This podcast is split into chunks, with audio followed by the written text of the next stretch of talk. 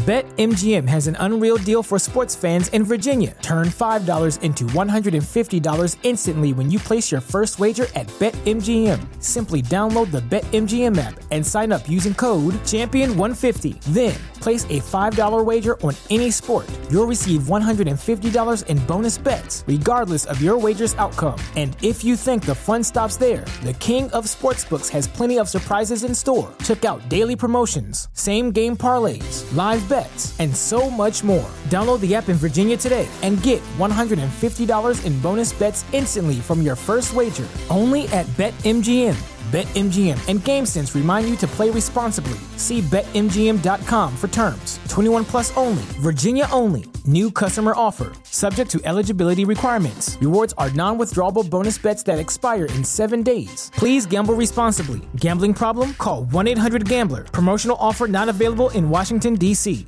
Bienvenidas a mi canal de novelas románticas, Audiokin. Antes de continuar, regálame un minuto de tu tiempo y comparte esta novela con familiares, amigas y conocidas. Me ayudarías a que otras personas conozcan este hermoso trabajo y cada día seguir creciendo. Estaré infinitamente agradecida por tu apoyo y deseando que una lluvia de bendiciones caigan sobre ti. Comencemos con la narración de la novela cuyo título es De Dama a Reina del Desierto. Argumento. De prometida sorpresa del rey, a tener un hijo suyo. Cuando el reino de Riyaal se quedó sin gobernante de forma trágica, el príncipe Javid tuvo que dar un paso al frente para calmar la inquietud del pueblo. Era un famoso playboy que nunca se había imaginado que fuera a reinar ni, desde luego, que tuviera que casarse por conveniencia con la dama de compañía Anaïs Dupont para obtener la corona. Salida de entre las sombras y lanzada a un trono que no deseaba, Anaïs sabía que los votos matrimoniales serían temporales. Pero la luna de miel provocó en ellos mucho más de lo que prometía el acuerdo al que habían llegado, sobre todo porque la increíble química entre ambos tuvo sorprendentes consecuencias. Capítulo 1. Javid al-Jukrat no hacía promesas que no pudiera cumplir. Reconocía sus múltiples defectos. De hecho, se beneficiaba de su fama de playboy, pero cumplía su palabra. Y su poder la respaldaba. Por eso era un destacado diplomático y por eso su hermano, jeque de Jukrat, se mordía la lengua continuamente y daba a Javid la libertad de hacer lo que le gustaba y en lo que sobresalía. Javid levantó la cabeza de la almohada de seda, abrió un ojo inyectado en sangre y lo fijó en el joven ayudante que se hallaba al pie de la cama. Y Javid hizo una nueva promesa. Te triplicaré la paga de Navidad y te garantizaré un puesto de ayudante en cualquier ciudad del mundo, si te marchas y me dejas dormir una hora más. Sabes de sobra que puedo hacerlo. Tenía la voz ronca y pastosa a consecuencia del exceso de bebida y del exagerado entusiasmo en una celebración de carácter carnal. ¿Quién iba a culparlo? Le gustaba la compañía femenina y no temía verbalizar el placer que le proporcionaba una mujer cálida y complaciente en la cama. Y la actividad de la noche anterior había sido notablemente, atlética. Abrió el otro ojo y suspiró aliviado al ver que estaba solo en la enorme cama. Aunque lo entusiasmaba tener compañía, no consentía que sus invitadas se quedaran a dormir sin su permiso, que rara vez concedía. Volvió a centrar la atención en su ayudante, en cuyo rostro había una mueca de frustración. Al joven le había resultado insultante su propuesta. Alteza, no estaría cumpliendo con mi deber si no le informara inmediatamente de los temas delicados que surgen. Javid gimió, se puso una almohada en la cabeza y consiguió no oír el resto del ofendido discurso. A pesar de su alivio al ver que estaba solo, deseaba que volviera la vibrante pelirroja que lo había mantenido ocupado hasta la madrugada. Estaba convencido de que Wilfred no lo habría despertado si ella hubiera estado en la cama. ¿Qué era tan importante para tener que sufrir a su ayudante reprendiéndole a las, consultó su reloj, 5 y 17 minutos de la madrugada. Pasaron varios minutos, pero Javid sabía que Wilfred no había salido discretamente de la habitación. Notaba su mirada condenatoria. Apartó la almohada con un gruñido y se incorporó sin hacer caso del dolor de cabeza que le anunciaba una terrible resaca. Piénsalo bien antes de seguir, Wilfred. A no ser que este asunto concierna al bienestar de mi hermano, mi cuñada, mi madre o algún otro familiar, puedes que te quedes sin trabajo. Wilfred reconoció el tono de advertencia en su voz que utilizaba en las relaciones diplomáticas y le permitía conseguir lo que deseaba. ¿Y bien? Preguntó con impaciencia. Wilfred tragó saliva y sacó pecho. Javid lo había contratado por esa determinación de hierro. Nunca se echaba atrás, por mucho que lo atacara. Muy pocos soportaban sus estados de ánimo. Lo sabía porque había tenido seis ayudantes en tres años. De momento, Wilfred llevaba año y medio con él. No duraría mucho más si continuaba allí plantado sin decir nada. Como si hubiera percibido el inminente estallido, el joven alzó la cabeza. Y Javid, aunque no creía en las premoniciones ni en el destino, reconocía el remordimiento y la aprensión. La vacilación, la precaución, la lástima. Todas esas emociones cruzaron por el rostro de Wilfred. Lo que fuera a decirle no sería agradable. Se trata de sus majestades, el rey Adnan y la reina Yasmin de Rillaal, dijo Wilfred. Javid soltó el aire aliviado. Las únicas personas que verdaderamente le importaban eran su hermano, su cuñada Lauren y su sobrino recién nacido. También le importaban los habitantes de Jukrat, que su hermano gobernaba, pero solo porque Tair llevaba toda la vida preocupándose de sus súbditos, por lo que él también lo hacía. Aparte de ellos, pensó en su padre, que había muerto rechazándolo, que nunca había tenido una palabra amable para él. Sonrió con amargura. Javid le pagó esa injusticia con una vida de excesos que sabía que lo indignaba. Y se distanciaron mucho antes de que el anciano diera su último suspiro. En cuanto a su madre. Su sonrisa se evaporó. Ella no fingía quererlo ni el que le importara. Le consentía utilizar desvergonzadamente su apellido para progresar en los círculos sociales parisinos, siempre que no tuviera que soportar la indignidad de las cenas y reuniones que ella le exigía a Tair. En los cinco años anteriores solo habían intercambiado unas cuantas frases, la mayoría de ellas en la reciente boda de su hermano. Miró a su ayudante con los ojos entrecerrados. Estos días en California han sido un regalo que me he hecho, después de pasarme meses enfrentándome a los numerosos problemas que tiene mi primo en su reino. Lo sabes porque me buscaste una semana en el calendario libre de compromisos laborales, no es así. Y, si lo recuerdas, te di unos días libres para que te divirtieras en un hotel de cinco estrellas. Desde luego, Alteza. Javid hizo una mueca. Por mucho que le dijera que lo llamara por su nombre cuando estuvieran solos, Wilfred se negaba a hacerlo. Entonces, ¿por qué vuelves a molestarme hablándome de Adnan y Yasmín? Había cumplido la promesa hecha a Tair. Había accedido a pasar seis meses en Riyal para mejorar las terribles medidas políticas de Adnan, que se convirtieron en nueve, dado la deplorable situación del reino. Javid se había debatido entre la frustración, el enfado y la diplomacia. Pero había cumplido con su deber ayudando a Adnan a evitar graves conflictos internacionales. Había dejado a varias personas de su confianza en puestos importantes para asegurarse de que el reino de su primo no se hundiera y de que sus descontentos súbditos no provocaran un golpe de Estado.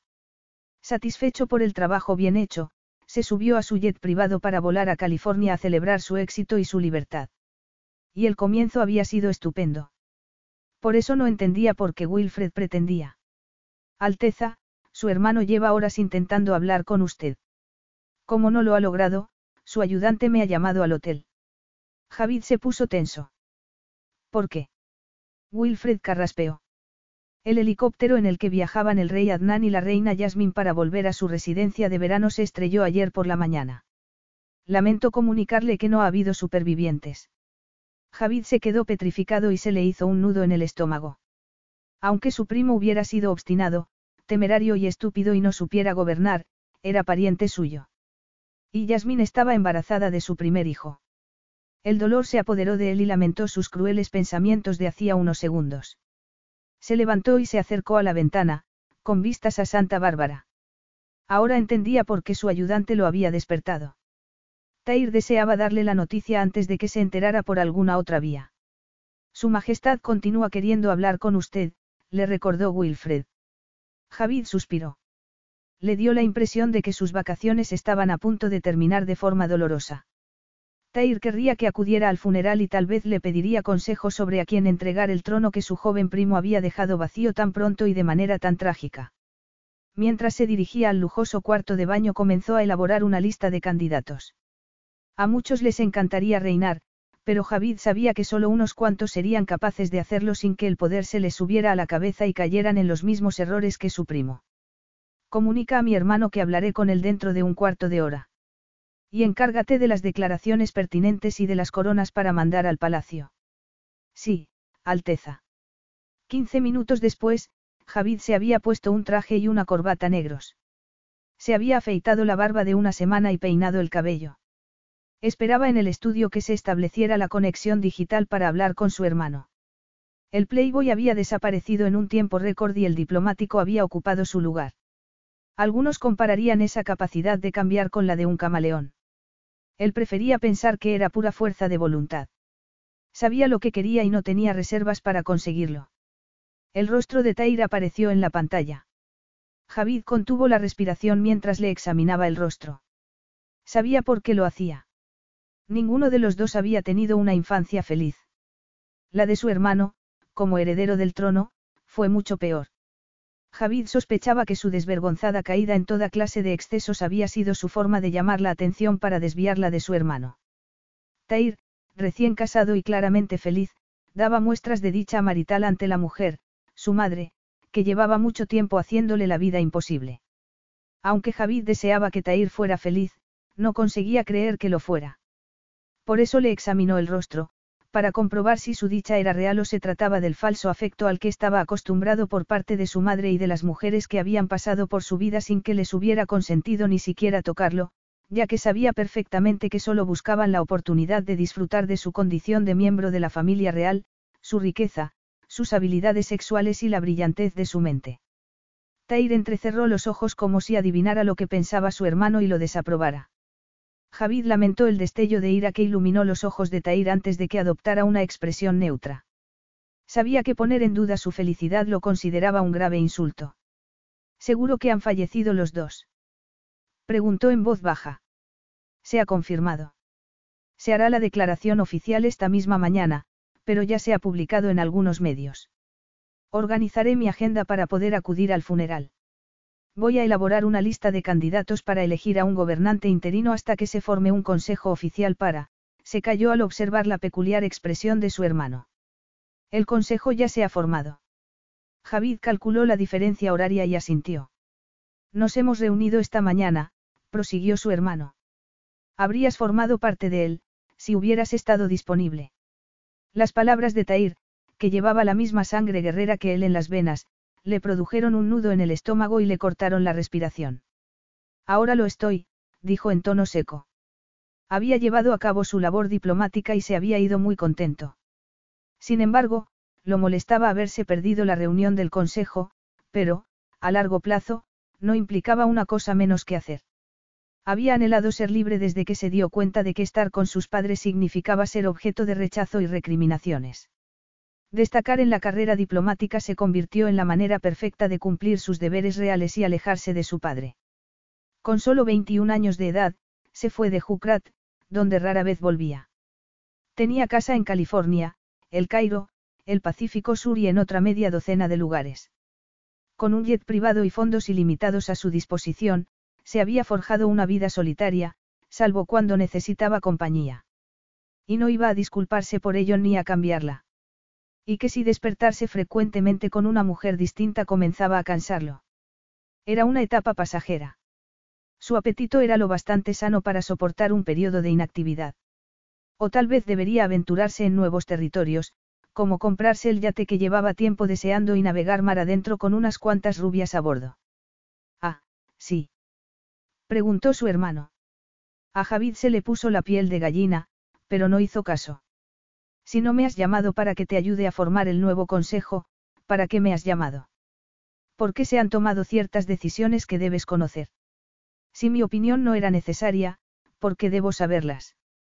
Tair esbozó una leve sonrisa. No he dicho que no fuera necesaria. De hecho es vital. Ve al grano, hermano. Si no me necesitas, tengo varias reuniones esperando. La sonrisa de su hermano desapareció y Javid contuvo la respiración. Te necesito, Javid, probablemente más que nunca, porque has sido el único candidato posible.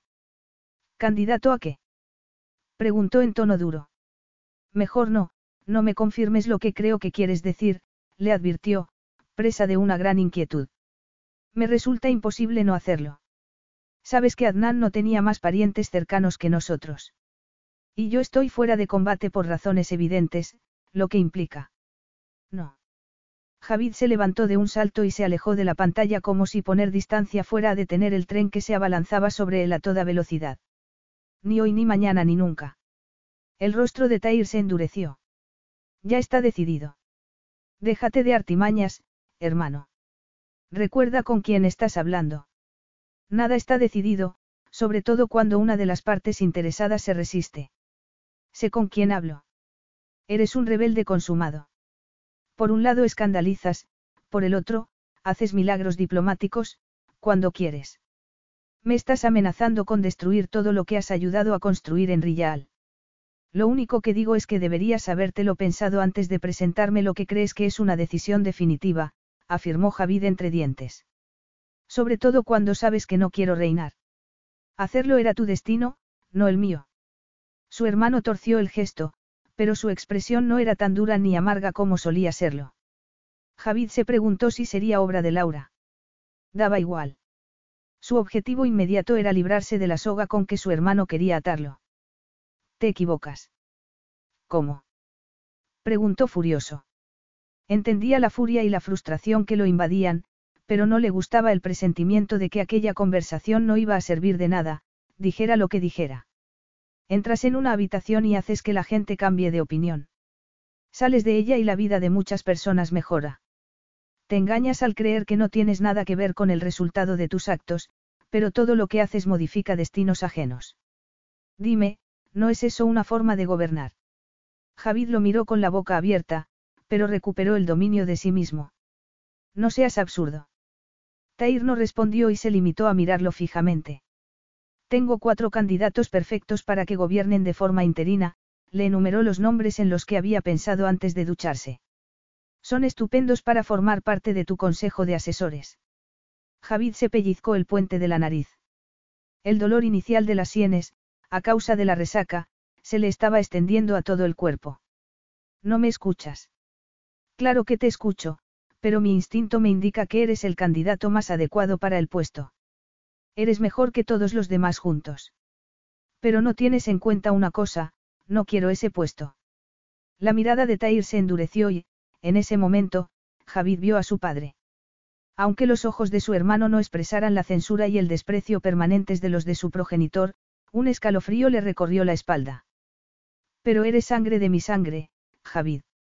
Y Riyal te necesita. Después de haberte esforzado tanto en ayudar a los súbditos de Adnan, vas a fallarles ahora. Era un golpe bajo. Sin embargo, en muchos aspectos, Javid respetaba la implacabilidad de su hermano. Era un rasgo que compartían y que utilizaba cuando le convenía. Lo habría decepcionado más que Tair hubiera intentado engatusarlo. Su furia aumentó al ver que su hermano hacía un gesto de asentimiento a alguien fuera de la pantalla. Y cuando llamaron a la puerta del estudio y entró Wilfred, Javid no tuvo que abrir la carpeta que colocó delante de él para saber lo que contenía. Cuando Wilfred activó otra pantalla en la que apareció uno de los hombres en los que Javid había pensado para el puesto de gobernador interino, lo invadió una sensación de inevitabilidad. Fulminó a su hermano con la mirada. ¿Qué hace él ahí? Tu ayudante y el que pronto será tu jefe de personal van a ser testigos, para que el proceso pueda iniciarse. Aunque creas que se trata de una conclusión inevitable, voy a imponer varias condiciones. Lee el documento y verás que ya he previsto algunas. Javid centró su atención en el documento que sellaba su destino como gobernante de un reino que no deseaba. A mitad de la lectura, alzó la vista. 15 años. ¿Quieres que me comprometa a reinar 15 años? Estás de broma, no. ¿Cuántos propones? Cinco, le espetó Javid pensando que era una oferta más que generosa. Doce. No, siete. Son más que suficientes. Diez. Sabes perfectamente lo que cuesta consolidar un buen gobierno. Javid apretó los dientes.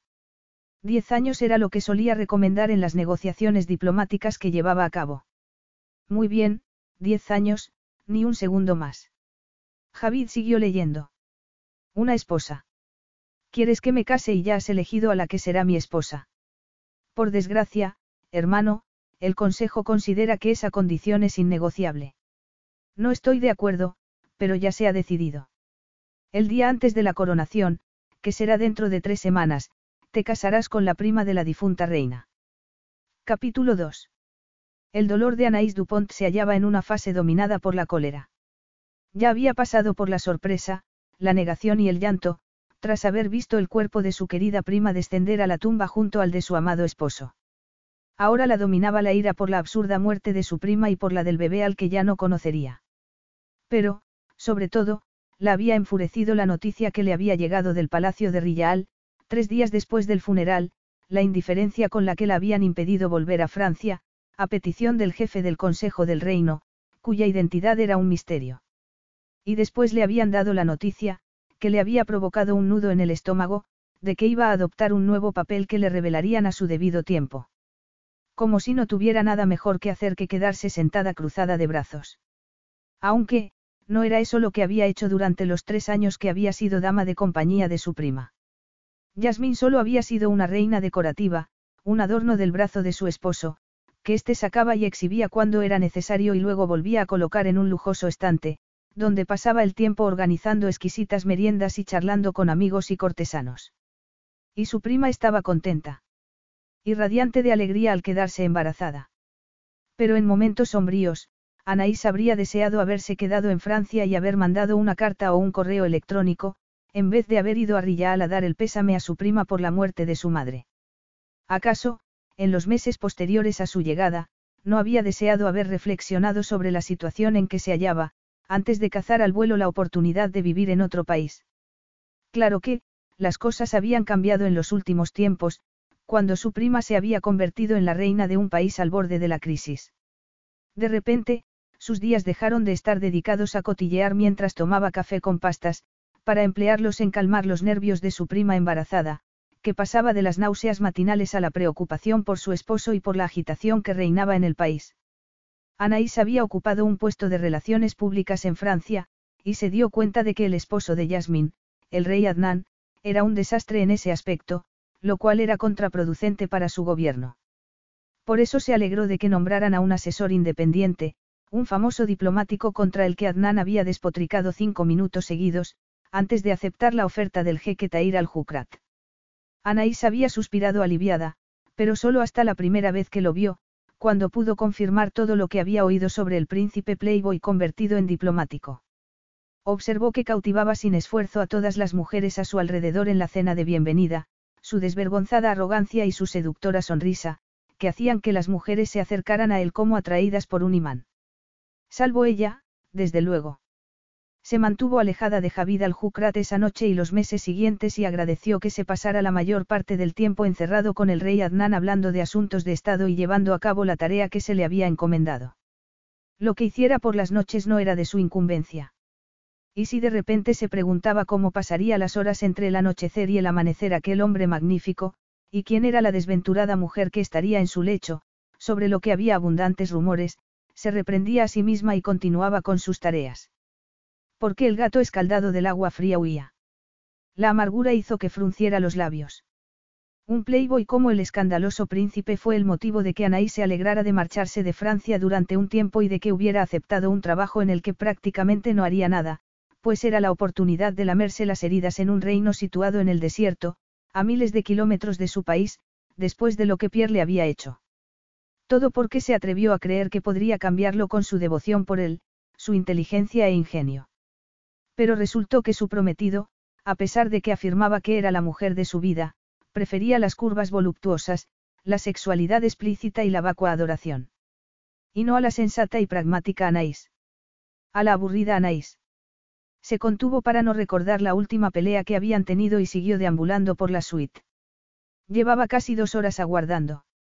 El avión que esperaba tomar había despegado hacía mucho tiempo. El coche que le habían regalado Yasmín y Adnan seguía en el garaje. Sabía que podía irse si de verdad quería hacerlo, pero la lealtad a su prima se lo impedía, además de la necesidad de asegurarse que no iba a romper ningún protocolo establecido por los reyes. Tal vez, en el fondo, sentía curiosidad por el nuevo papel que querían asignarle. La ira dio paso a la ansiedad. Conocía los rumores que rodeaban la muerte de su prima y su esposo, como el de que el accidente del helicóptero no había sido cuestión de mala suerte. El asesoramiento llevado a cabo por Javid al-Jukrat en Riyal había eliminado la creciente tensión. Aunque su reputación personal fuera escandalosa, su competencia profesional era impecable. Su liderazgo causaba entusiasmo. En otras circunstancias, ella lo habría admirado. No. No podía admirar a un hombre semejante, a un don Juan que iba destrozando sentimientos a su paso de forma consciente o inconsciente. Los hombres como él eran monstruos incontrolables, incapaces de cambiar de comportamiento. Mondieu, porque no hacía más que pensar en él. Llamaron a la puerta. La abrió, dispuesta a dar rienda suelta a la ira. Ya era hora de que me dijeran qué pasa, se quedó con la boca abierta al ver que la persona en quien estaba pensando se hallaba delante de ella. Con su presencia, ocupaba la entrada, lo cual no era cualquier cosa, ya que la suite tenía una puerta de dos hojas. Pero del príncipe emanaba una fuerza que lo llenaba todo y que se extendió a medida que el silencio se prolongaba entre ambos. Ella alzó la mirada y se encontró con unos ojos tan brillantes como el sol del desierto en el crepúsculo. Unos ojos que la cautivaron, mientras observaba su color. No eran castaños como los de su hermano, sino del color del bronce y obligaban a quien los miraba a seguir haciéndolo porque poseían una cualidad hipnótica. Y si no, ¿qué haría, señorita Dupont? El tono burlón la devolvió a la tierra. Bajó la vista liberándose de la fascinación de aquellos ojos. Pero su mirada se detuvo en los labios que esbozaban una sonrisa sardónica. A Javid al-Jukrat le gustaba tratar a las mujeres como si fueran juguetes. A las que no acababan en su cama las trataba con divertido desdén y las desechaba como si fueran inferiores. Anaís notó el poder y la autoridad que emanaban de él y volvió a recordar por qué se había mantenido alejada. A diferencia de otros miembros de la nobleza, no vestía a la manera tradicional. Los trajes hechos a medida resaltaban un físico sin tacha. Desde el negro cabello hasta la punta de los zapatos italianos desprendía una seguridad en sí mismo que a ella le ponía los pelos de punta. Él tardó unos segundos en darse cuenta de que ella apretaba los dientes y tenía los puños cerrados. ¿Va a contestarme o me va a pegar? Preguntó enarcando una ceja, divertido. Ella vio que, detrás de él, había una docena de guardias a lo largo del pasillo y frunció el ceño. ¿Qué hacen aquí? Invíteme a entrar. ¿Por qué iba a hacerlo? Obviamente se ha equivocado de habitación. Esta es mi suite privada. Lo sé perfectamente, señorita Dupont. Estoy esperando a quienes hayan convocado esta reunión para que me den explicaciones. Tengo que marcharme. Toda señal de diversión desapareció del rostro de él. ¿Dónde? Ella miró el reloj en busca de algo que la aliviara de la fuerza de su presencia. A mi casa, a Francia. El avión que iba a tomar hace una hora que ha salido. No pienso perder el siguiente. Eso no va a suceder. ¿Qué quiere decir? Él dio un paso hacia adelante, lo que la obligó a retroceder. Parpadeó atónita al ver que él cerraba la puerta. No lo he invitado a entrar. Espero que, al final, me disculpe por la descortesía. ¿Cómo dice? Él pasó a su lado y se dirigió al espacioso salón que había al lado del dormitorio. Furiosa, ella lo siguió, incapaz de apartar la vista de sus hombros y de su cuerpo, que se introducía con gracia animal en su espacio personal. Él se detuvo junto a la chimenea y se volvió hacia ella. Siéntese, señorita Dupont. Ella abrió la boca para protestar, pero se mordió la lengua. Fuera lo que fuese lo que Javid al-Jukrat quería decirle no podía ser nada personal. Él la había considerado intrascendente la primera vez que se habían visto y ella le pagó con la misma moneda durante los meses siguientes. Pero sabía que el consejo se había reunido después del funeral y creía que Javid tendría información al respecto que ella desconocía. En cualquier caso, pertenecía a la familia real, por lo que no podía echarlo. Se sentó lo más lejos posible de él. Alzó la barbilla y enarcó una ceja. Solo hace unos días que enterramos a su prima. ¿Qué prisa tiene por marcharse? No sabía que mis actividades fueran asunto suyo ni que deba pasar el duelo del modo que a usted le convenga. Observó que él apretaba los dientes, lo que le indicó que no estaba tan tranquilo como quería aparentar. Su puesto aquí era el de dama de compañía y confidente de la reina, ¿verdad? Me parece que ya conoce la respuesta. Es que me desconcierta que tenga tanta prisa por marcharse. Ahí esperándola otro trabajo en el que no tenga que hacer casi nada. Anaí se dijo que el calor que sentía en las mejillas era producto de la ira, no de la vergüenza. Él no tenía derecho a despreciarla de ese modo. Ha venido a insultarme, Alteza. Preguntó con toda la frialdad de la que fue capaz. Ha formado parte de la Casa Real el tiempo suficiente para saber que las apariencias lo son todo. ¿A qué ha venido? Durante unos segundos, él miró al vacío. Reflexionaba sobre lo que iba a decir o no deseaba decirlo. Después su mirada se agudizó y sus ojos adquirieron el brillo dorado que la fascinaba. En aras de la claridad, tengo que decirle que he sido yo quien ha convocado la reunión. Ella tragó saliva. Muy bien, ¿para qué? Preguntó con voz levemente temblorosa. Era confidente de la reina, de lo que deduzco que es capaz de ser discreta. Aún más enfadada, ella se levantó de un salto. No sé por qué sigue insultándome veladamente. Es así como trata a las mujeres que no caen rendidas a sus pies. Él volvió a esbozar una sonrisa, lo que hizo que ella dirigiera la vista hacia su labio inferior, demasiado carnoso y sensual para ser de un hombre. E inmediatamente pensó en lo que ella haría con esos labios, mientras la excitación se apoderaba de su cuerpo y se le concentraba en la pelvis, lo que le recordó que, aunque llevaba tiempo sin buscar la atención de un hombre, seguía siendo de carne y hueso. Virgen, ciertamente, pero una mujer. Solo intento determinar cuál era su cometido en el palacio. Claro. Y yo soy la Virgen María. Él enarcó las cejas y contuvo la risa. Muy interesante. No, no lo es, exclamó ella, molesta consigo misma por lo que estaba pensando. Acabemos de una vez, por favor. Y antes de que diga nada más, sepa que nunca me he dedicado a cotillear en palacio. Él asintió. Muy bien, le conviene no hacerlo. ¿Por qué? porque su siguiente papel aquí va a ser más complicado que sentarse a beberte y a hablar de la Semana de la Moda en París. Voy a ahorrarle problemas, Alteza. No deseo un nuevo puesto. Tengo hecho el equipaje y me marcho esta tarde. El equipaje se puede deshacer, afirmó él, como si ella fuera idiota. Anaís respiró hondo con la esperanza de que se le despejara la cabeza y le desapareciera la desagradable sensación que había dejado de controlar su vida. Él se le acercó lentamente, como si tuviera todo el tiempo del mundo o no quisiera asustarla. Pero a cada paso, ella notó que su tranquilidad desaparecía. Cuando se detuvo a pocos metros de ella, con las manos en los bolsillos, ella tragó saliva de forma convulsiva. El anuncio oficial tendrá lugar esta mañana, pero he venido a comunicarle que ha sido ascendida del puesto de organizadora de meriendas al de reina de Rillal. Sus palabras resonaron en los oídos de ella hasta que consiguió procesarlas. Lo miró en estado de shock. Cuoy. Durante unos segundos deseó no haberse puesto en pie. Apenas había comido desde la muerte de su prima y la pena le perturbaba el cerebro, pero no podía ser que le hubiera oído decir que. Negó con la cabeza. Era imposible que lo hubiera dicho. Lo he dicho, murmuró él, lo que hizo que ella se percatara de que había verbalizado las últimas palabras. Anaís volvió a negar con la cabeza. Se equivoca. No puedo ser reina. Me temo que ya se ha decidido. Se teme que ya está decidido. Pues que se revoque la decisión. No puedo ser reina, repitió ella con más firmeza. Él alzó la cabeza y su rostro adquirió una expresión implacable y regia que demostraba que pertenecía a la realeza. Aunque había pasado casi toda su vida adulta en Occidente, poseía la sangre y el vigor de un guerrero árabe. El consejo se reunió hace una semana. Está decidido. Pues revoque la decisión. Parece que cree que puede decidir sobre este asunto.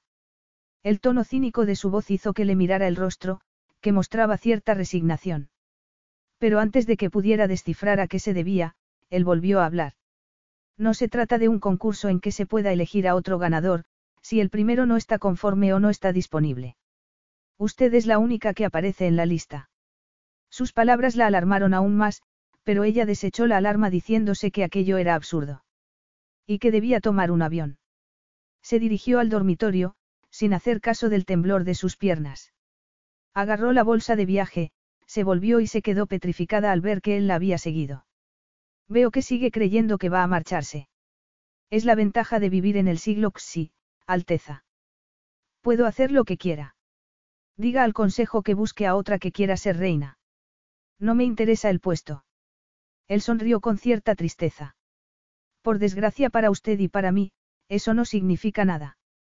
El tono grave de sus palabras la conmocionó. Eso es absurdo. No lo es, declaró él en tono serio. Ella se le acercó. Él no se movió. Seguía teniendo las manos metidas en los bolsillos. Haga el favor de apartarse, Alteza. Él abrió los ojos un poco más, lo que le indicó que lo había sorprendido, pero decidió no analizar por qué eso la excitaba. Al menos, el proceso no será aburrido, dijo él en tono duro. ¿Por qué ha venido usted a darme la noticia, en vez de los miembros del consejo? Adnan era su primo, pero, ¿pero qué? El funeral ya se ha celebrado. No debería usted volver al lugar del que procede. Necesitan que esté aquí. Se diría que es esencial. Ella notó que le dolía la mano de la fuerza con la que estaba agarrando la bolsa de viaje. Si el consejo ha elegido a la reina, supongo que también habrá elegido al rey, el corazón comenzó a latirle a toda velocidad al mirarlo al rostro. Él no respondió, sino que se limitó a sostenerle la mirada. Alteza. Llámame Javid. Cuando estemos solos, puedes hacerlo. ¿Por qué íbamos a estar solos de nuevo? Porque, como ha supuesto, el Consejo ha elegido al nuevo rey. Un montón de sensaciones la asaltaron al comprender la verdad que el rostro de él manifestaba.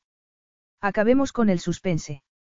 Dentro de diez días subiré al trono de Riyal y recibiré la corona como nuevo rey. Poco después, usted, señorita Dupont, será coronada reina. Javid se dijo que no debía sentirse insultado por el rechazo inmediato que siguió a la sorpresa que ella experimentó. Un rechazo que prosiguió, mientras negaba con la cabeza y se alejaba de él. Non.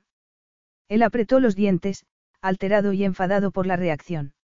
Era el mismo desdén que le había demostrado al conocerse, hacía meses, cuando él llegó a Rillal. Apenas los acababan de presentar y ella lo miró como si fuera invisible y se pasó el resto del banquete sin hacer caso de su presencia.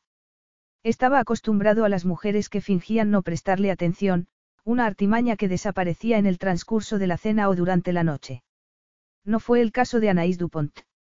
Había mantenido una actitud distante las escasas veces que se habían visto tratándolo como si fuera una molestia de la que no podía librarse. Y él no se había dado por aludido porque tenía demasiado trabajo resolviéndole a su primo los problemas. Pero ya no podía pasarlo por alto. No solo rechazaba ser reina, sino que la trastornaba la idea de casarse con él. Lo excitó el desafío que le suponía. Hacía tiempo que no se enfrentaba a uno de esa clase. Paladeó con gusto la palabra que salió de su boca. Sí. Ella lo miró con los ojos como platos y él le pareció que se veía absorbido por su color turquesa. Desechó la sensación, molesto consigo mismo. Los miembros del consejo se habían ofrecido a darle la noticia a ella, pero él se había negado. Aquella mujer le planteaba un reto al que no podía resistirse, pero también quería darle la noticia personalmente.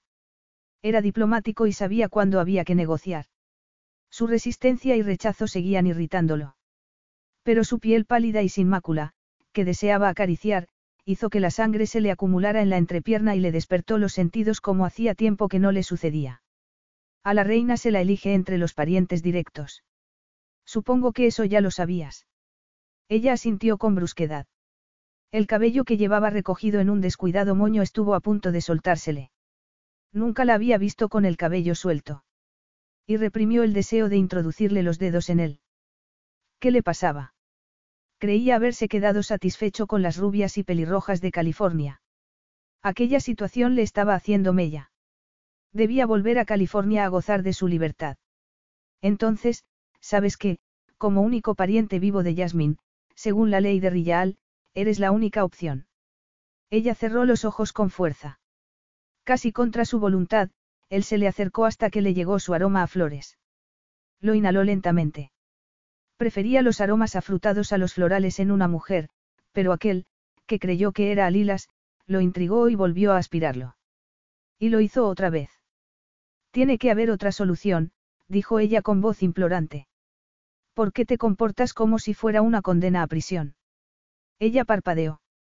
Los ojos se le llenaron de un enojo que los hizo brillar. Aunque no dejes escapar la oportunidad de llevar la corona de tu primo, yo no quiero aceptar un puesto para el que creo que hay otras personas más capacitadas. ¿Crees que no lo estás, después de tantos años sin hacer nada? No he estado sin hacer nada. He dado mi apoyo cuando ha sido necesario. Entonces no tienes que preocuparte. Si lo prefieres, puedes seguir sin hacer nada cuando seas reina. Lo único que te pido es que, de vez en cuando, te intereses por la gente. Ella comenzó a temblar y a respirar agitadamente. Él le miró los senos y el atractivo escote del vestido. La oleada de deseo que lo invadió lo sorprendió. Era evidente que sus aventuras californianas no le habían quitado las ganas. No sabía que estuviera sordo. No habrá boda. No voy a ser tu reina. Búscate a otra. Ah, me desafías.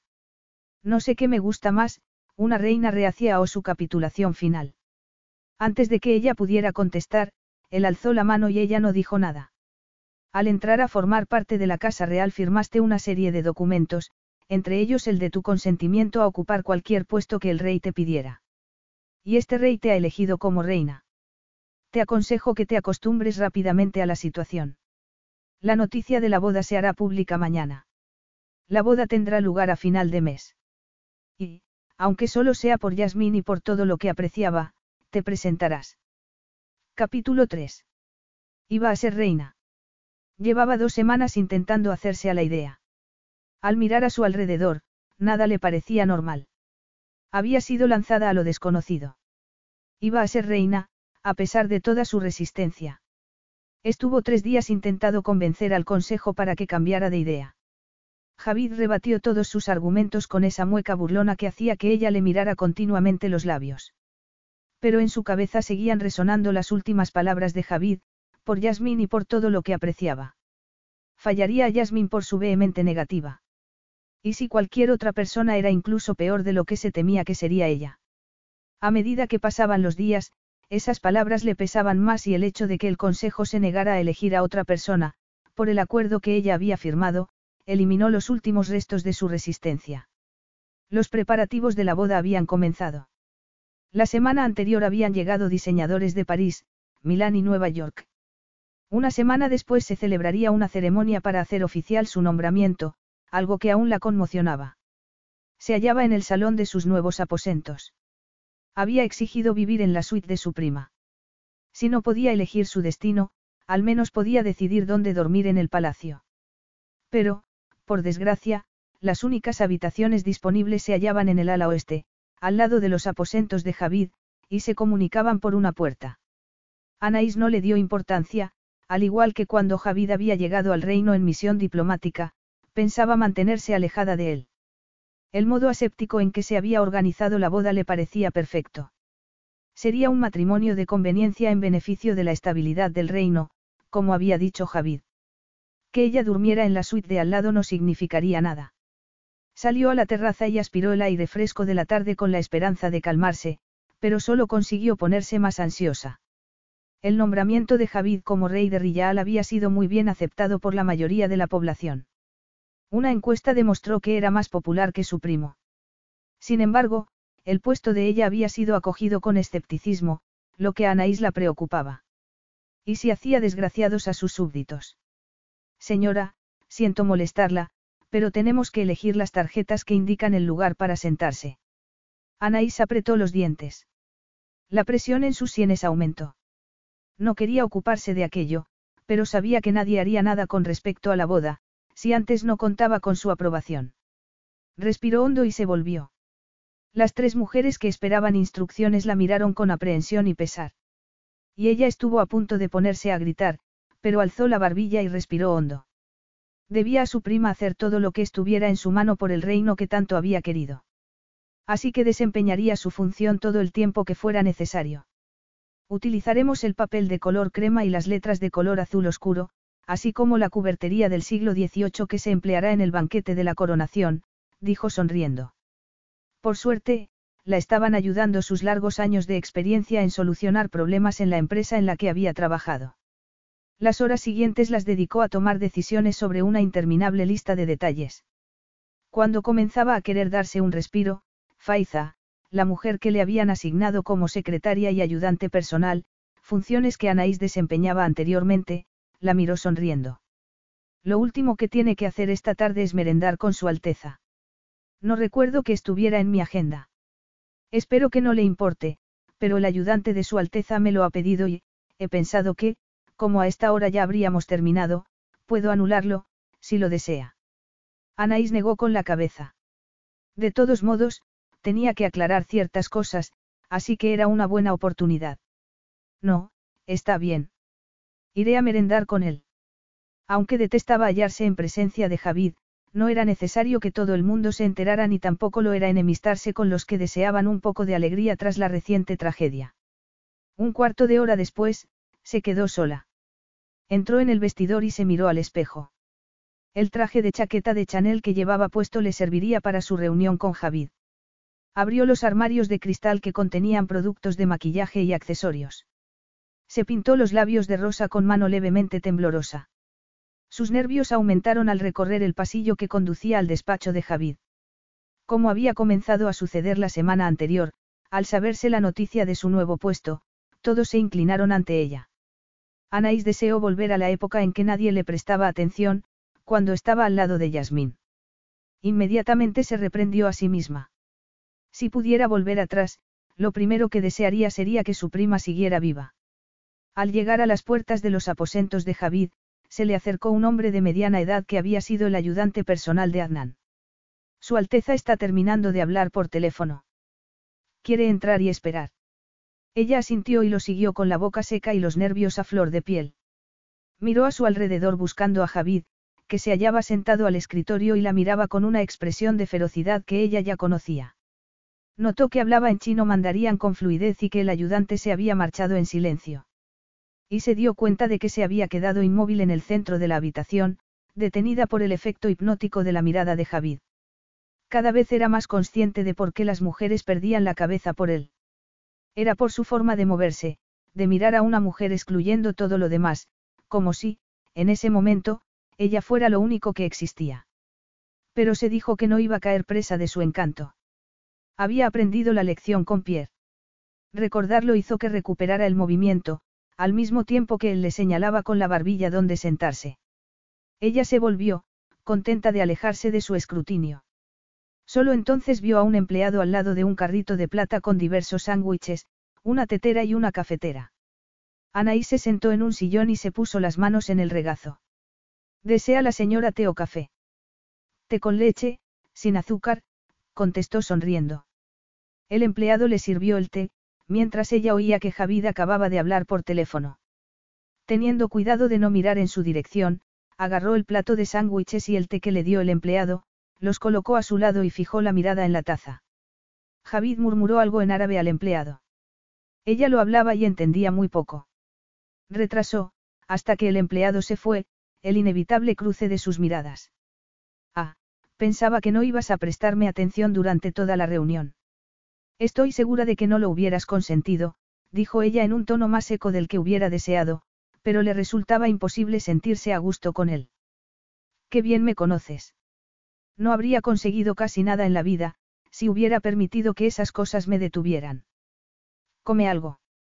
Ella se había tomado varios descansos a lo largo del día, pero el nudo que tenía en el estómago le había impedido aprovechar el impecable servicio de comedor del palacio. Como si Javid tuviera la culpa, le rugió el estómago, lo que hizo que se sonrojara. ¿Qué tenía Javid que la cohibía tanto? Me basta con el té, gracias. Si no te importa, me gustaría que me dijeras por qué estoy aquí. Él dio un sorbo de café y se colocó el platito en la rodilla. Me ha parecido aconsejable que nos pongamos al día. Los preparativos de la boda van bien. Todo en él era indolente, lánguido, salvo la agudeza de sus ojos, que no se perdían nada. Ella se dijo que haría bien recordarlo. Iba a darle una contestación superficial, pero se detuvo. Las mujeres se apresuraban a decir que todo iba bien, cuando no era así. Llevaba días topándose con un muro, pero decidió intentarlo por última vez. He trabajado en relaciones públicas y reconozco lo que puede acabar siendo un desastre. Aún estás a tiempo de cortar por lo sano. Tal vez debería hacerlo, ante tu actitud derrotista. No soy derrotista, sino pragmática. Es evidente que llevas mucho tiempo alejada del campo de las relaciones públicas. No deberías intentar hallar una solución, en vez de tirar la toalla antes de empezar. Eso es lo que le aconsejarías a un cliente. Esto es mucho más importante.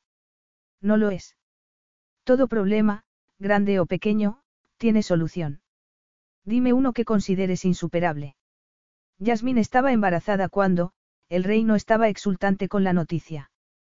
¿Cómo vamos a enfrentarnos a la expectativa de que haya un heredero al trono? Él apretó los dientes con tanta fuerza que ella creyó que se le iba a romper la mandíbula. Debería felicitarse al haber hallado un tema del que el gran Javid al-Jukrat no se burlaba. Pasaron los segundos y creyó que no iba a contestarle. Lo hizo con voz gélida. Un hijo no forma parte de mis planes inmediatos, y supongo que tampoco de los tuyos, por lo que tendremos que contentar a los habitantes de Rillaal de otro modo. Ella se quedó sin aliento. No debería haber imaginado ni por un momento que su respuesta sería distinta. Que su hermano, el jeque de Jukrat, adorara a su hijo recién nacido no implicaba que Javid estuviera deseando tener hijos. Y aunque lo estuviera, se imaginaba que iba a ser con ella, cuando el suyo sería un matrimonio de conveniencia en el que no habría sexo. Sigo esperando que me respondas, Anaís. Tienes lo que hay que tener para luchar o vas a tirar la toalla antes de que te hayan coronado. Era terco como una mula. Dieu y, masculló ella. ¿Invocas la ayuda de un poder superior tan pronto? Preguntó él en tono divertido. No deberías esperar, como mínimo, a la primera semana de casados. Él hablaba francés, claro. Te tomas todo a broma. Una sombra de amargura le cruzó el rostro. Ni mucho menos, pero eso no quiere decir que no busque el placer, siempre que pueda, recorrió el cuerpo de ella con la mirada, lo que la dejó sin habla. Hablando de placer. Perdona, pero no estoy dispuesta a hablar de ninguna clase de placer contigo. La pronuncias como si fuera una palabra ofensiva, Abiti. Anaí sabía lo que significaba esa palabra y también que él estaba jugando al llamarla, cariño. Javid, se detuvo a tomar aire. Decir su nombre le provocó un calor que le abrasó el cuerpo. ¿Qué le pasaba? Nunca se había sentido así con Pierre. Y era el hombre con quien pensaba pasar el resto de su vida. Pero también el hombre que la había decepcionado de forma humillante. Recordarlo fue como echar un jarro de agua fría sobre su ardor interior, lo que la calmó lo bastante para decir lo que pensaba. Tengo cosas que hacer, así que te agradecería que nos centráramos en los temas importantes. ¿Crees que el placer no lo es? ¿Y eso qué importa? Preguntó ella, cada vez más enojada. Estamos a punto de casarnos. ¿No piensas que tengo derecho a conocer tu vida sexual? ¿Vas a contestar mis preguntas sobre el tema o se trata únicamente de que lo haga yo? Él se recostó en el sofá y agitó una mano mientras la seguía mirando con ferocidad. Me parece justo que me hagas preguntas, puesto que yo te exijo el mismo grado de sinceridad. Ella se esperaba una respuesta machista, como que, puesto que era un hombre, no debía darle explicaciones. Pero ahora que le había dado luz verde, Anaí se dio cuenta de que no estaba dispuesta a preguntarle nada.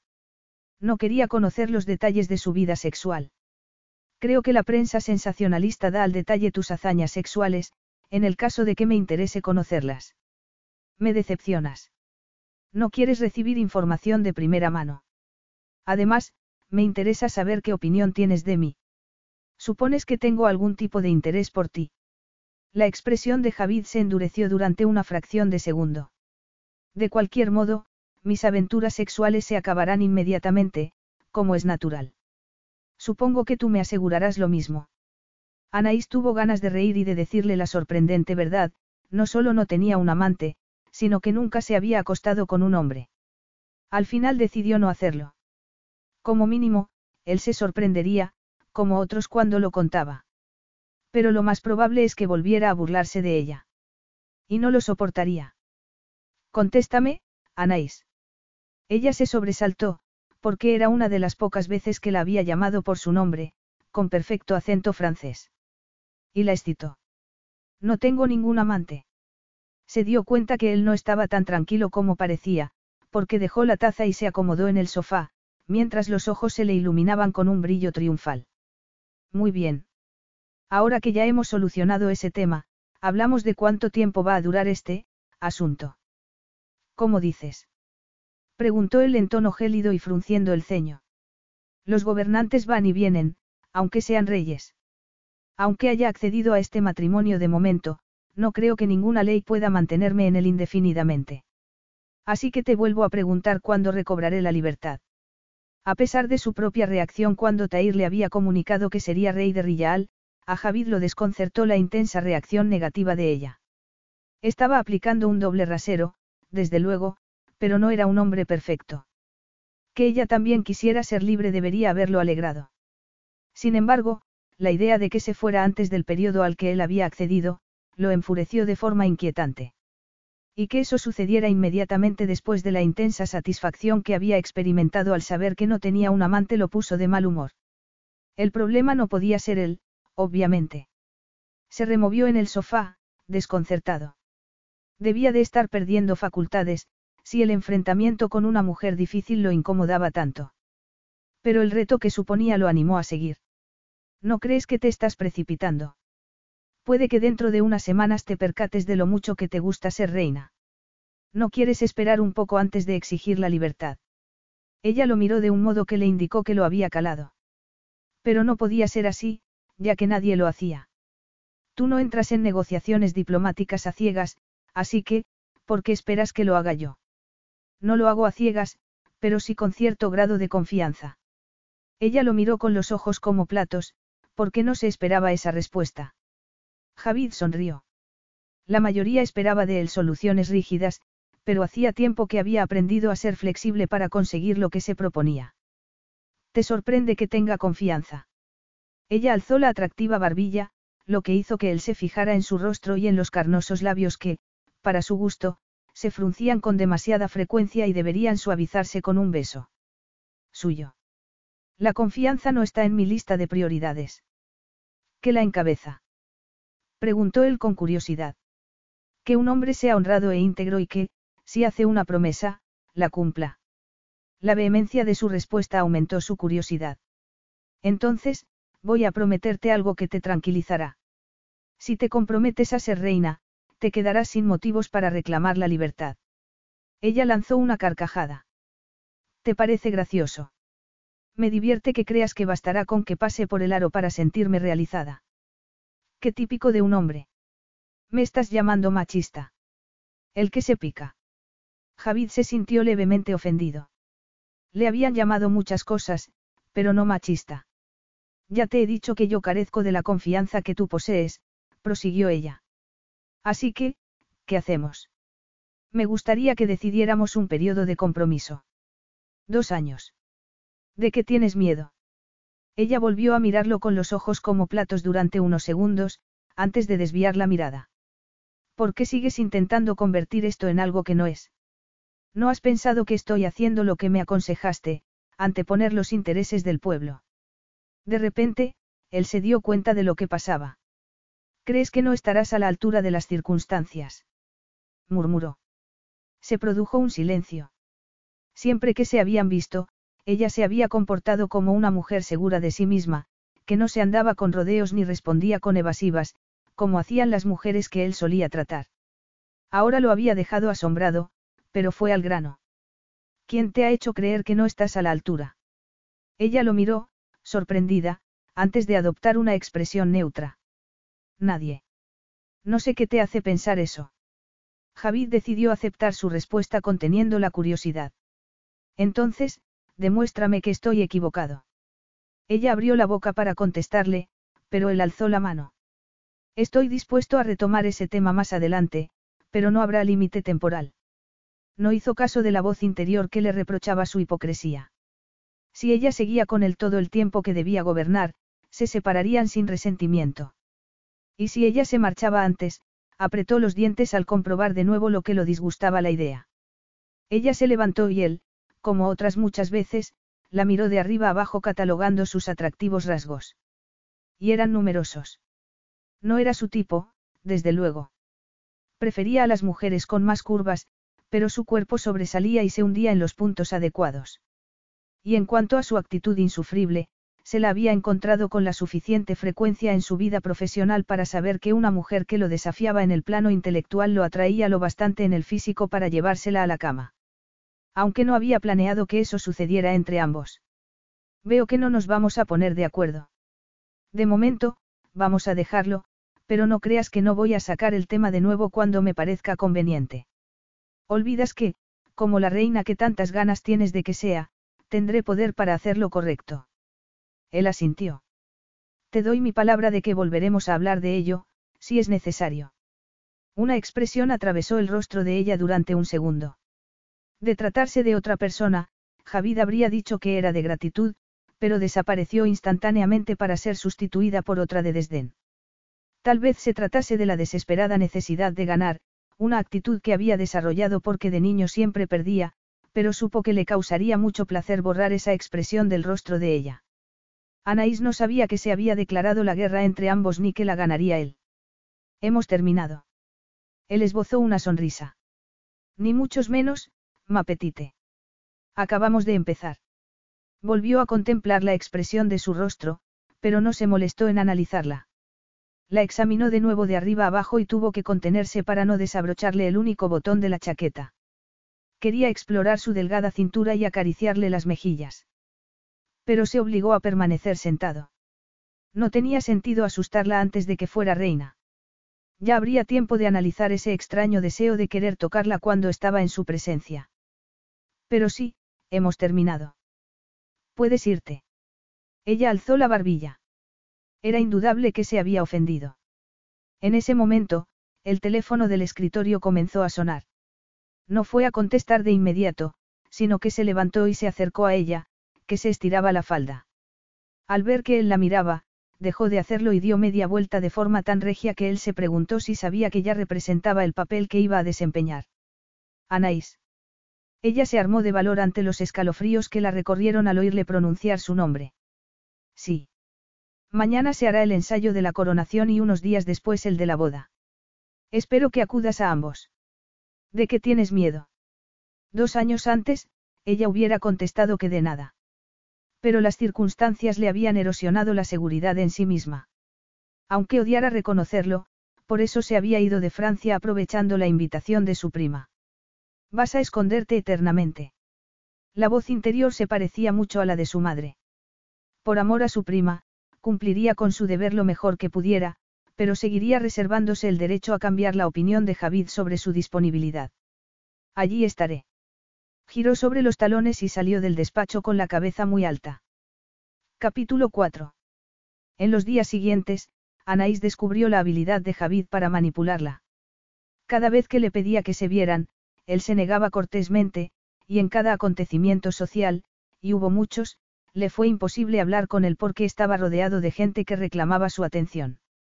Ni siquiera en la ceremonia de la coronación, a la que acudieron invitados de todo el mundo, pudo pasar unos minutos a solas con él. Tuvo que observar a varios metros de distancia cómo le colocaban la corona. Él alzó la cabeza con orgullo y proclamó solemnemente su compromiso con el trono y con sus súbditos. Javid conocía sus inútiles intentos y se deleitaba en ellos. No desaprovechaba la oportunidad de dirigirle una sonrisa burlona cada vez que ella abría la boca para dirigirse a él, pero la interrumpía un dignatario que debía hablar con su majestad urgentemente. En un último intento desesperado, la noche antes de la boda, agarró el móvil para llamarlo, pero se dio cuenta de que no tenía su número. Como le daba vergüenza pedírselo a Faiza, le dijo a ella que lo llamara, pero ésta le recordó que, por tradición, en Riyal no podía haber ninguna clase de contacto entre los novios el día antes de la boda. La última noche de su vida de soltera se acostó presa de turbulentas emociones. Al día siguiente, su vida estaría inextricablemente unida a la de Javid. La mañana llegó muy deprisa. Con el corazón en la boca, Anaís vio que Faiza le traía el desayuno sonriendo de oreja a oreja. Desde que otros habían decidido su destino, lo único bueno que le había sucedido era la relación con su inestimable ayudante. Buenos días, Alteza. Faiza, no sé cuántas veces te he dicho que me llames Anaís. Y yo le he dicho, Alteza, que no me puedo saltar el protocolo, protestó Faiza riéndose. Pues apúntate que es uno de los primeros protocolos que voy a cambiar. Eso quiere decir que está deseando casarse. Anaís reprimió un gemido de frustración. No la sorprendía que su astuta ayudante se hubiera percatado de su reticencia. Miró la bandeja de plata con el desayuno y tragó saliva.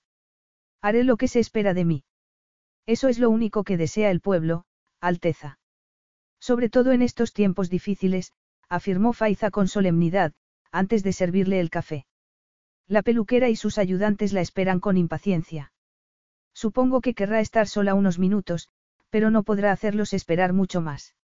Y así comenzó el día más largo de la vida de Anaís. Sus padres habían muerto y sus parientes franceses estaban demasiado lejos para haberlos invitados a la boda, por lo que intentó mantener a raya la soledad mientras las doncellas la vestían y preparaban. Casi no se reconoció cuando se levantó para que le colocaran bien la cola del vestido. En el espejo vio una figura alta y delgada con un vestido de color ámbar salpicado de piedras preciosas en el cuello y las mangas, zafiros, rubíes, amatistas y un gran diamante en el centro del cuello. Había otro igual en el centro de la tiara que llevaba en la cabeza y en el anillo de compromiso. Se miró los delicados dibujos de henna de las manos. La ceremonia más tradicional se celebraría esa noche, pero le habían puesto la henna antes para que estuviera lista para el acontecimiento. Javid y ella habían acordado, a través de los coordinadores de la boda, que tendría lugar una ceremonia occidental y otra tradicional. En Riyal había varias religiones, por lo que estaba contenta de que la boda se celebrara de ambas maneras. Cuando las puertas de la suite se abrieron, sintió un escalofrío. Ya es la hora, Alteza, musitó Faiza. Una última mirada al espejo le devolvió la imagen de una mujer aparentemente serena. Anaís rogó que la ilusión se mantuviera. Se dio la vuelta y salió sin apenas hacer ruido con las sandalias de tacón incrustadas de joyas a juego con las del vestido. Decenas de empleados del palacio se hallaban alineados a lo largo de los pasillos para verla.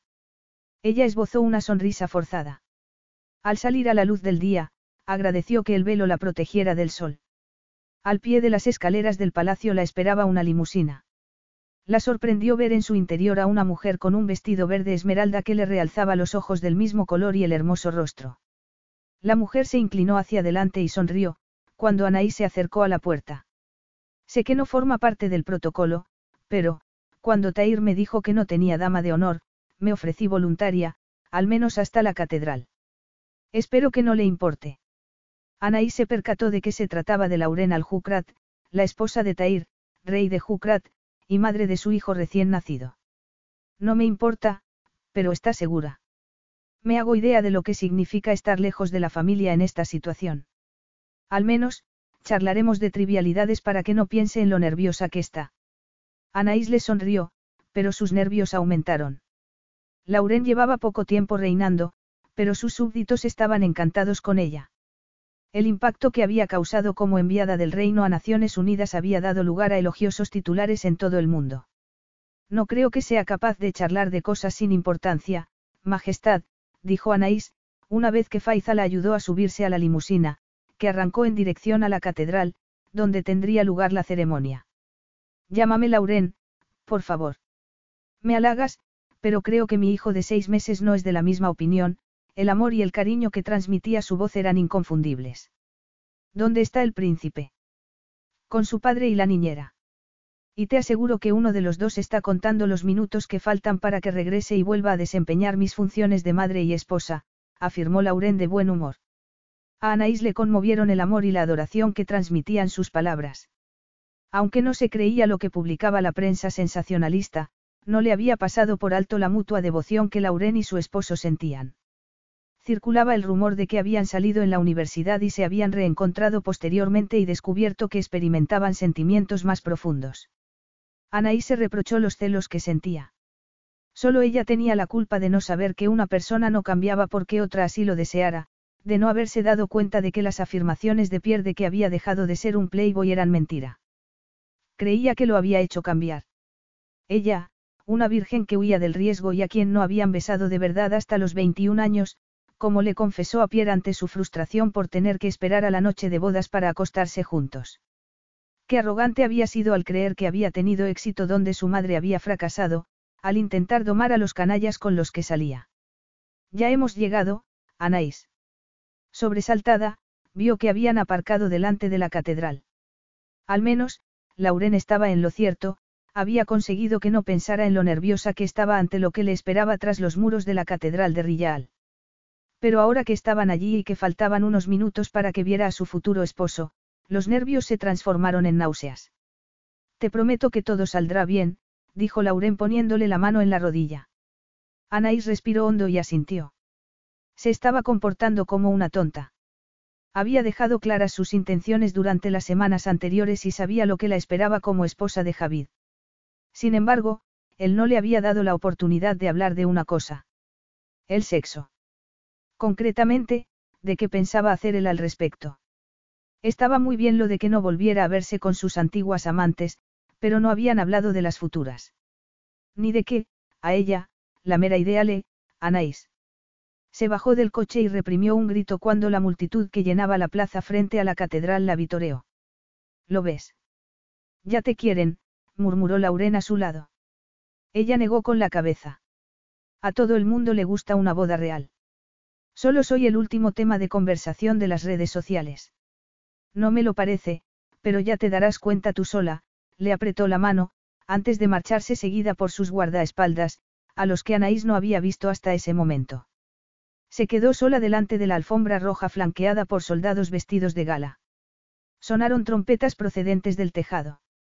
La multitud volvió a vitorearla. Puedes hacerlo. Por amor a Yasmín, por el afecto que te demostró cuando estabas hundida. Haz que su pueblo sea feliz, aunque solo sea durante un tiempo. Anaís adelantó un pie y luego otro agarrando cada vez con más fuerza el magnífico ramo de rosas y orquídeas y con el corazón desbocado al contemplar a las miles de personas congregadas que la miraban con avidez. El corazón estuvo a punto de salírsele por la boca al divisar a Javid. Como nuevo comandante en jefe del ejército, se había puesto el uniforme púrpura de gala, en el que lucía las medallas que había ganado durante su breve periodo en el ejército de Jukrat. Por primera vez desde que lo conocía, no tenía una actitud indolente. Estaba muy erguido y orgulloso. El cabello le brillaba, estaba bien afeitado y la sensual curva de su boca presentaba un inusual rictus de seriedad. Fijó los ojos en ella con fiera intensidad, lo que la dejó sin el poco aliento que le quedaba. En resumen, Javid al-Jukrat, recién coronado rey de Riyal, parecía un rey guerrero moderno, por lo que intimidaba ser el centro de su atención. Por suerte, Anaís consiguió no tropezar al acercarse a él, que le tendía la mano con autoridad. Alguien le quitó el ramo y ella dio la mano derecha a Javid, lo cual hizo saltar chispas en su interior. A pesar de las veces que se habían visto, era la primera vez que se tocaban. Y aunque ella quiso atribuir a los nervios el nudo que se le había formado en el estómago, supo que se debía a Javid, no a las circunstancias. Ella movió levemente los dedos, ansiosa por soltarse de su mano. Él la miró y, para colmo, se llevó la mano de ella a la boca y la besó en los nudillos, lo cual provocó el murmullo de la gente. Ella lo miró para comprobar si había recuperado su expresión burlona. Pero no era así. Su expresión era aún más feroz. Le brillaron los ojos mientras le recorría el cuerpo con la mirada absorbiendo cada detalle.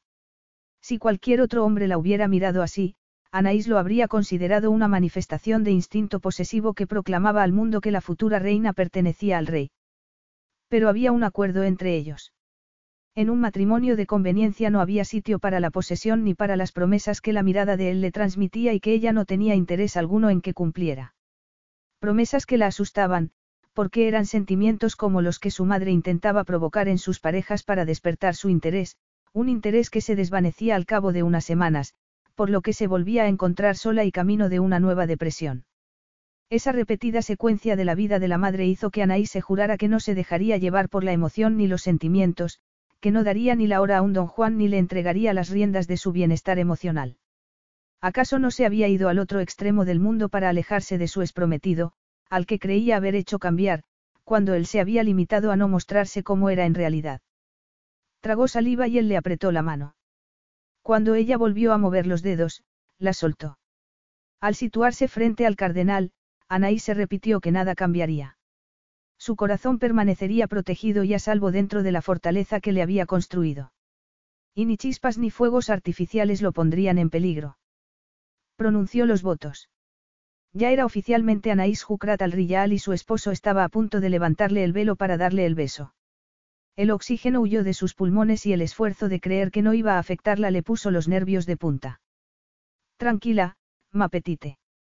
No pretendo besarte hasta hacerte perder el conocimiento delante de nuestros invitados. Estás a salvo, le susurró él. Ella emitió un leve gemido, cuando le puso las manos en los hombros. Algo mareada por la falta de aire, Anaís agravó sus problemas al mirar la boca que se le acercaba inexorablemente. Mondieu, habría otro hombre con labios más pecaminosos que los de Javid. Eran unos labios que prometían el paraíso. Un instante después, recibió la respuesta, cuando esos labios rozaron los suyos, una vez, dos veces, probablemente no la había. A la tercera caricia, él los apretó contra los de ella. Las chispas se convirtieron en llamas y los escalofríos en descargas eléctricas. Lo agarró de los brazos poniéndose como excusa que debía hacerlo porque los estaban mirando, cuando lo cierto era que no había podido evitarlo, como tampoco que otro traicionero gemido saliera de su boca, cuando él le rozó los labios con la punta de la lengua. Los aplausos de los invitados la devolvieron a la realidad. Él sonreía con masculino orgullo y al cabo de unos segundos se inclinó para susurrarle al oído. Me encanta tu mirada de conejo sorprendido por los faros de un coche, pero tal vez podrías intentar sonreír para que nuestros invitados no crean que te han traído a rastras al altar. Ella parpadeó sorprendida al darse cuenta de que ya habían recorrido la mitad de la nave. Los móviles estaban prohibidos en la catedral, pero los medios de comunicación oficiales estaban grabando la ceremonia para la posteridad. Anaís consiguió sonreír mientras salían. Javid se detuvo y volvió a besarla en los labios, ante el rugido de la multitud y el sonido de las campanas de la torre de la catedral. Mientras los conducían a otra limusina, lo único que deseaba Anaís era estar en silencio. Pero Javid no era de la misma opinión. Estás muy guapa. Ahora entiendo la utilidad del velo. Impide que los hombres sencillos queden en ridículo antes de pronunciar los votos. Ella consiguió esbozar una sonrisa fría y burlona. ¿Te consideras un hombre sencillo? La sonrisa que él le dedicó le incendió la pelvis. Hubo un tiempo en que deseé serlo, pero... Te percataste de que eras demasiado especial para ser sencillo. Si esperaba quebrar la armadura de su arrogancia, estaba equivocada. Desde luego, pero eso no implica que tu aspecto no me impresione. Ella volvió a quedarse sin aliento porque él, que no le había soltado la mano, se la llevó de nuevo a los labios. Anaís la cerró y la retiró.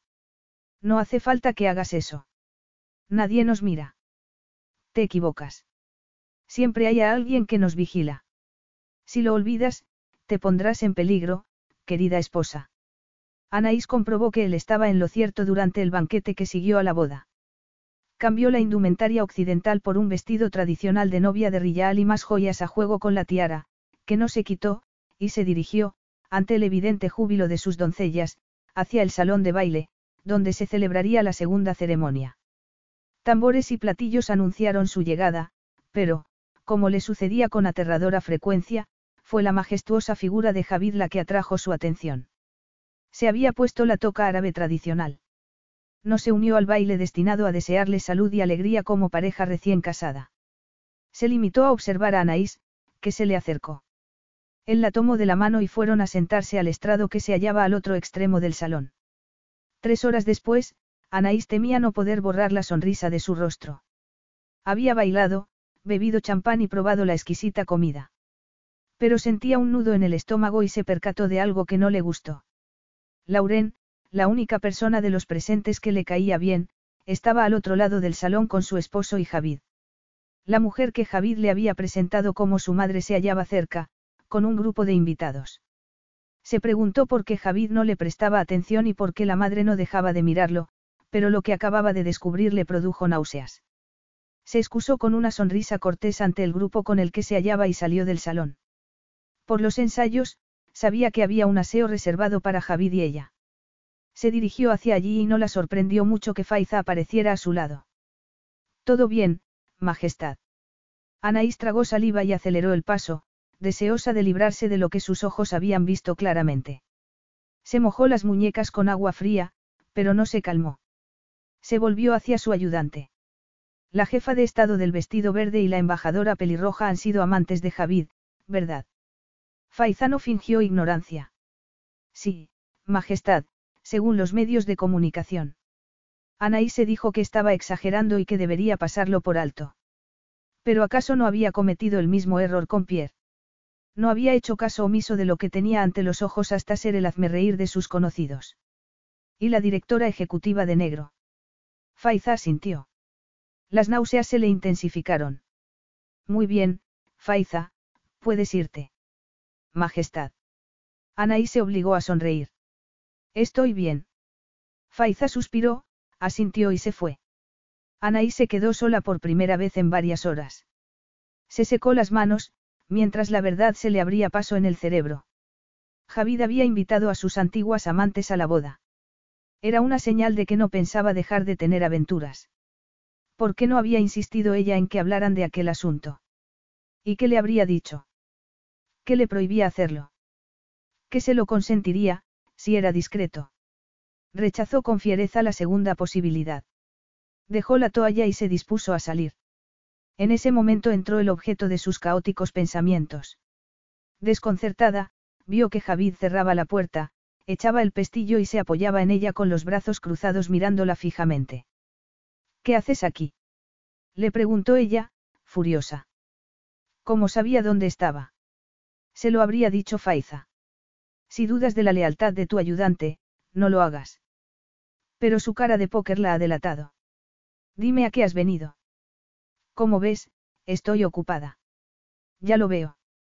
Estás ocupada lanzando comentarios ácidos y retorciéndote las manos, pero ¿por qué? Preguntó él enarcando una ceja. Quiso acusarlo de un montón de cosas, pero la principal se impuso de forma frenética, a pesar de su intención de parecer tranquila e indiferente. Has invitado a tus amantes a mi boda.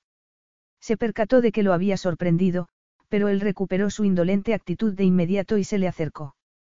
¿Qué has dicho? Ya me has oído. He visto a tres de ellas bebiendo champán tan tranquilas. Es que no tienes vergüenza. En este caso, no, Mafemme, contestó él encogiéndose de hombros. Por primera vez en su vida, ella tuvo ganas de hacer daño físico a alguien, de pegarle un puñetazo en el pecho y arañarle el rostro. Tuvo que contenerse para no gritar. Muy bien. En ese caso, voy a decirle a Faiza que invite a mis examantes la próxima vez que haya una ceremonia de esta. Javid la interrumpió con un gruñido. Ella retrocedió hasta topar con la pared. Él apoyó las manos a los lados de su cabeza y la acorraló sin tocarla. Repite eso, dijo él con voz de trueno. A pesar de lo cerca que se hallaba de ella, lo miró a los ojos con descaro. No dejas de pedirme que te repita lo que digo. Su Majestad es duro de oído. Él le enseñó los dientes, lo que hizo que le mirara los labios, que aún le parecieron más sensuales a aquella distancia. Al conocerte, creí que eras frígida. Me alegro de que solo estuvieras fingiendo. Ella esbozó una sonrisa indiferente. Piensa lo que quieras. Me importa un. No pudo seguir hablando porque él apretó sus labios contra los de ella. El beso no fue ni tan breve ni tan educado como el de la catedral. Javid la besó con pasión, deseo e intensidad. Le pasó la lengua por los labios y a ella le pareció que se derretía. Repitió la caricia más lentamente exigiéndole que lo dejara entrar. Y cuando ella, incapaz de resistirse, le dio permiso y él se introdujo en su boca y la exploró con tanta maestría que la hizo gemir, deseó que no se detuviera. Mondieu, así que era eso lo que se sentía. En ese momento, ella no podría haber ni siquiera levantado un dedo para detenerlo, aunque le fuera la vida en ello. Quería que aquellos labios hábiles y sublimes bloquearan el mundo exterior, que sus manos se aferraran a aquellos anchos hombros y sentir el gemido de la garganta de él entre los labios de ambos, que el cuerpo de él se apretara contra el suyo hasta ser presa de un deseo salvaje. Gimió al notar su erección y le introdujo los dedos en el cabello. Y se sintió poderosa cuando él gimió de satisfacción. Fue esa satisfacción, el vago eco de la advertencia de que estaba en sus manos, que aquello era otra forma de conquistarla, lo que la devolvió a la realidad. Sin hacer caso de la protesta de su cuerpo, lo agarró de los hombros para separarlo de ella. No, para. Él se echó hacia atrás inmediatamente, mientras ella deseaba volver a sentir su cuerpo apretado contra el suyo. No pudo evitar que él le examinara el rostro ni que sus ojos febriles se detuvieran en sus labios hinchados. Bueno, dijo él con voz ronca de deseo y triunfo. Así está mejor. ¿Mejor que qué? Ha sido nuestro primer beso. ¿De qué hablas? Me has besado después de pronunciar los votos matrimoniales. Pero eso ha sido para las fotos, no un beso de verdad. Le examinó el rostro para comprobar su reacción con una desvergonzada mirada de satisfacción masculina. Ahora sí parece que te he besado de verdad, no como esa tontería de la ceremonia que no me ha hecho sentir casi nada. Que no había sentido casi nada, cuando a ella los labios le habían seguido cosquilleando tras ese leve roce. Si es así como intentas evitar el tema del que estamos hablando, no va a servirte de nada. Si estuviera tratando de evitarlo, querida, lo sabrías. No lo intento, se puso muy serio. Esas mujeres forman parte del pasado, pero no invitarlas hubiera provocado un problema político mucho mayor que tu incomodidad. Levantó la mano y le acarició la mejilla con los nudillos. Debo pedirte perdón y que seas indulgente. Puede que, a largo plazo, necesitemos a alguna de ellas para ayudarnos en asuntos del reino, así que es mejor que estén de nuestra parte. Anaís no supo si la desconcertaba más que reconociera los hechos, sus disculpas o de que empleara la primera persona del plural. Abrió la boca, pero no emitió sonido alguno. Y él aún no había terminado. Entrecerró los ojos mientras su mano descendía por el cuello de ella, el brazo y la muñeca hasta llegar a la cintura. Volviendo a un asunto más urgente, ten cuidado con tus amenazas. Yo no comparto a una mujer. Ah, no. Pues tu desenfreno amoroso está bien documentado. No confundas un apetito sexual robusto y pasajero con la promiscuidad. Tus antiguos amantes quedan permanentemente excluidos de tu vida. A ver si lo adivino, estás estableciendo normas que te permitan tener aventuras extramatrimoniales, mientras yo tengo que sufrir, sufrir. Cualquiera diría, Macherie, ¿qué te importa? Me importa tanto como a ti, que supongo que es muy poco. En sus ojos se produjo un destello salvaje y primitivo. Pues me importa, y mucho. Así que te repito que yo no comparto. No lo he hecho nunca ni voy a hacerlo. Entonces, no estás en el puesto equivocado. ¿Por qué tendrás que compartirte con millones de súbditos? Me estás malinterpretando. Y supongo que a propósito. Ah, sí. Preguntó ella sonrojándose. Sí. En beneficio del reino y de nuestro deber, no tendremos más remedio que dedicarles nuestro tiempo y a nosotros mismos. Pero, a puerta cerrada, será solo mía, sin protestas ni evasivas. Eres mía, Anaís. Reconócelo y nos irá mejor. ¿Y si no lo hago? ¿Por qué seguía luchando contra él? ¿Por qué te gusta y te enardece como no lo ha hecho nada en mucho tiempo? A ella le habría encantado poder negar lo que le decía la vocecita interior, pero era verdad. Y se asustó. Él se le había acercado aún más. No podía respirar ni apartar la vista. ¿Qué batalla libras contra ti misma? Ella tragó saliva y alzó la barbilla. Merece totalmente la pena, si implica que no voy a tener que ceder ante ti. Vaya, otro reto, levantó la mano y la acercó lentamente a ella, como si fuera un gatito asustadizo al que tuviera que calmar. Estoy deseando sumergirme en esa fiebre en la que pareces estar inmersa. Ella notó que los ojos se le cerraban ante su seductora voz. Intentó ponerse rígida, mantenerse indiferente, pero era un ser humano. Y la última vez que él la había acariciado había sido increíble. Así que dejó que los nudillos de él se le deslizaran desde la mejilla a la comisura de los labios. Reprimió un gemido y lo miró parpadeando para demostrarle que no era esclava de aquella locura que se había apoderado de él. Javid continuó acariciándola con el pulgar por debajo del labio inferior. Y ella lanzó un gemido. A él se le ensancharon las fosas nasales, como si olfateara a su presa buscando sus puntos débiles. Porque ella era débil, y deseaba atrapar el pulgar con los labios y mordérselo hasta que fuera él quien gimiera. Pero no. ¿Acaso no se había convencido de que debía hacer justamente lo contrario de lo que sus sentidos le exigían en ese momento? Carraspeó, mientras él volvió a tomarla de la mano para llevársela a los labios, como había hecho en la catedral. ¿Qué haces? Acompañar a mi esposa al banquete nupcial. Tenemos que hablar de otra cosa. Eso puede esperar. Estamos desatendiendo a los invitados. Ella vaciló. Si salgo de aquí contigo, todos sabrán lo que hemos estado haciendo.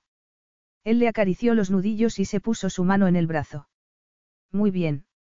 Así no nos retendrán, cuando les digamos que nos vamos a disfrutar de la noche de bodas. Capítulo 5.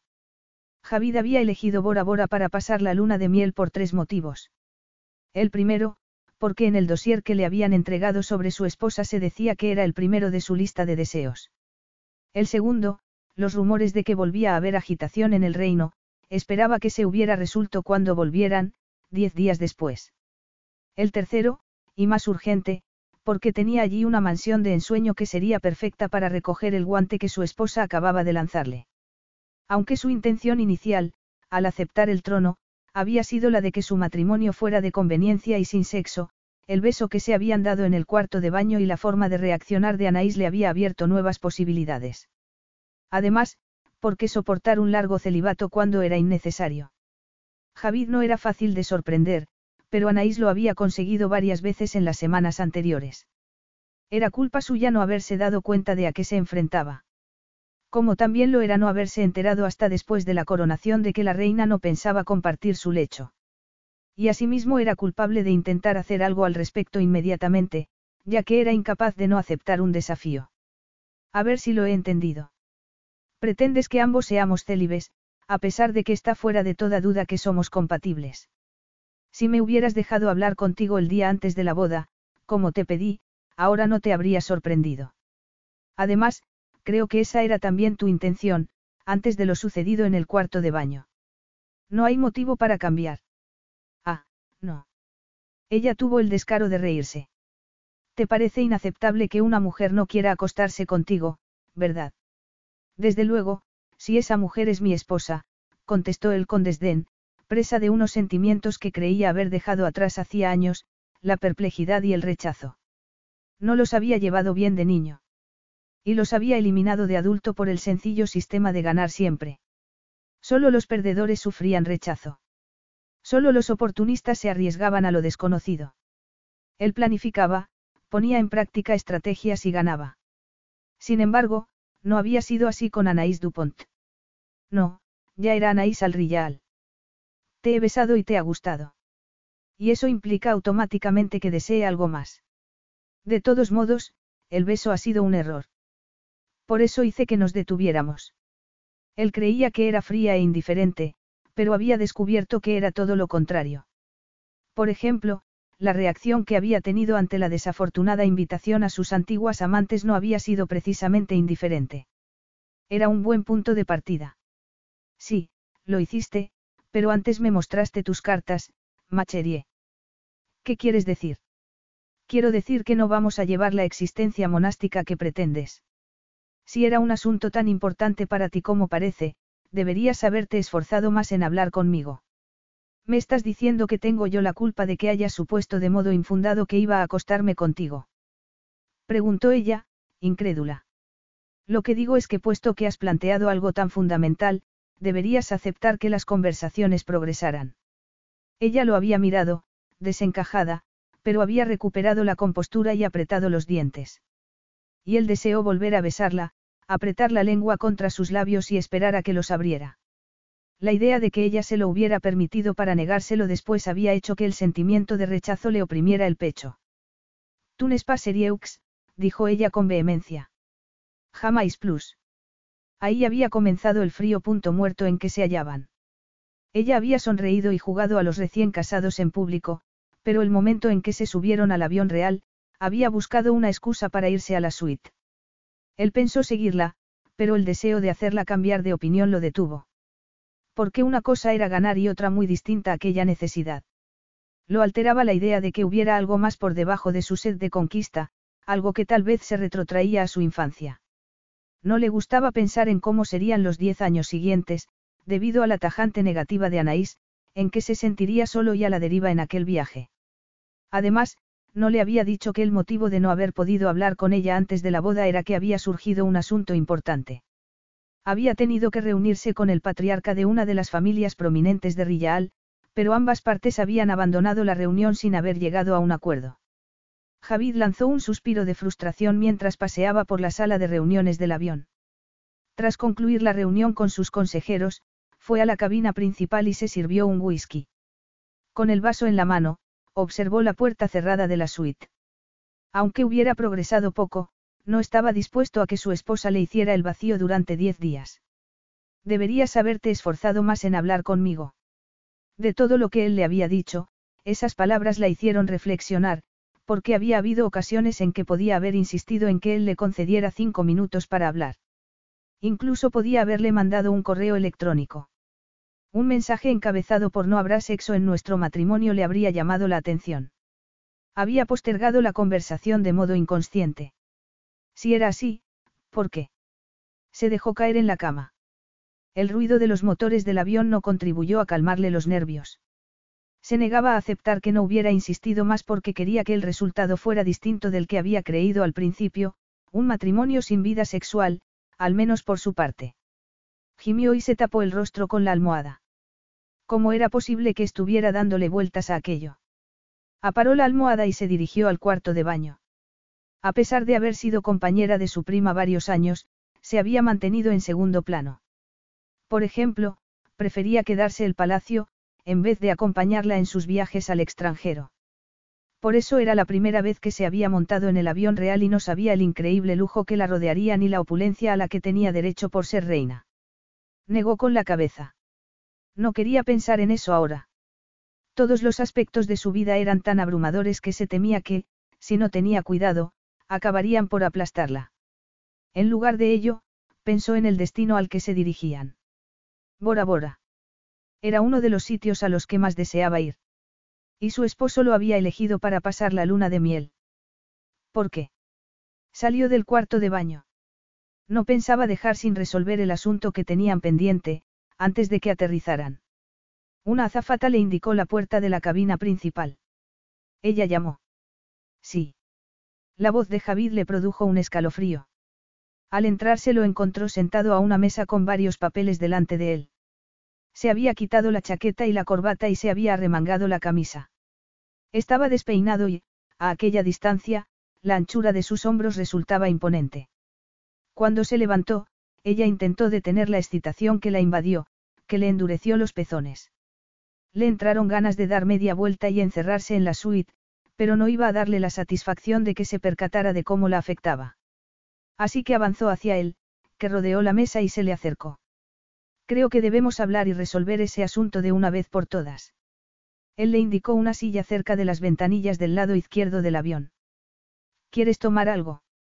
Oh, uy, merci, murmuró ella. Él echó cubitos en un vaso y le preparó una bebida. Ella se sorprendió al ver que se trataba de un brandy con soda, su bebida preferida. ¿Cómo sabías que? No sería buen diplomático ni gobernante, si no hiciera los deberes. Ella aceptó la bebida con inquietud. Si había hecho los deberes, sabría el motivo de su marcha de París, sabría algo de Pierre. Él, con su vaso en la mano, se sentó frente a ella. Anaís dio un sorbo de la bebida y fue al grano. No quiero acostarme contigo. Pero, si quisiera, estarás de acuerdo en que, dadas las circunstancias de nuestro trato, el sexo supondría una complicación añadida. ¿Intentas convencerme o convencerte? Yo ya estoy convencida. Eres tú quien has dado cosas por supuestas, afirmó cada vez más excitada. Así que lo que propones es que ninguno de los dos tenga vida sexual en el futuro. No es una perspectiva innecesariamente solitaria. Anaís no se esperaba que la conversación fuera a discurrir por esos derroteros. Por cómo había fruncido el ceño Javid, parecía que él tampoco. No quieres estar solo. Musito. El rostro de Javid se endureció y ella pensó que reconocer algo así sería aceptar que era un ser humano de carne y hueso, con los sentimientos de una persona común. Pero, bajo la apariencia de la arrogancia y el orgullo, lo era. Ella lo sabía porque sentía lo mismo. Había huido de Francia a Rillal porque necesitaba el consuelo de Yasmín, porque necesitaba no sentirse tan sola. Lo que quiero decir, contestó Javid, es que es mejor aliarse que hacer las cosas solo. Los dos deseamos que el reino prospere y esté en paz. Por respeto a nuestros respectivos primos, no merece la pena que lo intentemos. Pero yo ya soy reina, ya estamos unidos, no. Las fachadas se desgastan y se acaban quebrando. ¿A qué te refieres, Javid? Lo que digo es que en vez del enfrentamiento por el enfrentamiento, estos días dejemos que las cosas fluyan de forma natural. Estoy convencido de que nos servirá de ayuda para lo que nos espera más adelante. Ella tragó saliva. Un método de ensayo y error físico y emocional. ¿Es eso lo que me propones, en vez de excluir por completo los sentimientos? Por mucho que nos guste pensar que en nuestra relación no hay cabida para los sentimientos, hay una base de confianza y de conexión, no. El corazón de Anaís le dio un vuelco. Si no te conociera mejor, diría que acabas de reconocer que te caigo bien. La burla sardónica que se esperaba no se produjo ni tampoco el rechazo de sus palabras. Él se limitó a encogerse de hombros. Me intrigas. Hace dos semanas, habría jurado que me eras indiferente. Pero reconozco que no es así, igual que reconozco que el camino que nos espera es duro, sin necesidad de añadirle obstáculos innecesarios. Me intrigas. Anaís intentó rechazar la sensación que le produjeron esas palabras, porque era sobrecogedora y estimulante. Sin embargo, no lo hizo al notar la importancia de que Javid lo reconociera. O se engañaba. La muerte de Yasmin la había dejado sin su última amiga y confidente. No creía que Javid fuera a ocupar su lugar, pero si la ayudaba a no sentirse tan sola, no le resultaría más fácil soportar su nuevo e intimidante papel. Él interrumpió los pensamientos. Sé valiente, Anaís. Analiza mi propuesta, pero no esperes mucho. Frente a los empleados, los invitados y el público, continuaremos como hasta ahora. Te acariciaré. Y, quién sabe. Puede que eches de menos mis besos. Pero nada permanece en secreto eternamente, sobre todo entre los muros del palacio. Muchos ojos estarán pendientes de nosotros y se preguntarán por qué no dormimos juntos. Supongo que ninguno de los dos quiere ser objeto de interminables cotilleos y de una decena de biografías no autorizadas sobre nuestra vida sexual, antes de que acabe mi primer año de reinado. Ella agitó la mano. Tú exageras. Ah, sí. Te olvidas de cuál era mi posición, antes de que se produjera esta situación. Sé de primera mano lo que es ser objeto de la atención pública por ser príncipe. Y te aseguro que lo que se ve y se lee en la prensa sensacionalista solo es la punta del iceberg, comparado con lo que la prensa indagará en busca de algo escandaloso. ¿Por qué vamos a pasar por eso, si no es necesario?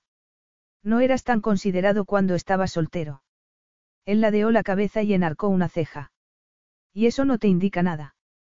Ella lo miró, confusa. Quería decir que ella era la causa de dicho cambio. La idea la petrificó. Estaba acostumbrada a pensar en él como playboy o diplomático, pero no como príncipe. Por el rictus de amargura de sus labios, se percató de que había otras facetas que desconocía. ¿Cuál era su mascota preferida en la infancia? ¿Quién era su mejor amigo en la escuela? ¿Qué? Pour l'amour de Dieu, céntrate. Porque, si no, lo siguiente que se plantearía sería ser su amiga y compartir esperanzas y sueños. Frunció los labios. Así que debo dejarte que me manosees en público para continuar con esta farsa. La expresión de él se endureció. La arrogante contracción de la mandíbula le recordó que era de sangre real y tenía la fortaleza y el orgullo de un guerrero. Yo solo recuerdo a uno de nosotros manoseando al otro en el cuarto de baño, Abiti. Y te alegrará saber que no me disgustó. Ella se sonrojó. Te he dicho que no era mi intención. Es una pena, porque sería un prólogo excelente para nuestra historia. Ella negó con la cabeza. No esperaba que esta conversación fuera a desarrollarse así. Las cosas raramente lo hacen. El truco consiste en irte con más de lo que has llegado. Durante su estancia en Rillaal, Anaís había sido testigo del enojo de Yasmin cuando los medios de comunicación hacían un mundo de cualquier detalle.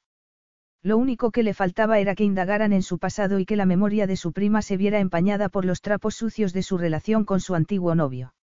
Era evidente que Javid y ella no iban a ser amantes dichosos, pero tenían que ser enemigos acérrimos.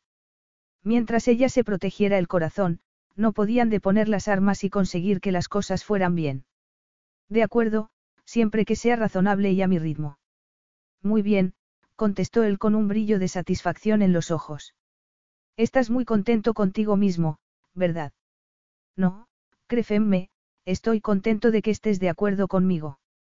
Entiendo que las cosas no han sucedido de modo convencional entre nosotros, por lo que estoy dispuesto a esperar. Puede que tengas que esperar mucho tiempo. Puede, pero merecerá la pena. La azafata llamó a la puerta para anunciarles que aterrizarían al cabo de un cuarto de hora, lo que puso fin a la conversación. Javid se levantó y le tendió la mano. Consciente de que la azafata estaría cerca y de que había aceptado la propuesta de él, Anaís la agarró. Se sentaron en el sofá de la cabina principal y se abrocharon los cinturones de seguridad. Después de aterrizar en una pista privada, en una de las islas, él le murmuró. Espérame. Ella observó que iba a recoger la chaqueta y tuvo la primera impresión de lo que era no estar peleándose con él a cada segundo. Para bajar del avión, él le puso la mano al final de la espalda y la condujo al primero de los tres todoterrenos que los esperaban. La mano de él la quemaba a través de la blusa y lanzaba oleadas de fuego al resto de su cuerpo. Tras cruzar una verja de hierro forjado y recorrer un sendero flanqueado de árboles, llegaron a una espectacular villa de madera, un cruce de estilo polinesio y europeo. Una docena de empleados los esperaban en la entrada con una expresión mezcla de amabilidad y admiración. En el interior, la madera oscura alternaba con paredes blancas con coloridos cuadros. Carecía del lujo del palacio de Rillaal, pero era elegante y hermoso. En cada habitación predominaba la comodidad en forma de mullidos sofás, bonitas lámparas y notables esculturas. Después de años deseándolo, Anaís no se creía que estuviera allí. Claro que no podía olvidarse del motivo, sobre todo cuando Javid se le acercó, una vez que se hubo marchado el ama de llaves para hacerse cargo del equipaje. De momento, cumple con las expectativas de tu lista de deseos. Más que eso, espera, conoces la lista de cosas que quiero que se cumplan antes de morirme. Por supuesto, y por eso he cambiado nuestro destino. ¿Dónde íbamos a ir? Tengo debilidad por las Seychelles, pero ya iremos en otra ocasión. El sonido de los cubitos de hielo atrajo su atención hacia el mayordomo, que llevaba una bandeja con refrescos. Gracias, Nathan. El hombre le sonrió. De nada, Majestad. De parte del personal, quiero decirle que estamos muy contentos de verlo de nuevo. Gracias, contestó Javid sonriendo a su vez. ¿Has estado antes aquí? preguntó ella. Sí, varias veces. ¿Es tuya la villa? Sí, además de la isla. Ambas son también tuyas ahora, le dio un vaso que contenía una bebida de color turquesa, tomó el suyo, con una bebida menos coloreada, y brindaron. Por nuestra alianza, dijo él. A partir de ese momento, mientras recorrían la casa, él no dejó de tocarla, agarrándola de la muñeca para que se detuviera ante un cuadro, poniéndole la mano en la espalda para conducirla a una habitación o colocándole un mechón de cabello detrás de la oreja. Anaís estaba deseando que el recorrido terminara, cuando el ama de llaves los condujo a una impresionante suite en el ala oeste. En la terraza, una hamaca doble se mecía con la brisa y varias tumbonas invitaban a relajarse. Pero lo que hizo que ella contuviera la respiración fue la gran piscina, cuya agua brillaba a la luz del sol de media tarde. Nos vemos dentro de una hora en la piscina. Pregunto, Javid, como si le hubiese adivinado el pensamiento. Solo se trataba de un baño, Así que, ¿por qué se le hizo un nudo en el estómago? No le des demasiadas vueltas, Macherie. Solo se trata de relajarnos, tras el largo viaje, dirigió la mirada hacia la cama con dosel del dormitorio de ella. Supongo que no querrás acostarte ahora, porque, si lo haces, no podrás dormir esta noche a causa del desfase horario. Bien SR. Entonces, hasta luego, pensando que él saldría por donde habían entrado, la extrañó verlo dirigirse hacia el otro extremo de la terraza, donde había otra puerta corredera. ¿Dónde vas? Nuestras suites están conectadas por la terraza. Esta puerta estará siempre abierta, por si quieres usarla. Anaí sorprendida, sin saber si debía sentirse alarmada o indignada, lo vio entrar en su suite. No recobró la calma al entrar en la suya, mientras los empleados le deshacían el equipaje en el espacioso vestidor, al lado del lujoso cuarto de baño. Cuando se quedó sola, continuaba nerviosa. Había accedido a dejar de pelearse con Javid tanto en público como en privado, pero eso no significaba que fuera una presa fácil, como lo había sido con Pierre. Esbozó una leve sonrisa. En vez de que él la pillara siempre desprevenida, iba a ponerse a su nivel y a bajarle los humos. La idea adquirió fuerza mientras se ponía un bikini amarillo y un fino vestido a juego. Se cepilló el cabello, agarró las gafas de sol y se calzó unas sandalias de plataforma. Una empleada la condujo por una serie de pasillos hasta la piscina. Anaís llegó la primera. Eligió una tumbona y aceptó el refresco que le llevó la empleada. Se percató de que se había olvidado del protector solar en la suite. Arrugó la nariz justo cuando le llegó la voz de Javid. Seguro que el refresco no sabe tan mal. Claro que no. Está delicioso. Entonces, ¿Qué te pasa? Preguntó él sentándose en la tumbona del alado. Anaís no cesaba de devorarlo con los ojos. Llevaba un bañador de diseño y el reloj, que nunca se quitaba. Contempló su musculoso torso y el vello que le descendía hasta la pretina del bañador y más abajo. Estuvo a punto de gemir de deseo. Él se estiró como un felino en la tumbona, con el rostro vuelto hacia ella. He olvidado la crema protectora. Hay más de una docena de empleados que te traerán lo que necesites. No me siento a gusto cuando otros me traen cosas. Pues aprende, porque ahora eres reina. Además, tienes cosas más importantes que hacer que lo que deben hacer otros contratados para eso. Ella apretó los labios y él añadió. Recuerda que, incluso aquí, cada uno tiene su puesto. Si lo usurpas, aunque sea sin pretenderlo, harás que los empleados se sientan inseguros e incluso que te guarden rencor. No se me había ocurrido, murmuró ella. Él sonrió. Pues este puede ser el principio de una amigable cooperación.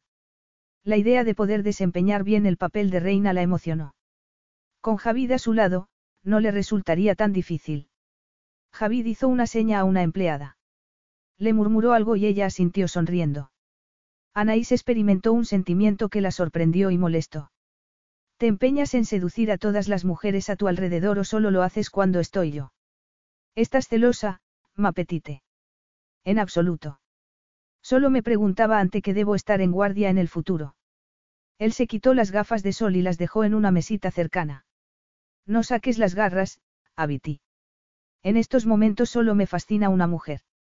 Anaís fue presa de nuevas emociones, la necesidad de inmunizarse frente a las palabras cariñosas que él empleaba, el enojo por haberle demostrado tan claramente que estaba celosa, y sobre todo, la agitación que le producía que hubiera dicho, en estos momentos. Le acababa de recordar qué clase de hombre era. Cuando la empleada volvió con una cesta que contenía diez marcas de crema solar, ella se lo agradeció con una sonrisa, dejó el vaso, se levantó y se quitó el vestido. Oyó a Javid aspirar con fuerza, pero no lo miró. Trató de no sonrojarse ante su escrutinio, mientras la empleada colgaba el vestido, antes de marcharse. El bikini que llevaba no era modesto, pero era eso, un bikini. Eligió una crema, se echó el cabello sobre un hombro y vio que Javid se había incorporado y la miraba fijamente. Yo te la pongo. Muy bien, le tendió el tubo y añadió, a condición de que luego te la ponga yo. Él se quedó sorprendido y ella se felicitó por haberlo desconcertado. ¿Cómo voy a rechazar semejante oferta de mi esposa? Túmbate. La observó durante varios segundos y se echó crema en la mano. A ella se le desbocó el corazón cuando la agarró del tobillo y le levantó la pierna para ponerse su pie en el pecho. Ella se quedó sin respiración. Y eso que apenas la había tocado. Él comenzó a extenderle la crema por el empeine. Ya no la miraba, como llevaba haciendo varios minutos, sino que parecía absorbido por la tarea. Después de haberse dado la vuelta y de que él le hubiera dado crema en la espalda, Anaís intentó no jadear ni verse afectada por la respiración agitada de él. Era esa la reacción que buscaba, que él no la subestimara. Merci. Te toca a ti. Él la miró con ojos brillantes y ella vio en ellos un destello de advertencia. Él se tumbó en la hamaca, como una pantera en sus dominios. Anaís agarró el tubo y rogó para salir ilesa del embrollo en el que se había metido. Capítulo 6. Javid sospechaba que su esposa pretendía hacerlo caer en su propia trampa. Reprimió un gemido cuando ella le extendió la crema por los hombros. Si a eso se refería ella al poner las condiciones de ser sensatos y hacer las cosas a su propio ritmo, no iba a protestar. Apretó los dientes. Se estaba volviendo adicto a Anaís muy deprisa. Una cosa era establecer una alianza para que los diez años de reinado no fueran insoportables, dejar que ella le ganara, incluso en algo tan efímero como el sexo, otra muy distinta. Por algo había aprendido a no ser esclavo de una mujer. Eran volubles. Al igual que su madre, su afecto aparecía y desaparecía como el ciclo lunar y estaba íntimamente unido a lo que pudieran conseguir de él y de su posición. Él obtenía lo que necesitaba, asegurándose de que ambas partes quedaran satisfechas, y nunca se quedaba el tiempo suficiente para ser utilizado o rechazado. En cambio, se volvía indispensable para aquellos que le importaban, aunque le sobraban los dedos de una mano para contarlos. Fuera lo que fuese lo que Anaís le ofrecía, debía devolverle únicamente lo mismo, siempre que beneficiara al reino. Así que reprimió la oleada de deseo que lo invadió cuando ella le deslizó los dedos por los tríceps y recordó que unas horas antes ella se oponía a aquello. Que hubiera cambiado de opinión tan deprisa, podía fiarse de ella. Le daba igual. Estaría en guardia. ¿Y si acababan en la cama? Así está bien. No me quejo, respondió él en tono divertido, aunque seguía inquieto. Hacía tiempo que no se sentía tan perdido. Pero era la primera vez que era rey y que se había casado. No justificaba eso su estado de ánimo. No. El reto de gobernar le interesaba y le gustaba la idea de mejorar la situación de su país y su pueblo en el mundo. Al cabo de diez años, cedería el poder a su sucesor dejando el reino en mucho mejor estado que aquel en que lo había dejado su primo. En cuanto a la reina. Se abriría a ella solo hasta cierto punto. Date la vuelta. Él lo hizo y observó que ella se ruborizaba. Sintió una profunda satisfacción masculina al ver que ella tenía los ojos clavados en su miembro, pero desvió la vista inmediatamente. Él se puso las manos detrás de la cabeza sin que le importara disimular el efecto que le provocaba que ella le deslizara las manos por el torso y las piernas. Es inevitable, Cherie, lo mismo que para ti, le miró los erguidos pezones. Ella se apartó bruscamente de la tumbona y dejó las gafas en la mesa. Voy a bañarme.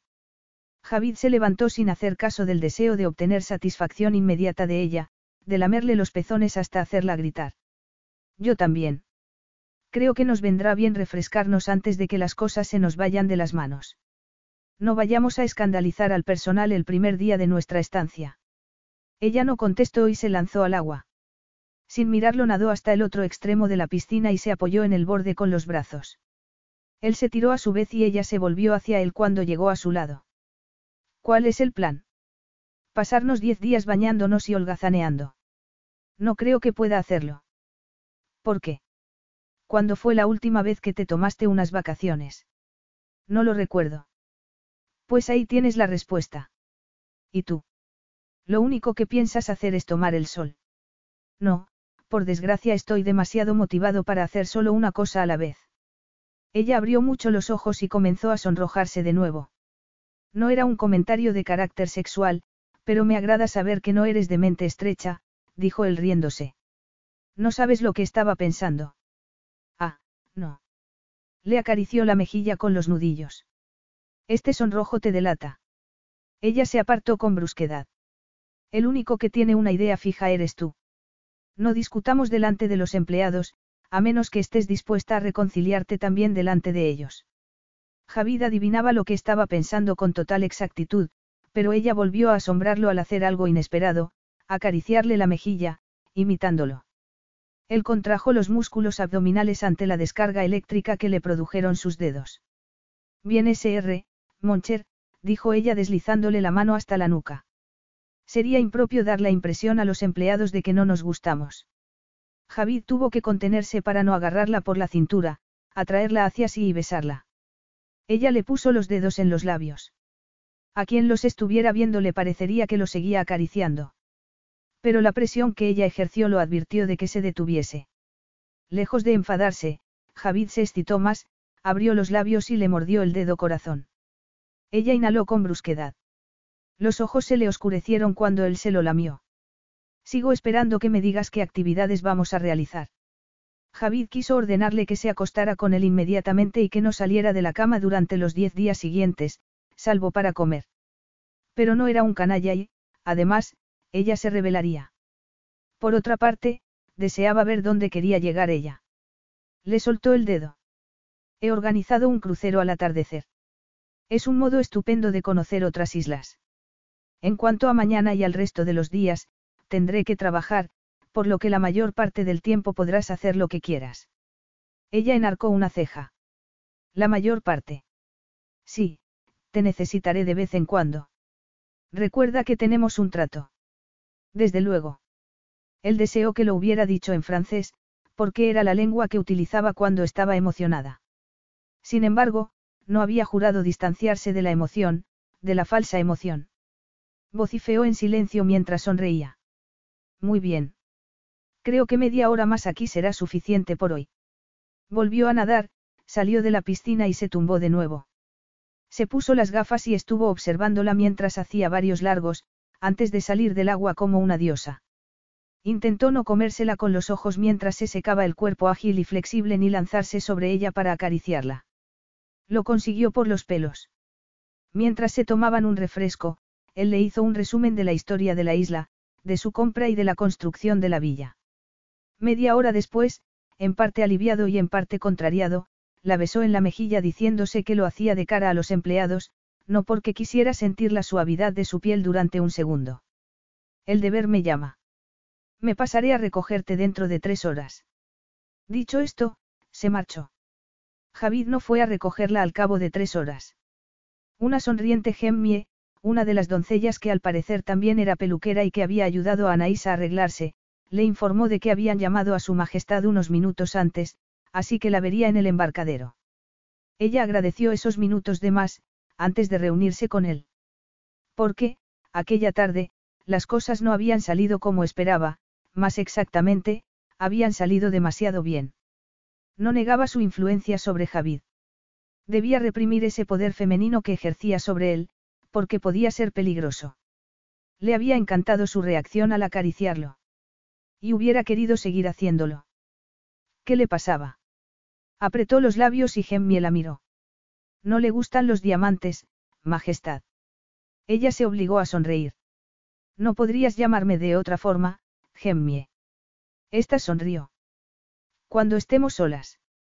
¿Le parece bien, señora? Anaí suspiró y asintió. Sí, por favor. Muy bien, señora. Debe decidirse entre los diamantes y las esmeraldas. Anaí se miró el fino vestido de verano, adecuado al calor asfixiante de Bora Bora.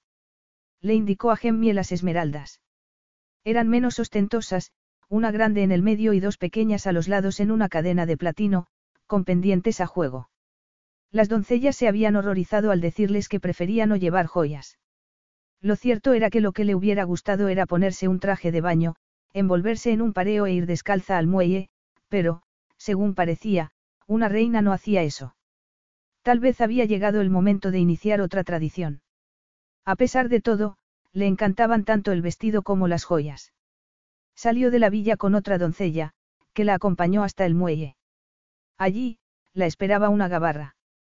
Cuando comenzaron a alejarse de la costa, Anaís examinó el horizonte y se quedó con la boca abierta al ver el inmenso y elegante yate anclado a un kilómetro de distancia.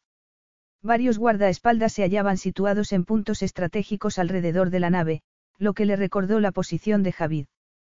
Parecía que ni siquiera salir en barco al atardecer en una isla idílica podía hacerse sin medidas de seguridad. En la cubierta superior, hablando por teléfono, estaba Javid. Cuando llegaron, un miembro de la tripulación la ayudó a subir al yate y otro se le acercó sonriendo. Bienvenida a bordo, Majestad. Sígame, por favor. Unos minutos después llegaron a la cubierta superior. Javid seguía hablando por teléfono en árabe y con el rostro muy serio. Cuando ella se le acercó, colgó y le entregó el móvil a un ayudante. Ella se detuvo en medio de la cubierta, debido al impacto de la presencia de Javid. Él, sin embargo, avanzó y la besó en la mejilla. En el interior de ella estallaron pequeños fuegos artificiales. Tratando de recuperar la compostura, retrocedió fingiendo examinar el entorno. Cuando me hablaste de un crucero al atardecer, pensé en un barco pequeño, no en esto.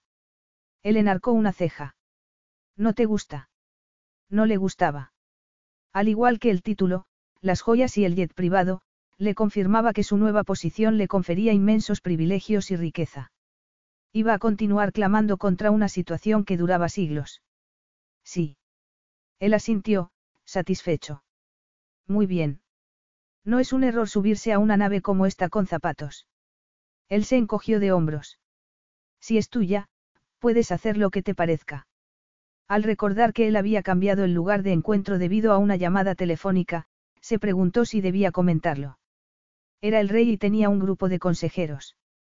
Pero habían decidido recorrer aquel camino juntos y apoyarse mutuamente. Respiró hondo. ¿Con quién hablabas? Él se tensó levemente. No quiero aburrirte con asuntos de Estado. También son míos, como no dejas de recordarme. Entonces. Insistió al tiempo que aceptaba el cóctel que le llevaron en una bandeja de plata. Él hizo un gesto a los empleados, que se marcharon silenciosamente. Después agarró a Anaís por el codo y la condujo a la proa del yate. La nave se deslizaba plácidamente por el mar, los últimos rayos del sol iluminaban el agua de color turquesa. Con una bebida en la mano y la brisa refrescándole la piel, ella pensó que habría sido un momento perfecto de no ser por el ceño fruncido de Javid. Era de esperar que no todos se alegraran de mi elección como gobernante de Rillal. Ha habido disensiones. Ella contuvo la respiración. Muchas. Nada que no se acabe resolviendo.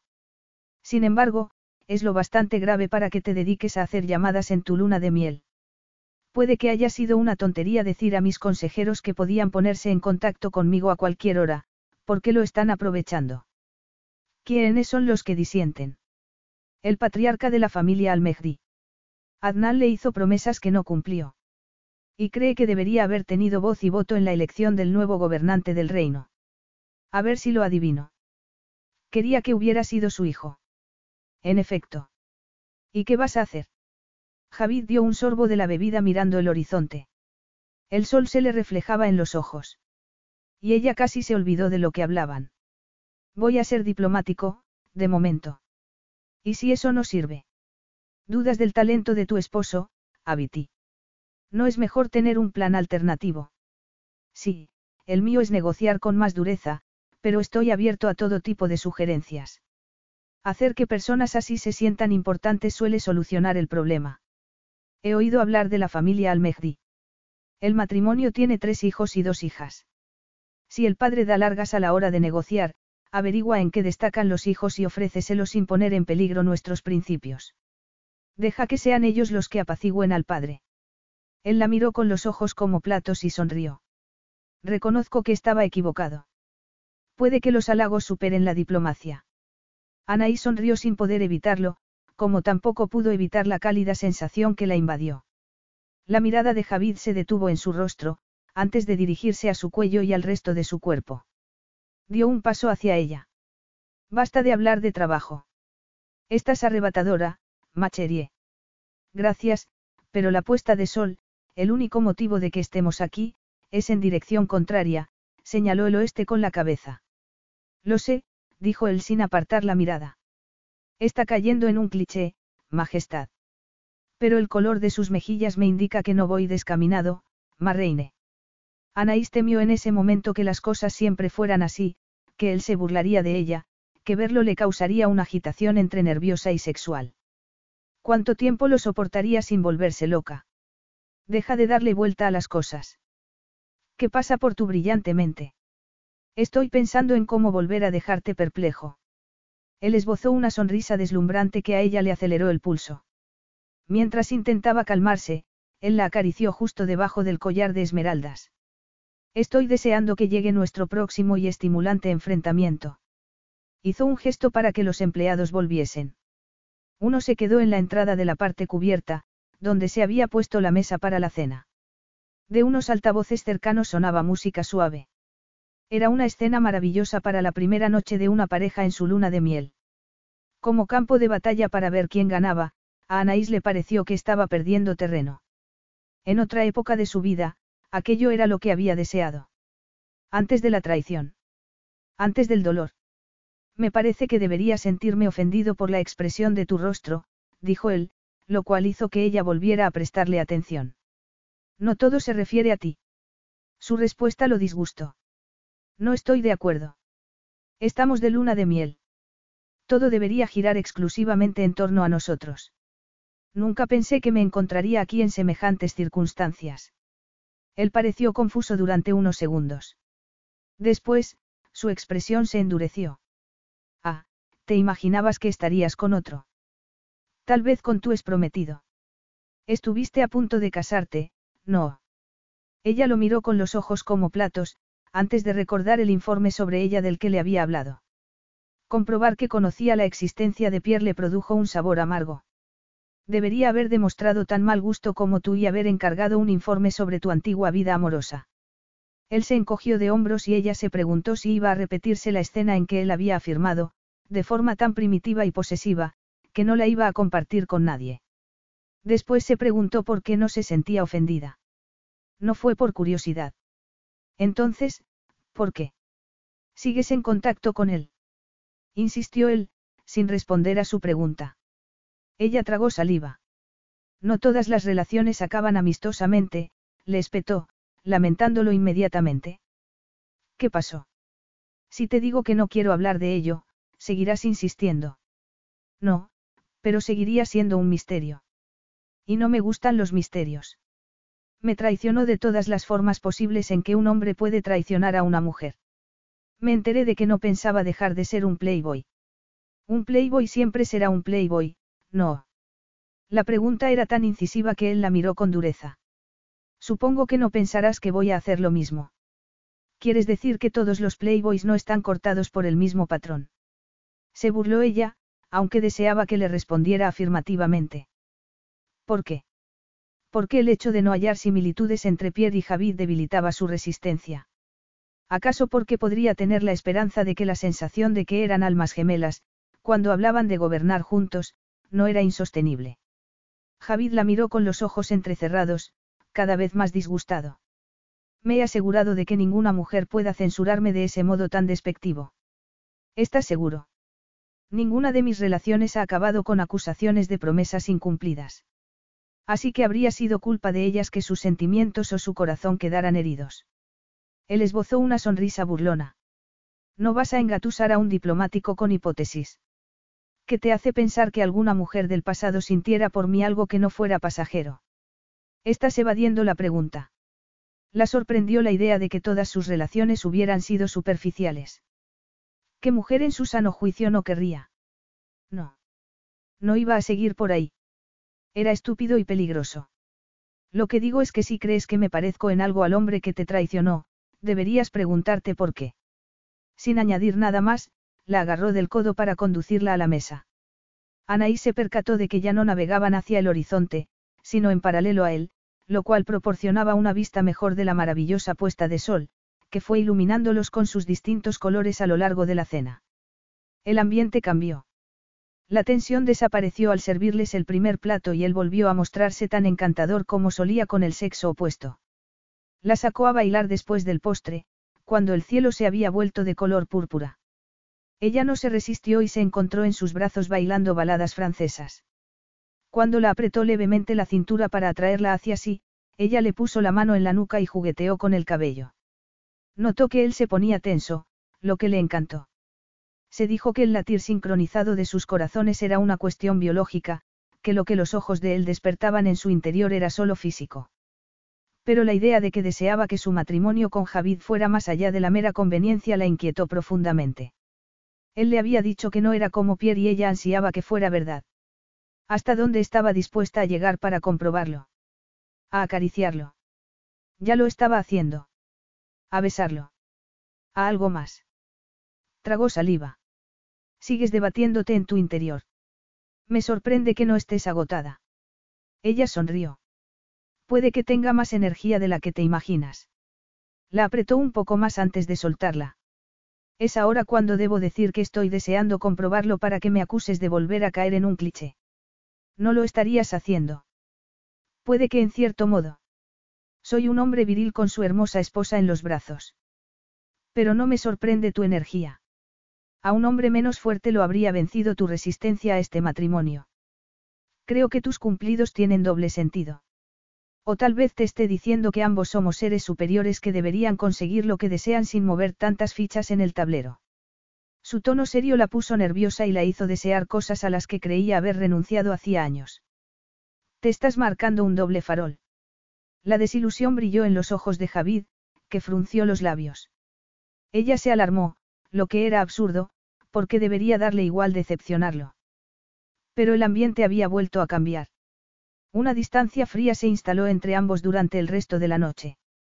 Cuando, dos horas después, él la acompañó a la suite y le dio las buenas noches con frialdad, Anaí se dijo que era lo mejor. Había pasado una velada con Javid, que podía calificarse de romántica, sin sucumbir a su encanto. Debía considerarlo una victoria. Entonces, porque se acostó con un nudo de anhelo en el estómago. Capítulo 7. Era el tercer día seguido que Javid estaba en la terraza a horas intempestivas. Reprimió una sonrisa autocrítica. Era incapaz de concentrarse, aunque aún conseguía reinar desde lejos e incluso conseguir alguna victoria diplomática sin perder demasiado prestigio. Pero, fuera de eso, en las interminables horas que debería haber estado en el paraíso del placer, se enfrentaba a una resistencia inamovible. Y la causa era, su esposa. Observó la puerta corredera firmemente cerrada a pocos pasos de donde se hallaba. Tan cerca y a la vez tan lejos. Como ella. Llevaba tres días volviéndolo loco. Por una parte, ella le había confirmado que estaba justificado que insistiera en una unión armoniosa. Sus ideas para un mejor gobierno de Rillal eran innovadoras y el miedo a no estar a la altura no le había desaparecido por completo, pero sí disminuido lo suficiente para que él se diera cuenta de que comenzaba a adaptarse a su nueva función. Sorprendentemente, eso le había aliviado el temor ante la idea de reinar. Por primera vez en su vida no se sentía tan solo. Ella pasaba con él todo el tiempo que exigiría una verdadera luna de miel. Cuando él la acariciaba la mejilla en público, ella lo imitaba o le ponía la mano en el brazo. Cuando él le sonreía, ella lo hacía de un modo tan deslumbrante que lo dejaba sin aliento. Pero, al final, ella siempre se marchaba dejándolo enloquecido de deseo. Debía reconocer que era una mujer única. Pero su continuo rechazo le reabría antiguas heridas y le recordaba sus esfuerzos por intentar obtener una respuesta de quienes lo habían dejado abandonado hasta que lo necesitaban para hacer algo. Como sus padres. Entonces, como ahora, sus esfuerzos habían resultado inútiles, pues sus padres no le habían prestado atención. Corría el peligro de que se repitiera la situación, aunque en un plano distinto. Lo esperaban el rechazo y la indiferencia. Con el pecho oprimido, dirigió la vista al horizonte. Al menos no se había perdido un solo amanecer desde que habían llegado. Se llevó la taza de café a los labios y saboreó el líquido ardiente con la esperanza de dejar de pensar en su esposa durante un minuto. Oyó que la puerta se abría y supo que ella lo había visto porque contuvo una exclamación y detuvo sus pasos. Estás aquí. Qué conmovedora reacción ante mi presencia. Intentó con todas sus fuerzas no mirar en su dirección, pero fracasó. Al verla se le hizo un nudo en el estómago. Incluso recién levantada y despeinada estaba hermosa. O tal vez fuera que se hallaba privado de sexo. Le parecía que Santa Bárbara pertenecía a un pasado distante e insatisfactorio, y el rostro de las mujeres se le había borrado. Sorprendentemente, no echaba de menos aquellos días. Desde la coronación, el reto de gobernar tenía prioridad sobre todos los demás. Bueno, sobre casi todo. Eso es café. Se dirigió donde estaba la bandeja con café que él había llevado al darse cuenta de que no podía dormir. Puedo. Él le hizo un gesto de asentimiento y ella se sirvió una taza de esa forma tan elegante que tanto lo fascinaba. Después se le acercó, lo cual lo sorprendió. Se dijo que no debería alegrarse, ya que probablemente ella volvería a atormentarlo. Pero lo único que hizo fue mirar el horizonte durante unos segundos, antes de volverse hacia él. ¿Qué plan tenemos hoy? Preguntó, tras haber soplado el caliente líquido y haber avivado aún más el deseo de Javid. Él hizo una mueca. Más tortura, supongo. Perdona. Él sonrió. Has buceado, hecho esquí acuático, motociclismo acuático y parapente. Has tomado el sol y recorrido buena parte de la isla. Y todo ello haciendo una soberbia demostración de afecto fingido para los espectadores. Así que mejor dime tú qué plan tenemos para hoy.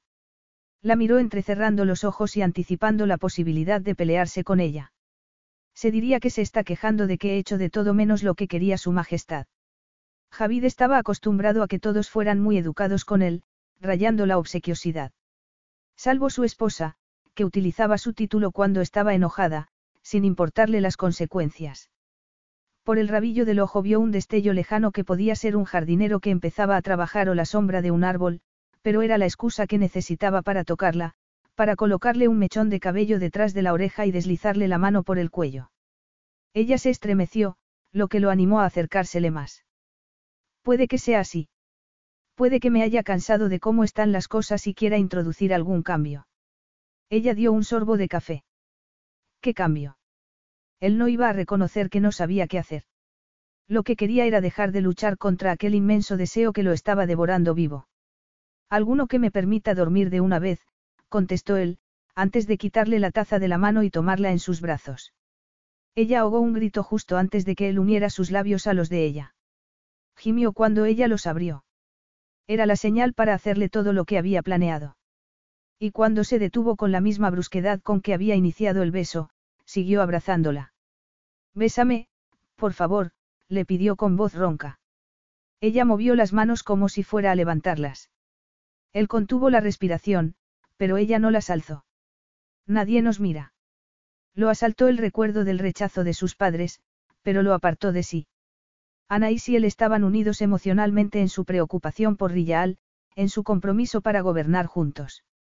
Pero ahora se trataba de algo puramente físico, de librarse de la locura que lo poseía. Entonces, bésame porque lo deseas. Ella lo miró con los ojos como platos. Javid, yo, no deberíamos. Debemos hacer lo que queramos. Pero no intentes convencerme, Anaís. Si consigues convencerte de que no me deseas, vete. Entonces, ambos sabremos la verdad. Ella se lamió el labio inferior con la punta de la lengua.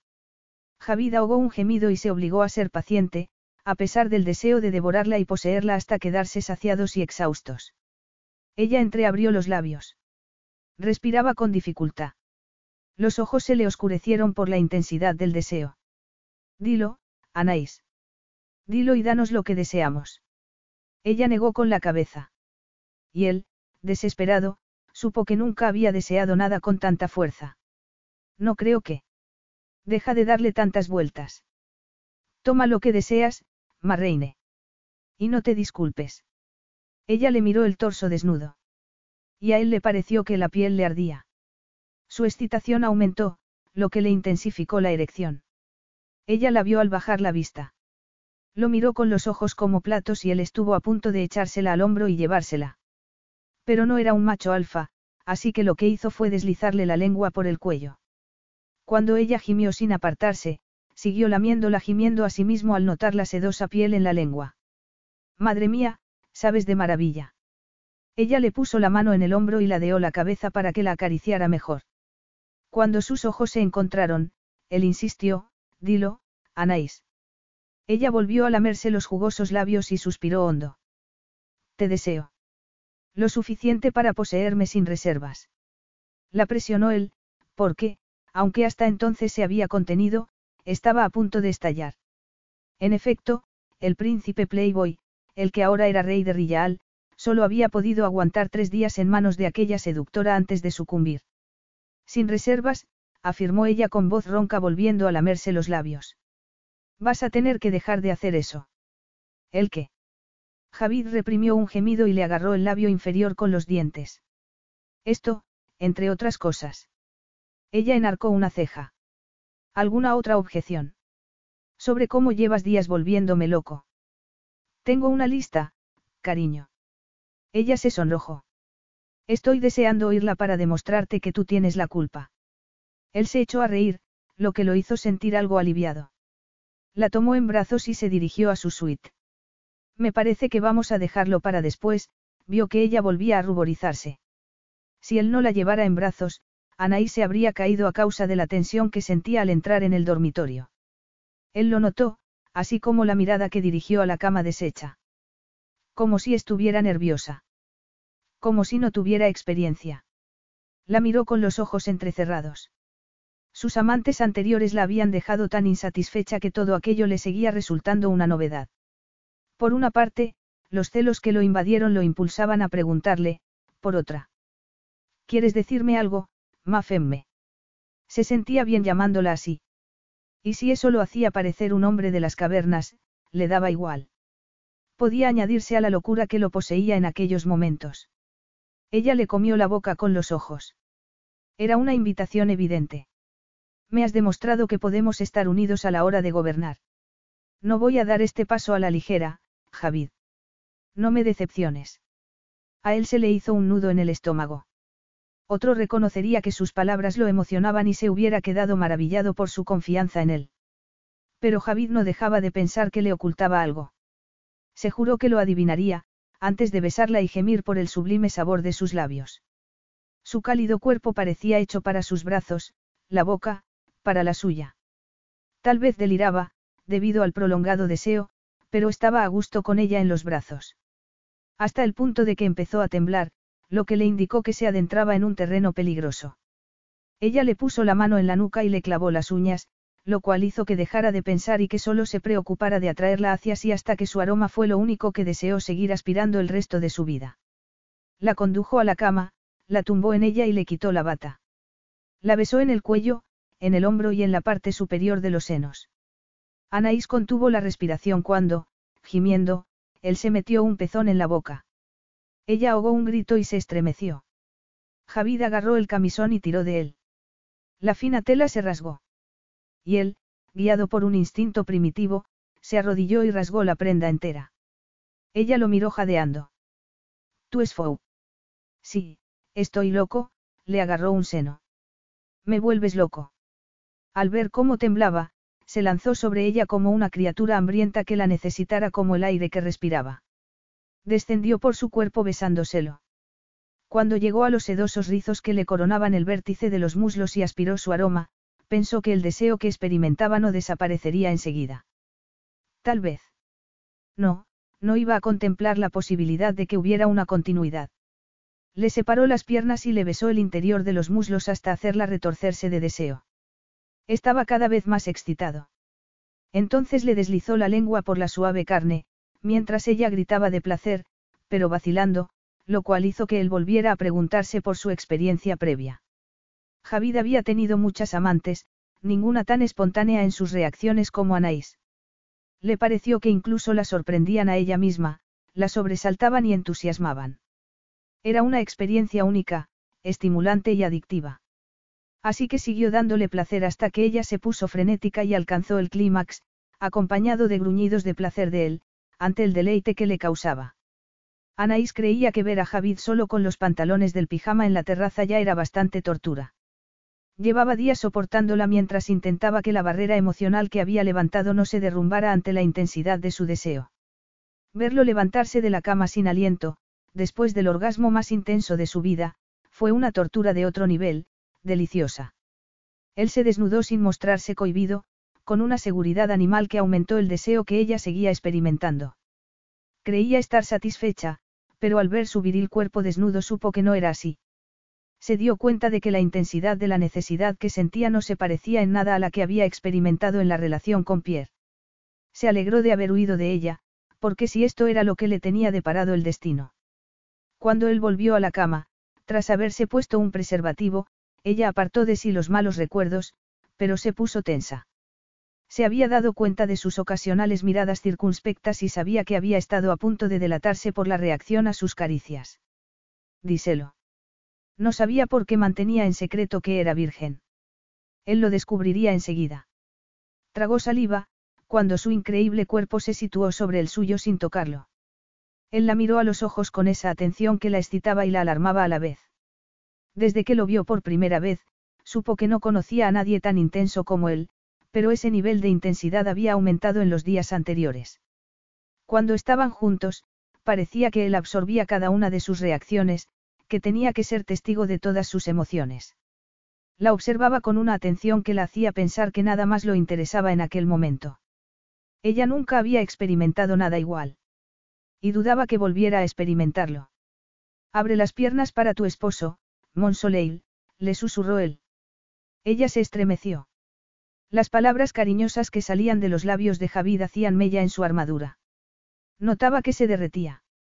Abrió las piernas y él miró fijamente el lugar con el que se había deleitado hacía un rato. Se le ensancharon las fosas nasales y se sonrojó de excitación al colocarse frente a la entrada al tiempo que la miraba a los ojos. Mírame, mira cómo te tomo, Abiti. Sus palabras alertaron su cuerpo entero y, anticipando lo que iba a suceder, Anaí se quedó sin respiración. Abrió la boca para decirle lo que le esperaba, pero no pudo articular palabra. Lo miró a los ojos, mientras él la penetraba profundamente con un gruñido. Se detuvo cuando ella chilló. La sorpresa lo dejó petrificado y la miró con los ojos como platos al darse cuenta de lo que sucedía. Anaís. Dijo con voz incrédula, insegura y levemente acusadora. Ella bajó la mirada. Él le agarró la cabeza. No, mírame. Ella tragó saliva. Explícate, musitó él. Ella intentó encogerse de hombros, sin conseguirlo. Es que, yo nunca. Él entrecerró los ojos. ¿Cómo puede ser? Recuerdo perfectamente que te mofaste de mí hablándome de tus amantes el día de la boda, con la intención de enojarme. Haber tenido amantes no implica haberse acostado con ellos. No juegues con las palabras. Ella, nerviosa, se humedeció los labios y notó que él se removía en su interior. La sensación era tan deliciosa que intentó que se repitiera arqueando levemente las caderas. Él apretó los dientes y volvió a sonrojarse. No habrá placer mientras no obtenga respuestas. Pues es evidente. No llegué a acostarme con mi prometido. Ni con ningún otro hombre, ya que estamos. ¿Cómo? preguntó él, incrédulo, recorriéndole el cuerpo con la mirada. Pues o estaba ciego. Ella lo hizo callar con un beso deslizándole la lengua por los labios. Él se estremeció con un gemido. ¿De verdad quieres hablar de eso ahora? murmuró ella. Creía que los hombres valoraban la virginidad. O lo que te molesta es tener que enseñarme a complacerte.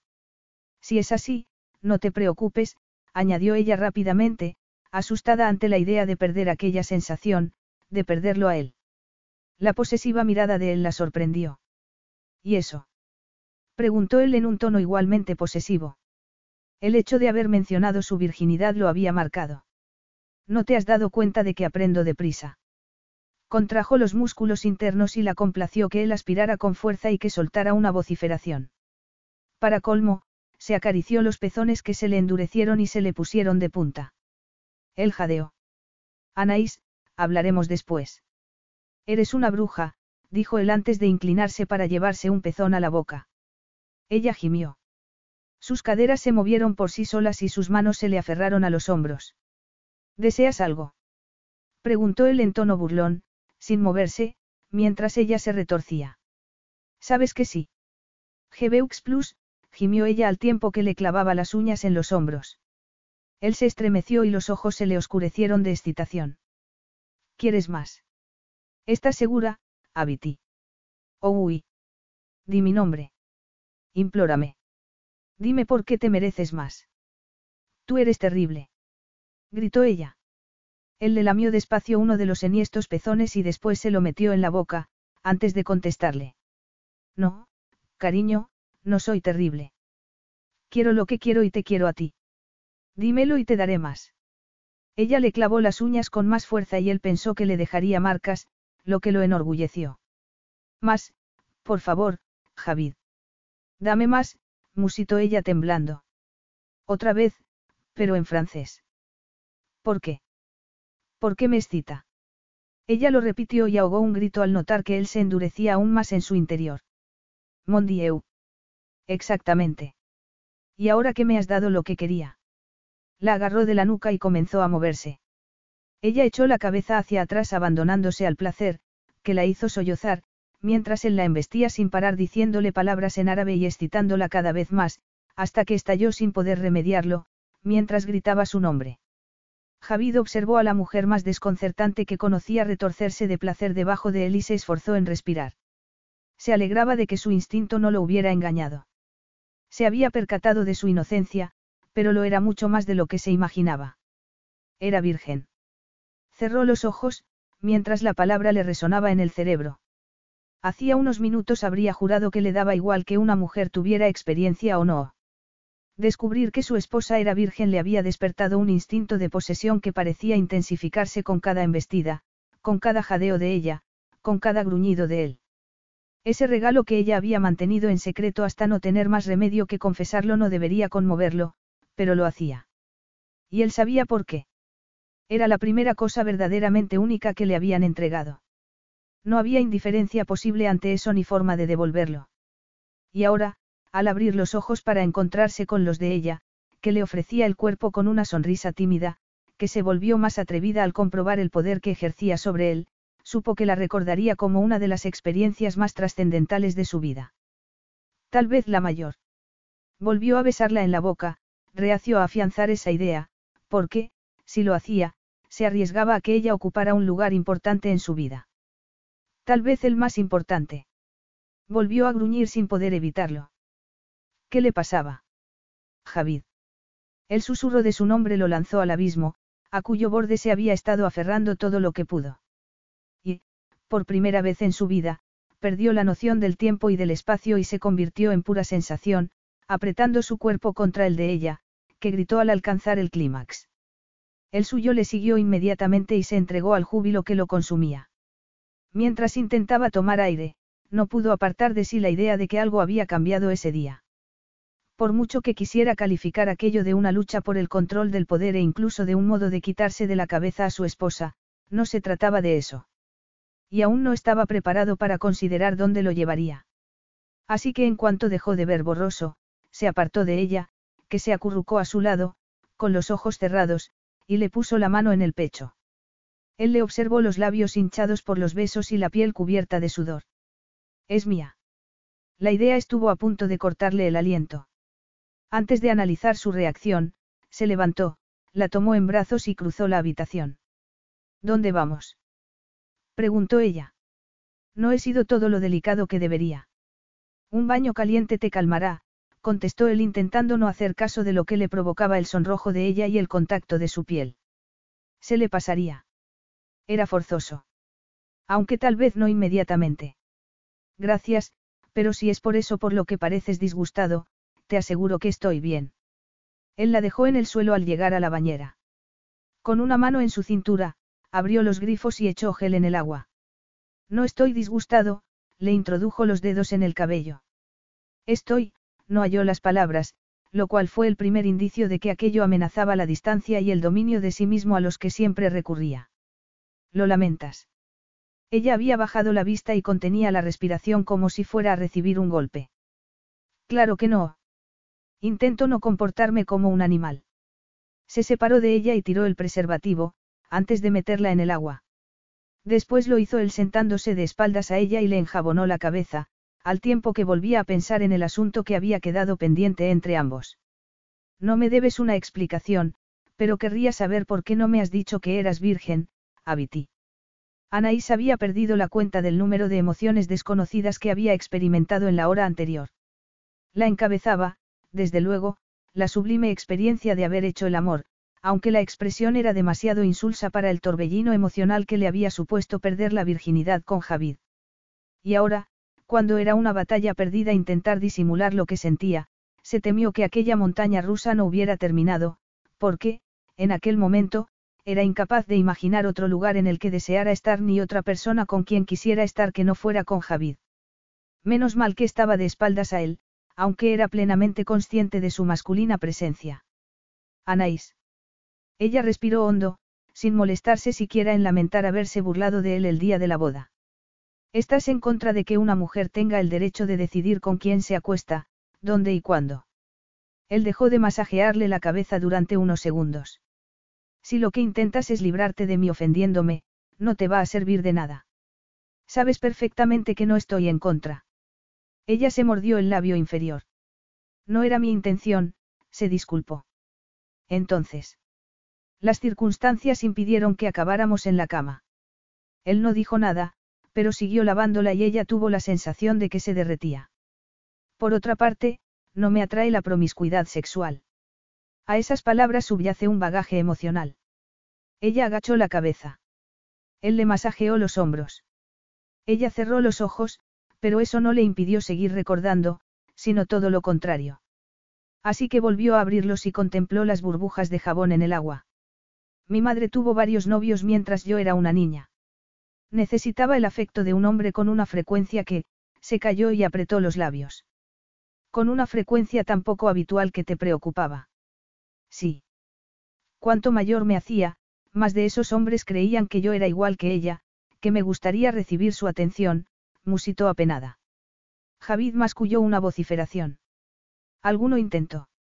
No, me han contado historias en que eso destruyó familias, pero mi madre rompía la relación si alguno intentaba algo, aunque inmediatamente buscaba un sustituto. Era una situación que la había desconcertado y dolido hasta que entendió que las relaciones normales entre hombres y mujeres no eran así.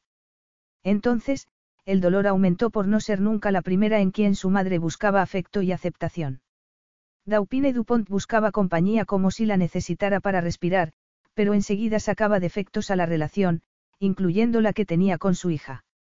Los problemas más graves comenzaron cuando la madre le dijo que Anaís no se sentiría realizada si no la imitaba y se buscaba también un hombre. Y eso te impulsó a hacer exactamente lo contrario. Te convertiste en una princesa de hielo para mantener a los hombres a raya. Y supongo que lo lograste. A ella la sobresaltó la intuitiva respuesta de Javid, pues se hallaba absorta en los recuerdos. No me veía comportándome así.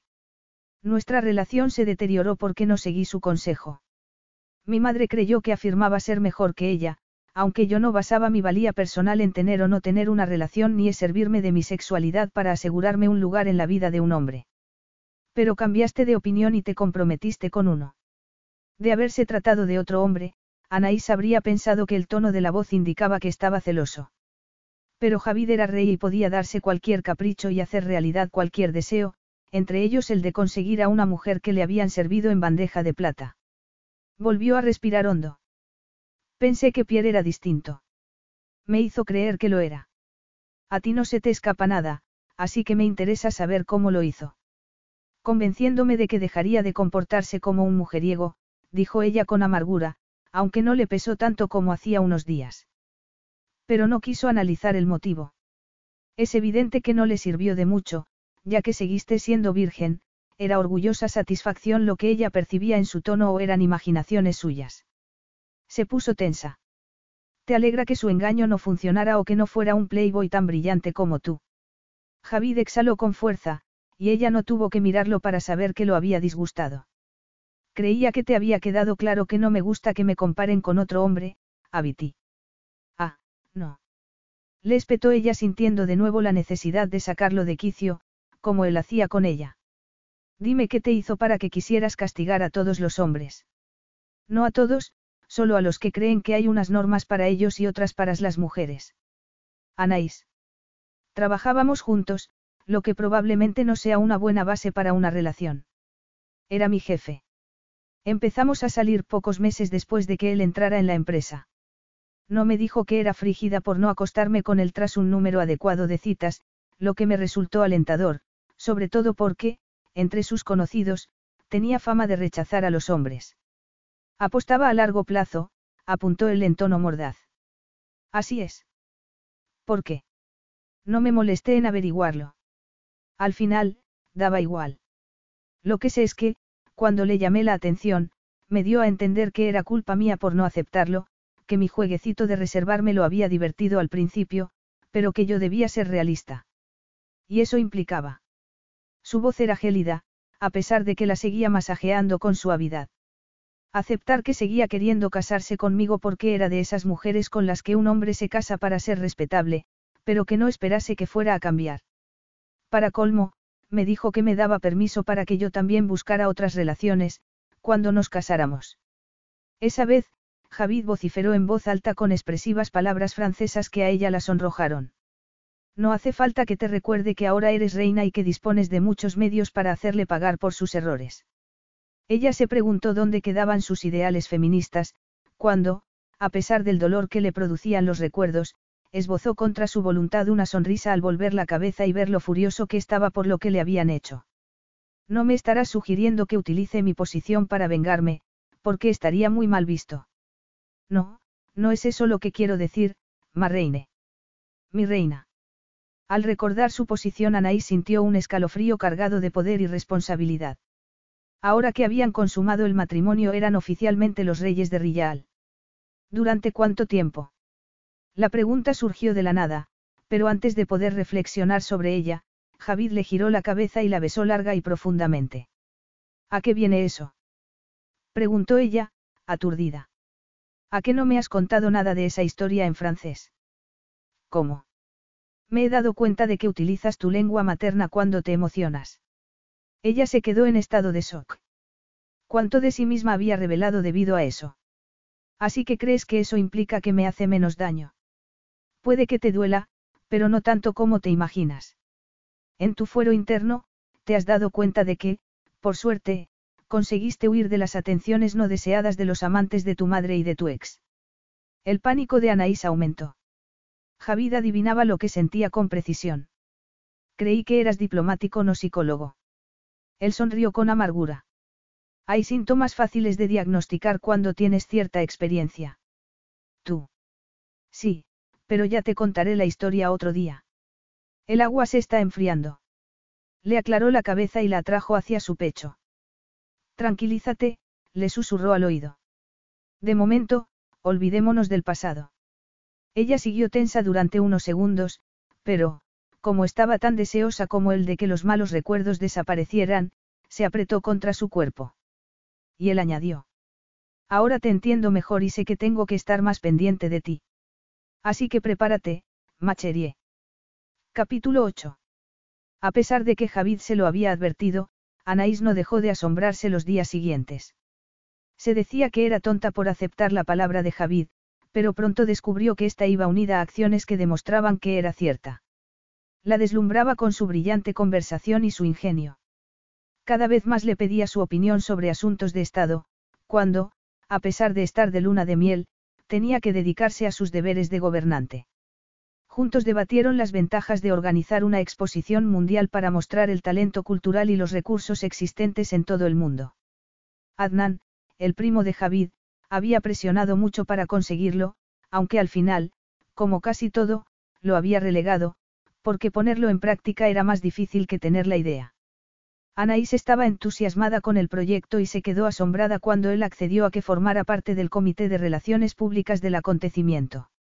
Así descubrió lo que impulsaba a su esposo. Dedicaba toda su atención a lo que tuviera que hacer. Y cuando, en el dormitorio, su atención se centraba en ella. Javid era insaciable, lo cual a ella le parecía muy bien. Y según iban pasando los días, se dio cuenta de que su carácter cada vez le creaba menos problemas.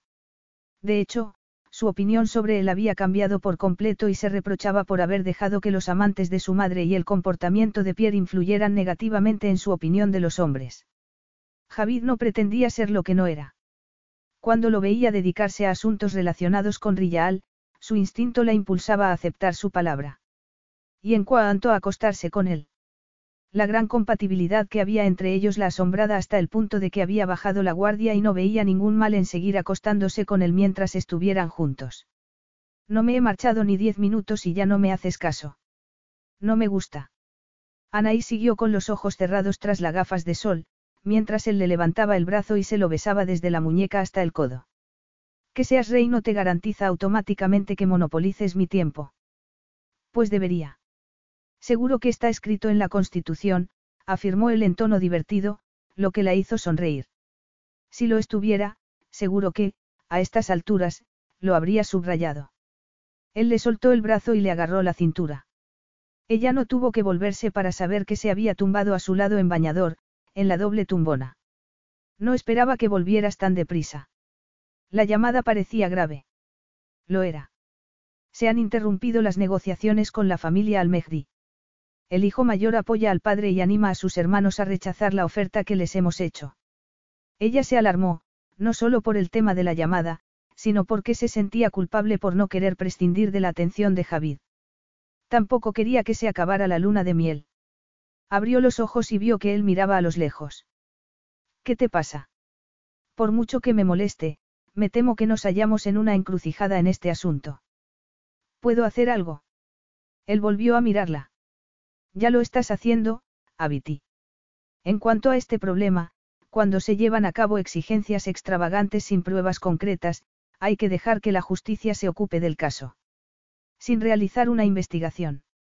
No creo que tenga elección. No voy a comprometer la integridad de Rillal ni ante sus ciudadanos ni ante el mundo. Ella le demostró su apoyo acariciándole la mandíbula. Tenemos que volver. Rechazaba la idea con todo su ser, pero debía ser realista. Él le besó la palma de la mano. Veremos qué pasa. Les he dado una semana para que analicen mi última oferta. Nosotros dos emplearemos ese tiempo en buscar estrategias. Anaís no pudo defenderse de la calidez que le henchía el corazón. Tampoco se resistió cuando él se quitó las gafas, las dejó en la mesa que había a su lado y la besó largamente hasta dejarla sin aliento. Lo que observó en el rostro de ella lo hizo sonreír con orgullo, al tiempo que le agarraba un seno y jugueteaba con el pezón. No vamos a ir a bañarnos desnudos, a medianoche, a una cala cercana. Su voz ronca indicó a Anaís lo mucho que deseaba hacerlo. Ella le puso la mano en la nuca y lo atrajo hacia sí para besarlo. Me muero de ganas. Diez horas después, Anaís agradeció que hubieran podido bañarse a medianoche a la luz de la luna, porque, poco después, otra llamada hizo que se agotara el tiempo que les quedaba de luna de miel. La familia Almegdi había comunicado sus quejas a los medios de todo el mundo y había convertido la delicada situación en una pesadilla. El consejo recomendó a Javid que volviera inmediatamente. Y ahora se hallaban en el jet real regresando al reino. Javid llevaba cuatro horas hablando por teléfono, desde que habían embarcado, y Anaís se había dedicado a familiarizarse con las tareas que la esperaban. Javid estaba en la sala de reuniones, ella en el escritorio de la suite hablando con Faiza por videoconferencia. La expresión del rostro de la joven era tensa. ¿Todo bien? preguntó Anaís. Hay un poco de crispación, Majestad, pero, ahora que ustedes van a volver, estamos esperanzados. Anaís frunció el ceño. Se sentía culpable. Había sido egoísta al disfrutar tanto tiempo de su idilio en la isla, cuando la necesitaban en el reino. Como se ha sabido el papel que desempeñará en la Expo, su agenda se está llenando a toda velocidad. ¿Quiere que la repasemos? Ella asintió y comenzó una de las numerosas reuniones que le correspondían por ser reina de Rillal.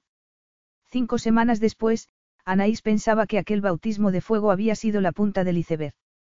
Durante ese tiempo había recuperado su habilidad como relaciones públicas y aceptado que el protocolo real era una nueva forma de vida. Fue un periodo en el que apenas vio a su esposo. Cuando Javid insistió en que se trasladara a su suite, la noche de su regreso, ella aceptó diciendo que era para guardar las apariencias. Y celebraron que ella hubiera capitulado haciendo furiosamente el amor. Pero se había despertado sola en la cama. Y eso siguió sucediendo durante las semanas siguientes. Por la noche, cuando Javid se acostaba, la despertaba con las manos y la boca. Entusiasmada, ella caía en sus brazos, pero volvía a encontrarse sola por la mañana. En un lamentable intento de atraer su atención, y sintiéndose al mismo tiempo culpable por robarle un tiempo que su pueblo necesitaba, había llegado una mañana muy temprano a su despacho, con la esperanza de que desayunaran juntos. Él había esbozado una sonrisa forzada y distante, pero no le dijo que se fuera. El ambiente durante el desayuno fue tenso y la conversación superficial, cuando él no estaba tecleando en la tableta o dando instrucciones en árabe a su ayudante. Después de aquello, Anaís cortó por lo sano y no intentó volver a monopolizar su atención. Se decía que las exigencias de gobernar el reino disminuirían, pero eso no la ayudaba a dejar de percibir el abismo que se estaba abriendo entre ellos, sobre todo cuando había sido testigo durante la luna de miel del entusiasmo con que él estaba pendiente de ella. Aceptar que ella ya no lo entusiasmaba, que la luna de miel se había acabado de verdad, le oprimía el pecho cada vez más, sobre todo porque aumentaba la frecuencia con que él no dormía con ella. A medida que su dolor aumentaba y que no dejaba de pensar en cómo habían sido las cosas en la isla, se reprendía por ser débil. Ella no era así. Se había valido por sí misma antes de que Javid irrumpiera en su vida. Era reina, por l'amour de Dieu. Entonces, porque se le llenaban los ojos de lágrimas y se sentía tan sola, cuando tenía montones de reuniones y de localizaciones para la expo que visitar esa tarde, con un comité exclusivamente femenino. Después de comprobar con pesar que Javid no había dormido esa noche en la cama, se levantó antes de que llegara Faiza. Pero tuvo que detenerse al quedarse sin fuerza en las piernas. Volvió a la cama, sacudió la cabeza para disipar la niebla que la invadía y tragó saliva. Unos minutos después, cruzó la habitación. Aunque dormía en la cama de Javid, no había vaciado por completo su propia suite, cuyo cuarto de baño y vestidor seguía usando. Después de ducharse, se puso una bata de seda y se dirigió a la terraza para tener la primera reunión del día mientras desayunaba. Se detuvo al ver a su esposo. Hacía tiempo que no lo veía únicamente envuelto en una toalla porque acababa de ducharse. No sabía que estabas aquí. Él se mesó el empapado cabello. No voy a quedarme. Tengo una reunión dentro de diez minutos. A pesar de sus frías palabras, él no se movió del sitio. Le miró el rostro y el pecho, lo que hizo que se le endurecieran los pezones. Y ella estuvo a punto de rogarle que le demostrara que la conexión que había habido entre ellos en la isla era cierta, que su incapacidad para dejar de pensar en él y su agitación no eran algo que le sucediera solamente a ella. Se miraron fijamente, impelidos por una fuerza invisible, se lanzaron uno en brazos del otro. Él le introdujo los dedos en el cabello y levantó la barbilla con el pulgar. Ella lo agarró de la cintura y entreabrió los labios. Sonó el teléfono de la mesilla. Y llamaron a la puerta. Se separaron tan repentinamente como se habían abrazado. Javid. Anaí se humedeció los labios. Te echo de menos. Tenemos que hablar. ¿Qué nos sucede?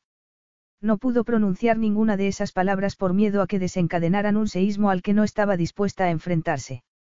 Así que se refirió a aquello a lo que ambos se habían comprometido. Hoy voy a visitar un emplazamiento para la expo. Tu ayudante no me ha confirmado si vas a ir o no. Volvieron a llamar a la puerta. No puedo, pero espero que me mantengas informado. Que me manden un correo electrónico de tu despacho cuando hayas acabado. Dicho lo cual, se marchó. Ella volvió a sentir debilidad en las piernas al abrir la puerta al mayordomo, que le anunció la llegada de Faiza. Sin dejar de pensar en la distancia definitiva entre Javid y ella, apenas pudo concentrarse en la reunión, y se sintió aliviada cuando acabó. Estaré lista para salir dentro de media hora. ¿No ha oído lo que le he dicho, señora? Preguntó Faiza. Ella se frotó las sienes. Comenzaba a dolerle la cabeza. Perdona, ¿qué has dicho? Se avecina una tormenta de arena. Tenemos que retrasar la visita hasta mañana o tal vez hasta pasado mañana. De acuerdo. ¿Qué es lo siguiente en la agenda? Nada, hasta que se programe una nueva actividad. Tómese la mañana y la tarde libres, si lo desea.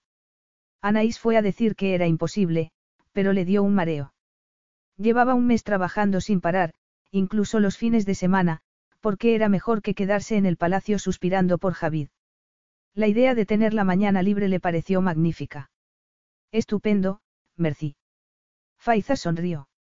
Le diré al mayordomo que le traiga el desayuno y que se asegure de que nadie la moleste. Gracias. Voy a leer un rato y, después, probablemente iré a bañarme. No pudo hacer ninguna de las dos cosas, porque, en el momento en que el mayordomo entró con la bandeja, el olor a salmón ahumado la hizo ir al cuarto de baño a toda prisa, donde vomitó el té que se había tomado con Faiza. Media hora más tarde, vomitaba por quinta vez cuando llegó la doctora de palacio, a la que había llamado discretamente el mayordomo.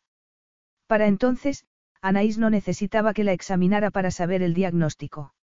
Mientras vomitaba por tercera vez, una sospecha hizo que calculara su ciclo menstrual y se dio cuenta de que llevaba un retraso de tres semanas. Así que, cuando la doctora entró y vio la prueba de embarazo que Anaís había encontrado en el botiquín del cuarto de baño, la ayudó a acostarse y pidió al mayordomo que le trajera más té. Una vez solas, la doctora sonrió. Enhorabuena, Majestad. Será un placer atenderla durante este maravilloso periodo. Gracias. No será un camino de rosas, desde luego. Debe empezar a tomar vitaminas. Y las náuseas matinales continuarán durante. Anaís apenas prestó atención a la serie de instrucciones que le dio la doctora. No dejaba de darle vueltas a la noticia. Estaba embarazada. Se tocó el vientre. Iba a ser madre. Javid iba a ser padre. Su esposo, que llevaba casi un mes sin hablar con ella, que la había dejado esa mañana porque tenía cosas mejores que hacer que hablar con su esposa. Estaba pensando en cómo iba a darle la noticia, cuando la puerta se abrió y entró él. La miró con un brillo feroz en los ojos, que entrecerró al ver a la doctora. Esta le hizo una reverencia, antes de que él centrara toda su atención en Anaís. ¿Qué te pasa? preguntó agarrándole las manos. Ella tembló al sentir su contacto y se olvidó de lo que le acababa de suceder. Javid siempre tenía ese efecto en ella. Si entraba en la habitación y la miraba, se olvidaba de todo y de todos. Yo, nada. Si no te pasara nada, no habrías estado vomitando durante una hora, miró a la doctora. Esta miró a Anaís y al observar su expresión afligida volvió a hacer una reverencia. Creo que Su Majestad es quien debe darle la noticia, Majestad. Con su permiso, los dejo. Estaré cerca por si me necesitan. Javida sintió antes de volverse hacia su esposa. Anaís. Ella apenas oyó la puerta cerrarse. Se soltó de las manos de él para pensar con claridad. Él se mostró contrariado, pero no intentó volver a agarrárselas. Dime qué te pasa, dijo él con el ceño fruncido, mientras comenzaba a ir de un lado a otro por la habitación. Si has comido algo en mal estado, las cocinas tendrán que ser. No he comido nada en mal estado, lo interrumpió ella con firmeza mirándolo a los ojos. Son náuseas matinales. Estoy embarazada. Él palideció y abrió la boca, incrédulo al tiempo que miraba la bandeja, apoyada en el vientre de ella, con los ojos como platos. Pero fue la forma furiosa de negar con la cabeza la que le produjo escalofríos. Su completo rechazo le atenazó el corazón. ¿Qué? No puede ser. Pues lo estoy, afirmó ella. A pesar de que hemos tomado precauciones, ha sucedido. Javid inspiró con fuerza. ¿De cuánto estás? Ella le escrutó el rostro buscando algo que no fuera la frialdad de un interrogatorio. Lo que vio le oprimió aún más el corazón. Era una expresión distante y envuelta en rechazo. Se la había visto muchas veces a su madre y a Pierre. Se tragó el nudo de desesperación que se le había formado en la garganta. Aún no lo sé con certeza, pero podría ser de seis semanas. Por primera vez, Anaís vio que no estaba completamente seguro de sí mismo, que se hallaba desconcertado. Él la miró durante unos segundos, pero no se le acercó ni le aseguró que estaría a su lado. Se puso aún más serio y se dirigió a la ventana. Entonces, ella recordó lo que le había dicho la noche antes de casarse. Tener hijos, de momento, no entra en mis planes. El silencio se hizo más espeso entre ambos. ¿Qué vamos a hacer? Preguntó cuando no pudo soportarlo más. Él se volvió. Su expresión era neutra. Lo único que podemos hacer.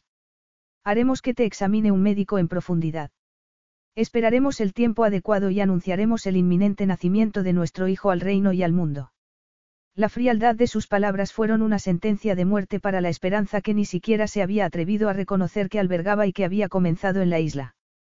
Se había hecho la ilusión de que la atención que él le había dedicado esos días y la compatibilidad existente entre ambos podían ser una base sólida para el matrimonio. Qué equivocada estaba. Entonces, no hay nada más de qué hablar, contestó con un leve temblor en la voz que rogó que él no percibiera, al mismo tiempo que rogaba que volviera a acercarse a la cama y le demostrara lo que sentía ante la noticia. Pero él no se movió, rígido e imponente. La miró durante unos segundos respirando con normalidad. Tienes todo lo que necesitas. Non, quiso decir ella. Sí, contestó. Al menos, conservaría la dignidad y no reclamaría un poco de atención como había hecho con su madre durante años. Si los días en la isla habían sido una anomalía, más le valía distanciarse ella también. Aunque se temía que ya era tarde, que él se había introducido en su vida por completo y que su felicidad estaba irremediablemente ligada a la suya. Él asintió y salió de la habitación. Anaí se dejó caer sobre las almohadas temblando. Llevaba semanas evitando la verdad. Pero cuando la puerta se cerró tras Javid, aceptó por fin la realidad. Aunque ahora estuvieran unidos por el vínculo inquebrantable del hijo que habían concebido, la unión que había habido entre ellos en la isla había sido una ilusión a la que ella se había aferrado.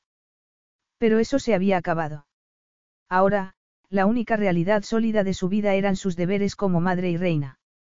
Mientras se acariciaba el vientre, se juró que no haría las cosas como su madre ni como su esposo. Durante los dos días que duró la tormenta de arena, Anaí se trasladó de la suite de Javid a la suya e intentó protegerse el corazón, que había estado a punto de entregar a alguien que no lo deseaba. Javid estaba convencido de que nada lo había conmocionado tanto como que su esposa le anunciara que esperaba un hijo.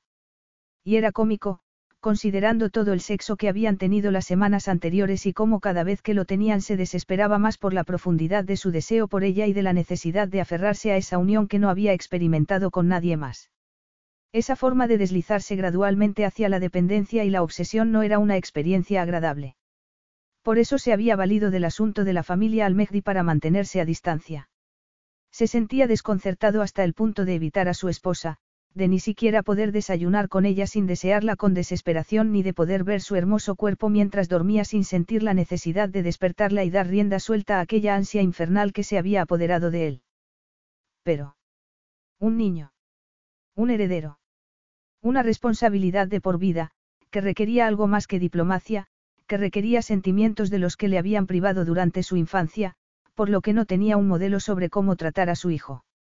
Hablaba en serio al decir que, de momento, no quería tener hijos, porque la mera idea lo asustaba. Lo cierto era que no estaba preparado para asumir la paternidad. Lo intimidaba más que ser rey. Dos días después continuaba estremeciéndose de miedo. Al amanecer se hallaba deambulando por el despacho, donde había pasado otra noche, tras haberse quedado en estado de shock al volver al palacio y ver que Anaí se había trasladado a su suite. Lo aterraba la enormidad de lo que le esperaba en el futuro. Miró el teléfono del escritorio. Su madre había intentado retomar el contacto con él, desde que Tair se había casado y era padre. Javid había rechazado sus intentos, porque, en su opinión, no había nada que salvar. Ya era tarde. Ella ni siquiera había estado a su lado cuando su padre lo trataba como si fuera prescindible, sino que se había distanciado de él y solo le prestaba atención cuando lo necesitaba. Aunque deseaba dar salida al caos que bullía en su interior, como iba a confiar en su madre y en lo que le dijera. Se le secó la boca al pensar en que tendría que enfrentarse a la situación solo. El miedo le hizo un nudo en el estómago. Era el mismo miedo que se había apoderado de él impidiéndole decir nada a Anaís para que no se percatara del torbellino de sus emociones. No era necesario que le transmitiera su incertidumbre. Descolgó el teléfono y marcó un número. Por si los relojes no funcionan en Rillaal, te diré que está amaneciendo, gruñó su hermano. Javid oyó al fondo un murmullo y el suspiro que soltó Tair. Me dice mi esposa que no sea desagradable. Dime lo que tengas que decirme para poder volver a sus brazos. Javid hizo una mueca, en parte por envidia y en parte porque prefería no imaginarse así a su hermano, aunque daría lo que fuera por estar en la misma situación con Anaís. ¿Qué te pasa, hermano? Mi esposa está embarazada, le espetó Javid sin poder contenerse. Retrocedió tambaleándose y se sentó mientras se mesaba el cabello. Se produjo un silencio. Ah, entonces supongo que ya no volverás a amenazarme por haberte propuesto que te casaras con ella. Es antes de lo que esperaba, pero, Tair, le advirtió Javid. No hace mucho yo estaba en tu pellejo, hermano. Te cambia la perspectiva. La emoción de la voz de Tair hizo que se preguntara si se había equivocado al llamarlo. Necesitaba un consejo sensato, no el de un hombre embobado con su esposa y su hijo. No deseo un elogio de la paternidad. Lo que necesito, que necesitaba. Oyó más movimiento y supo que su hermano se había levantado. ¿Quieres que te diga que te sentirás como pez en el agua siendo padre, que nuestro pasado no se interpondrá? No voy a cometer la indignidad de mentirte. Es un reto al que tienes que enfrentarte con la madre de tu hijo. Javid pensó en la tensa relación que existía entre ambos. Hablas de una unión que no existe. Pues te recomiendo que hagas algo al respecto. No es momento de ambigüedades, hermano, sino de decirle lo que quieres y, sobre todo, de prestar atención a lo que ella necesita. ¿Y si no soy así? ¿Y si a la mujer fuerte con la que me he casado no le sirvo como esposo? ¿Y si no estoy a la altura? Se despidió y colgó, con la mente aún confusa. Pero al salir el sol, recordó las palabras de Tair. Dile lo que quieres, pero, sobre todo, presta atención a lo que ella necesita. ¿Qué más daba que le hubieran negado la satisfacción de todas sus necesidades por ser el segundo hijo y, por tanto, prescindible? Y que si la puerta de sus sentimientos había estado cerrada y la perspectiva de abrirla lo torturaba. Se había forjado una nueva vida. Había superado obstáculos imposibles para situarse como un rey estimado en un tiempo récord. No merecía la pena, por el bien de su futuro hijo, anular la distancia que su miedo y su inseguridad habían creado. No solo por el bien de su hijo. También por el de la mujer que le dominaba el pensamiento y le despertaba emociones hasta el punto de no poder seguir negando que era importante para él. La mujer que se había adaptado al papel de reina con tanta gracia y ecuanimidad que los habitantes de Rillaal se habían quedado hechizados con ella en solo unas semanas. Habían establecido una perfecta sincronía en la isla, después del difícil comienzo de su relación. Ahora la apuesta era mucho mayor, pero no lo sería también la recompensa, si ganaba. Cruzó la habitación y abrió las puertas. Amin, que había sustituido a Wilfred, su secretario particular, se levantó de un salto del escritorio. ¿Desea algo, Majestad? Aplaza las citas urgentes de esta tarde para otro día. Anula todo lo que tenga que hacer hoy. Muy bien, Majestad. Estará disponible esta mañana. No, si todo salía según el plan previsto. No, voy a desayunar con mi esposa y a pasar el día con ella, se detuvo y frunció el ceño, cuando Amin carraspeó. Su esposa no está palacio. Se marchó hace una hora a visitar el emplazamiento de la Expo y estará fuera todo el día. Javid reprimió una vociferación y se mesó el cabello. Sintió inmediatamente la necesidad de ir a buscarla, pero tras la tensión que había entre ellos últimamente, le gustaría que la interrumpiera en su tarea. Además, lo que había planeado requería intimidad, porque le gustaría terminar su enfrentamiento desnudo con su hermosa esposa. Olvida las instrucciones que te he dado, dijo, lleno de frustración. Pero avísame en cuanto vuelva. Por supuesto, Majestad. Capítulo 9. El emplazamiento de la futura Expo reunía todas las condiciones que deseaba Anaís. Y cuando el equipo de arquitectos, planificadores y asesores turísticos estuvo de acuerdo en que era el primero en la lista, ella intentó entusiasmarse como lo había hecho al hablar de él con Javid. Todo la retrotraía a los días idílicos de la luna de miel, lo que la oprimía el corazón y la hacía llorar. Eran lágrimas que atribuía a la revolución hormonal del embarazo. Se esforzó en sonreír, cuando Faiza se le acercó quiere acompañar al pequeño grupo al lago que pretenden utilizar para las exposiciones marinas.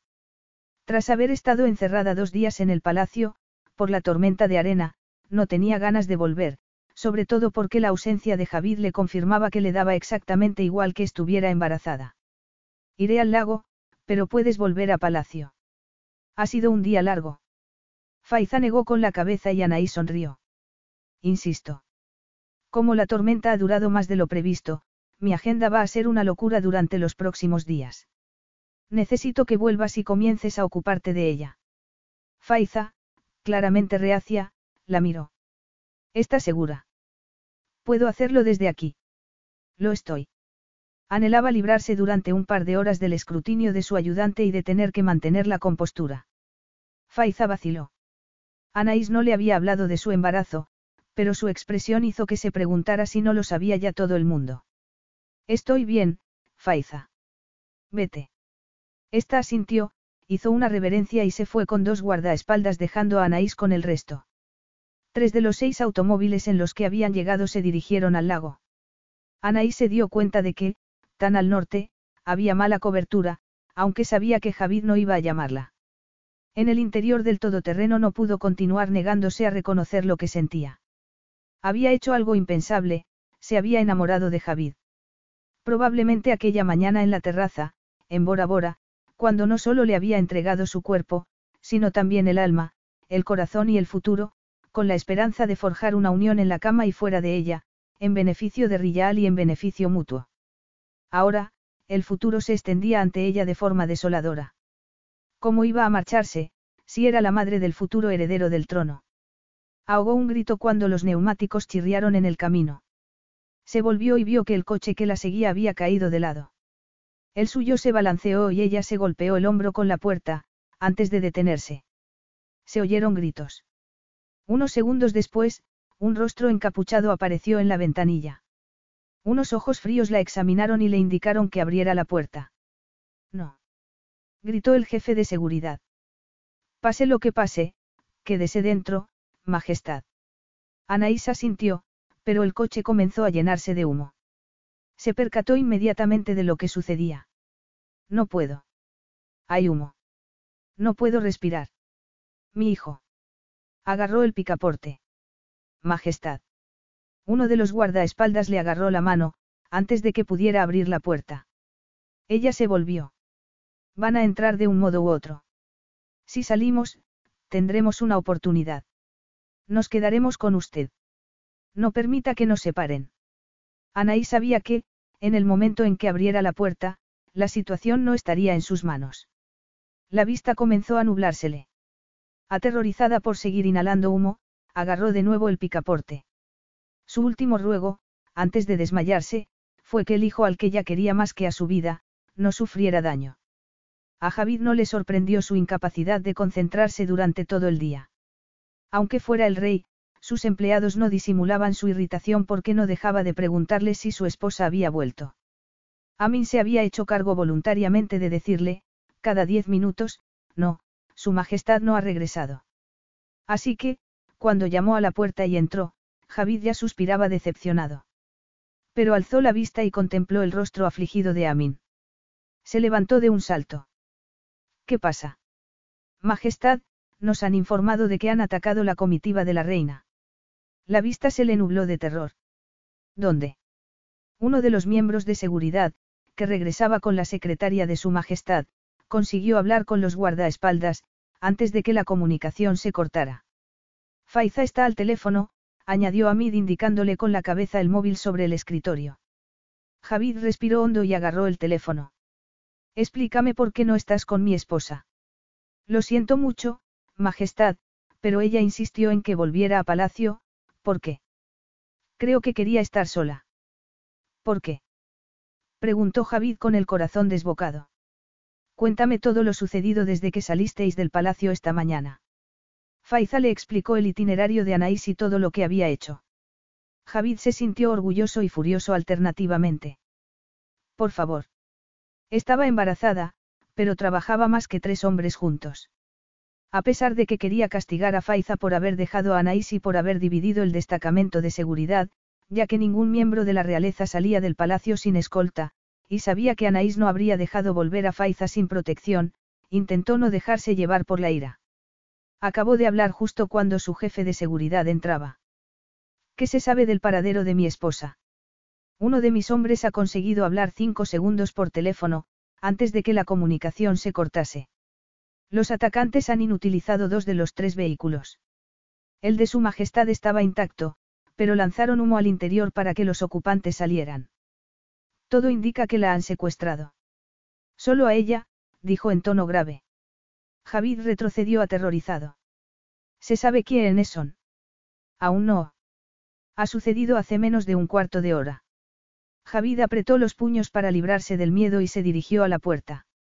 ¿Hay algún herido? Los guardaespaldas y los miembros del equipo que viajaba con ella estaban inconscientes, pero ya se han despertado. Aparte de unos cuantos arañazos y magulladuras, están bien. Supongo que sabe dónde ha sido. Sí, Majestad, pero, lléveme allí. El viaje en helicóptero fue el más largo de su vida. Por un lado se sentía culpable y, por otro, rogaba a todos los dioses que conocía que su esposa estuviera a salvo. La encontraría y se la llevaría sana y salva. Era el único resultado que contemplaba. Y después le rogaría que volvieran a estar juntos, porque aquella vida a medias que llevaba y que había creído que le bastaría carecía de valor sin ella. La recuperaría. El helicóptero aterrizó y se dirigió al todoterreno que había ocupado su esposa. Lanzó una vociferación al ver el bolso en el asiento, con el contenido por el suelo. Se volvió hacia el jefe de seguridad. ¿Están listos los drones? Sí, Majestad. Los rastreadores terrestres ya se han puesto en marcha. La encontraremos. Javid apretó los puños, desesperado. Sí, pero ¿cuándo? El jefe de seguridad palideció y, como no podía responderle, se retiró discretamente dejando al rey abandonado a pensamientos tan horribles que no se los desearía ni a su peor enemigo. Anaís recuperó la conciencia poco a poco. Primero oyó el crujido que hacía un animal al escabullirse. Después notó que le dolía el hombro. Por último, el dolor de cabeza prevaleció sobre todo lo demás. Abrió los ojos y se sobresaltó al ver un perro que la observaba y que se puso a ladrar antes de salir corriendo. Se llevó la mano al vientre. Alarmada, estaba intentando sentarse cuando entró una mujer de su edad, bien vestida, seguida de un hombre mayor que la miró con los ojos entrecerrados, pero sin malevolencia. A Anaí se le desbocó el corazón y comenzaron a sudarle las manos. La mujer le sirvió un vaso de agua y se lo tendió. Ella lo tomó, para no ofenderla, pero no bebió, a pesar de que se moría de sed. ¿Sabe quién soy? preguntó el hombre. Anaís asintió. Usted es Amid, el hijo mayor de Almehdi. Así es. ¿Dónde estoy? El hombre se encogió de hombros. No se preocupe por eso, Majestad. ¿Y los que venían conmigo, dónde están? ¿Qué les ha hecho? Se sintió momentáneamente aliviada por haber pedido a Faiza que volviera a palacio. No nos servían de nada, así que los hemos dejamos allí. Están ilesos. ¿Qué es lo que quiere de mí? De usted, nada. De su esposo. Las palabras no pronunciadas consiguieron su propósito, producirle pánico. Contempló el vaso de agua, antes de alzar la cabeza y mirar al hombre fijamente a los ojos. ¿Cuánto tiempo llevo aquí? A mí desbozó una leve sonrisa. Espero que el suficiente para que su esposo se preocupe. La furia se apoderó de ella. Es inútil que me utilice para chantajearlo. Entonces, ¿por qué se ha puesto a buscarla hasta debajo de las piedras? Anaís estuvo a punto de responderle, pero lo pensó mejor. Decir a aquel desconocido que Javid era posesivo con respecto a lo que consideraba suyo no serviría de nada. Miró a su alrededor. La habitación carecía de ventanas. Tal vez fuera un almacén. ¿Cuánto tiempo piensa retenerme? Él volvió a sonreír. El suficiente para que mis exigencias sean atendidas, pero no lo bastante para hacerle daño ni a usted ni a su futuro hijo. Anaís ahogó un grito. ¿Cómo lo sabe? Mi esposa me ha dado cuatro hijos. Conozco las señales. Y usted me lo acaba de confirmar. Ella reprimió un gemido de desesperación. A Javid, al rey no le va a gustar. Deje que me vaya. Él se volvió hacia la puerta y le habló por encima del hombro. A su debido tiempo. Bébase el agua. Le aseguro que no pretendemos hacerle daño. Ahora le traerán algo de comer. Y cuando vuelva, puede que le diga algo sobre el rey del que tan buena opinión tiene. Solo el intervalo entre las comidas le daba una idea del paso del tiempo.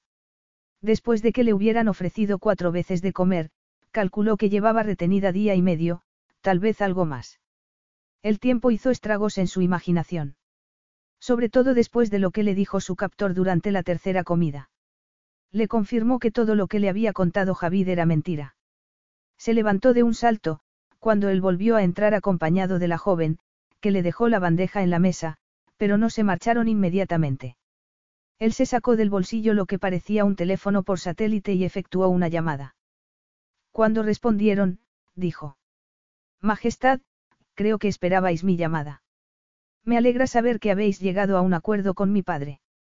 Con tu padre, pero no contigo. Te has condenado al apropiarte de lo que es mío. Como le toques un pelo a mi esposa tus descendientes y tú pagaréis las consecuencias, afirmó Javid en un tono tan siniestro que a ella le produjo un escalofrío. Antes de que Amid pudiera responder, se cortó la comunicación. Fue entonces cuando ella oyó el sonido del rotor de un helicóptero y, por encima de él, el rugido de cientos de motores. Llegaba su esposo, acompañado de un verdadero ejército. Presa de pánico, su captor salió corriendo. Anaís oyó gritos, seguidos de ruegos. La puerta se abrió y apareció Javid, vestido de negro de los pies a la cabeza. El alivio y el agradecimiento hicieron que ella volviera a caer en la cama. Él la miró durante unos segundos y después la tomó en brazos y la acurrucó contra su pecho como si fuera una niña. Y ella no protestó. Durante unos instantes quiso disfrutar de su calor y su fuerza. El miedo a lo desconocido y a lo que le pudiera pasar al bebé la habían dejado exhausta. Apoyó la cabeza en el pecho de Javid para que los latidos de su corazón calmaran el de ella. Él la apretó contra sí un poco más y salió. Ella frunció los ojos ante la luz del sol y puso la mano en la nuca de su esposo. Detenedlos a todos, dijo él. Después me ocuparé de ellos. Dos horas más tarde, Anaís, ya en el palacio, se había bañado y acostado. La doctora le había hecho un reconocimiento en profundidad, en presencia de Javid, y le había recetado beber mucho líquido y reposar unos días. Anaís agarró la caja de pañuelos de papel. Tantas emociones habían conseguido que llorara sin parar. Y, aunque no quería mostrarse débil ante Javid, sus hormonas no eran del mismo parecer. Lo observó mientras deambulaba por la habitación mesándose el cabello. Faiza le había dicho que la habían retenido cuatro días. Durante ese tiempo, Javid no debía de haberse afeitado, a juzgar por la incipiente barba que tenía. Que a ella le resultara tremendamente sexy solo era otro indicio de los sentimientos sin esperanza que le inspiraba. Gracias por haberme rescatado. Reconozco que estaba aterrorizada. Él se detuvo y emitió el sonido de un animal herido, y a ella se le llenaron los ojos de lágrimas. Espero no tener nunca que devolverte el favor, pero te debo una. Él frunció el ceño. No digas eso. No me debes nada. Haría lo que fuera porque estuvieras a salvo. Por curiosidad, ¿cuál ha sido el precio de mi rescate? Él hizo un gesto de rechazo con la mano. No importa. Me importa a mí. Dímelo, dijo ella con voz temblorosa. Él apretó los labios.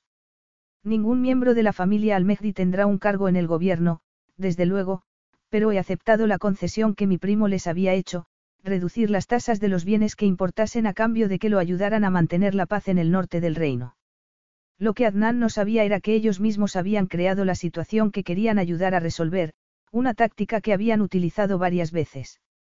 Entonces, ¿por qué has accedido? Él la miró, asombrado. ¿Me lo preguntas en serio? ¿Sabes lo que he sufrido mientras estabas en su poder? Pero Anaís no se engañó creyendo que ella era el motivo. Deja de comportarte como si yo te importara, se llevó la mano al vientre. Como si te importáramos. ¿Qué alternativa había? Sentarme tranquilamente a la mesa de negociaciones y regatear con tu vida. ¿O habrías preferido que te dejara allí alegando que no sabía dónde estabas, mientras seguía con lo mío? Al menos, algo hemos progresado. ¿A qué te refieres? Ella respiró hondo, pero no le sirvió para calmar la angustia que sentía ante la posibilidad de que él contestara afirmativamente a la pregunta que iba a hacerle. Has acordado con el Consejo Real que reinarás diez años y que te da igual quien reine después, siempre que no seas tú. Él se quedó rígido de la sorpresa y la miró con la boca abierta. Y no fue necesario que lo confirmase. Anaís.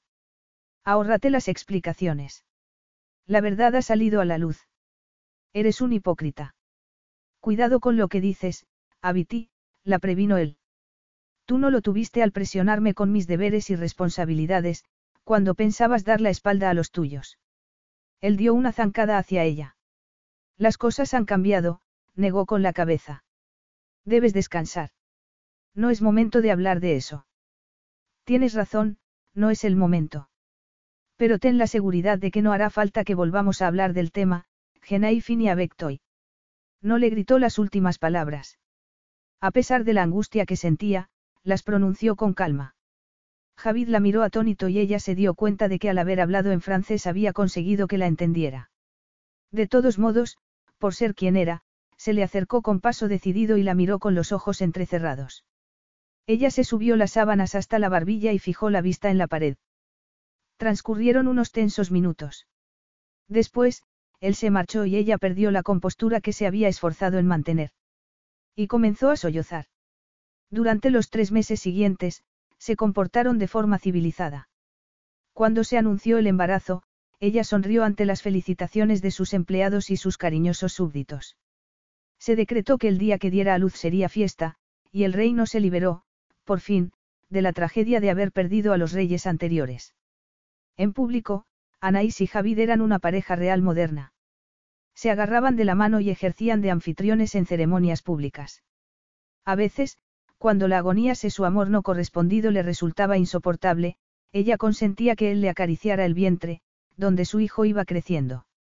Sin embargo, lo que el público no sabía era que iban juntos a todas partes porque, cuando no estaban en palacio, Javid se negaba a perderla de vista. Con toda discreción, se había juzgado a sus secuestradores y se les había declarado culpables. Ya no suponían una amenaza. A todos los efectos, las cosas podían volver a la normalidad.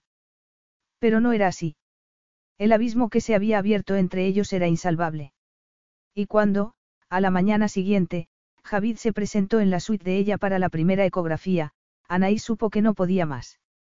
Él la tomó de la mano para conducirla a una cama especial que se había instalado en el salón. ¿Están listos, majestades? Preguntó la doctora sonriendo. Anaís miró a su esposo. Las náuseas habían desaparecido. Estaba casi de cinco meses y ya se le notaba el vientre abultado. Cuando él la tomó de la mano, supo que solo lo hacía para aparentar. Sin embargo, entrelazó los dedos con los de él y su calor aumentó la añoranza. Estamos listos, dijo Javid. ¿Quieren saber el sexo? Oh, uy, dijo ella. Él asintió. Su hija está sana y bien. Ambos miraron la pantalla y a ella el corazón le dio un vuelco. Debería haber sido el mejor momento de sus vidas. Anaí se concentró en lo que les decía la doctora para no perderse nada importante, aunque su corazón gritaba de dolor. Cuando la doctora se fue, se soltó de la mano de Javid. La semana pasada, la doctora me dijo que me sentaría bien un cambio de aires. Creo que voy a marcharme una temporada al Palacio Esmeralda. Era una mentira piadosa. La doctora le había recomendado aire fresco, que podía tomarlo paseando por los jardines del palacio. El Palacio Esmeralda, denominado así por el color del agua que lamía sus rocosas orillas, era la elección más acertada.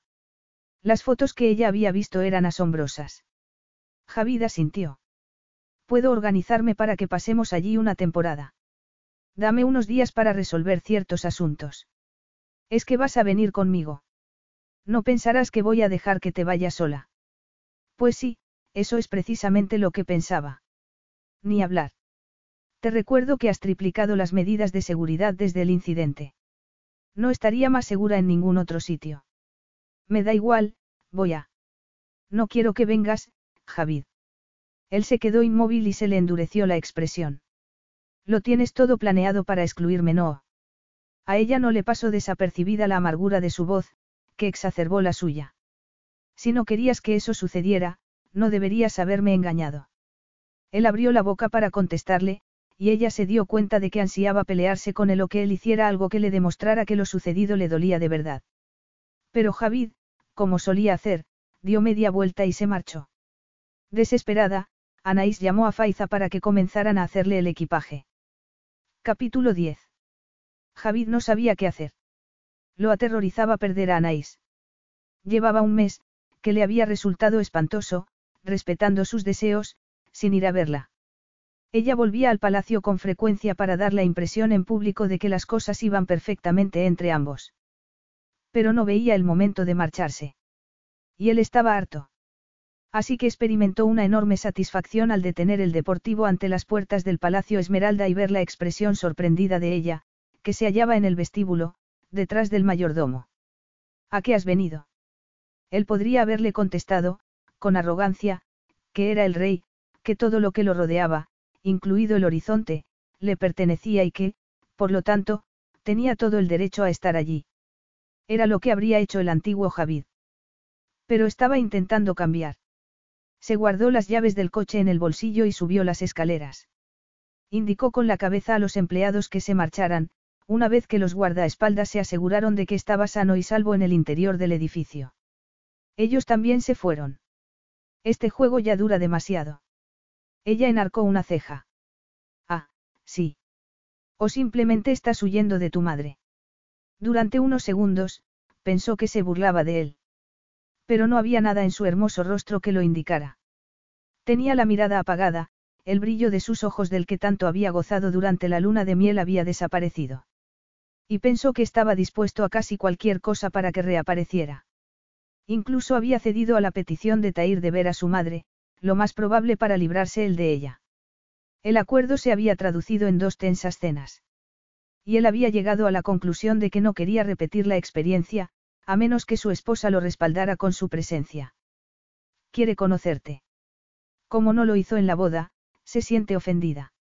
¿Has venido por eso? Para que regrese para seguir actuando. Si fuera por eso, te resultaría más agradable mi presencia. Ella suspiró. Javid. No, no me digas que me vaya, le rogó. Y no le importó hacerlo. Eres el rey, así que no puedo decirte que te vayas. No tengo ese poder. Tienes todo el poder. Y me aterra que no lo emplees porque crees que no merece la pena, que yo no merezco la pena. ¿Qué dices? No me soportas. Por eso dejamos de dormir juntos, por eso te escondes aquí. Ella rió.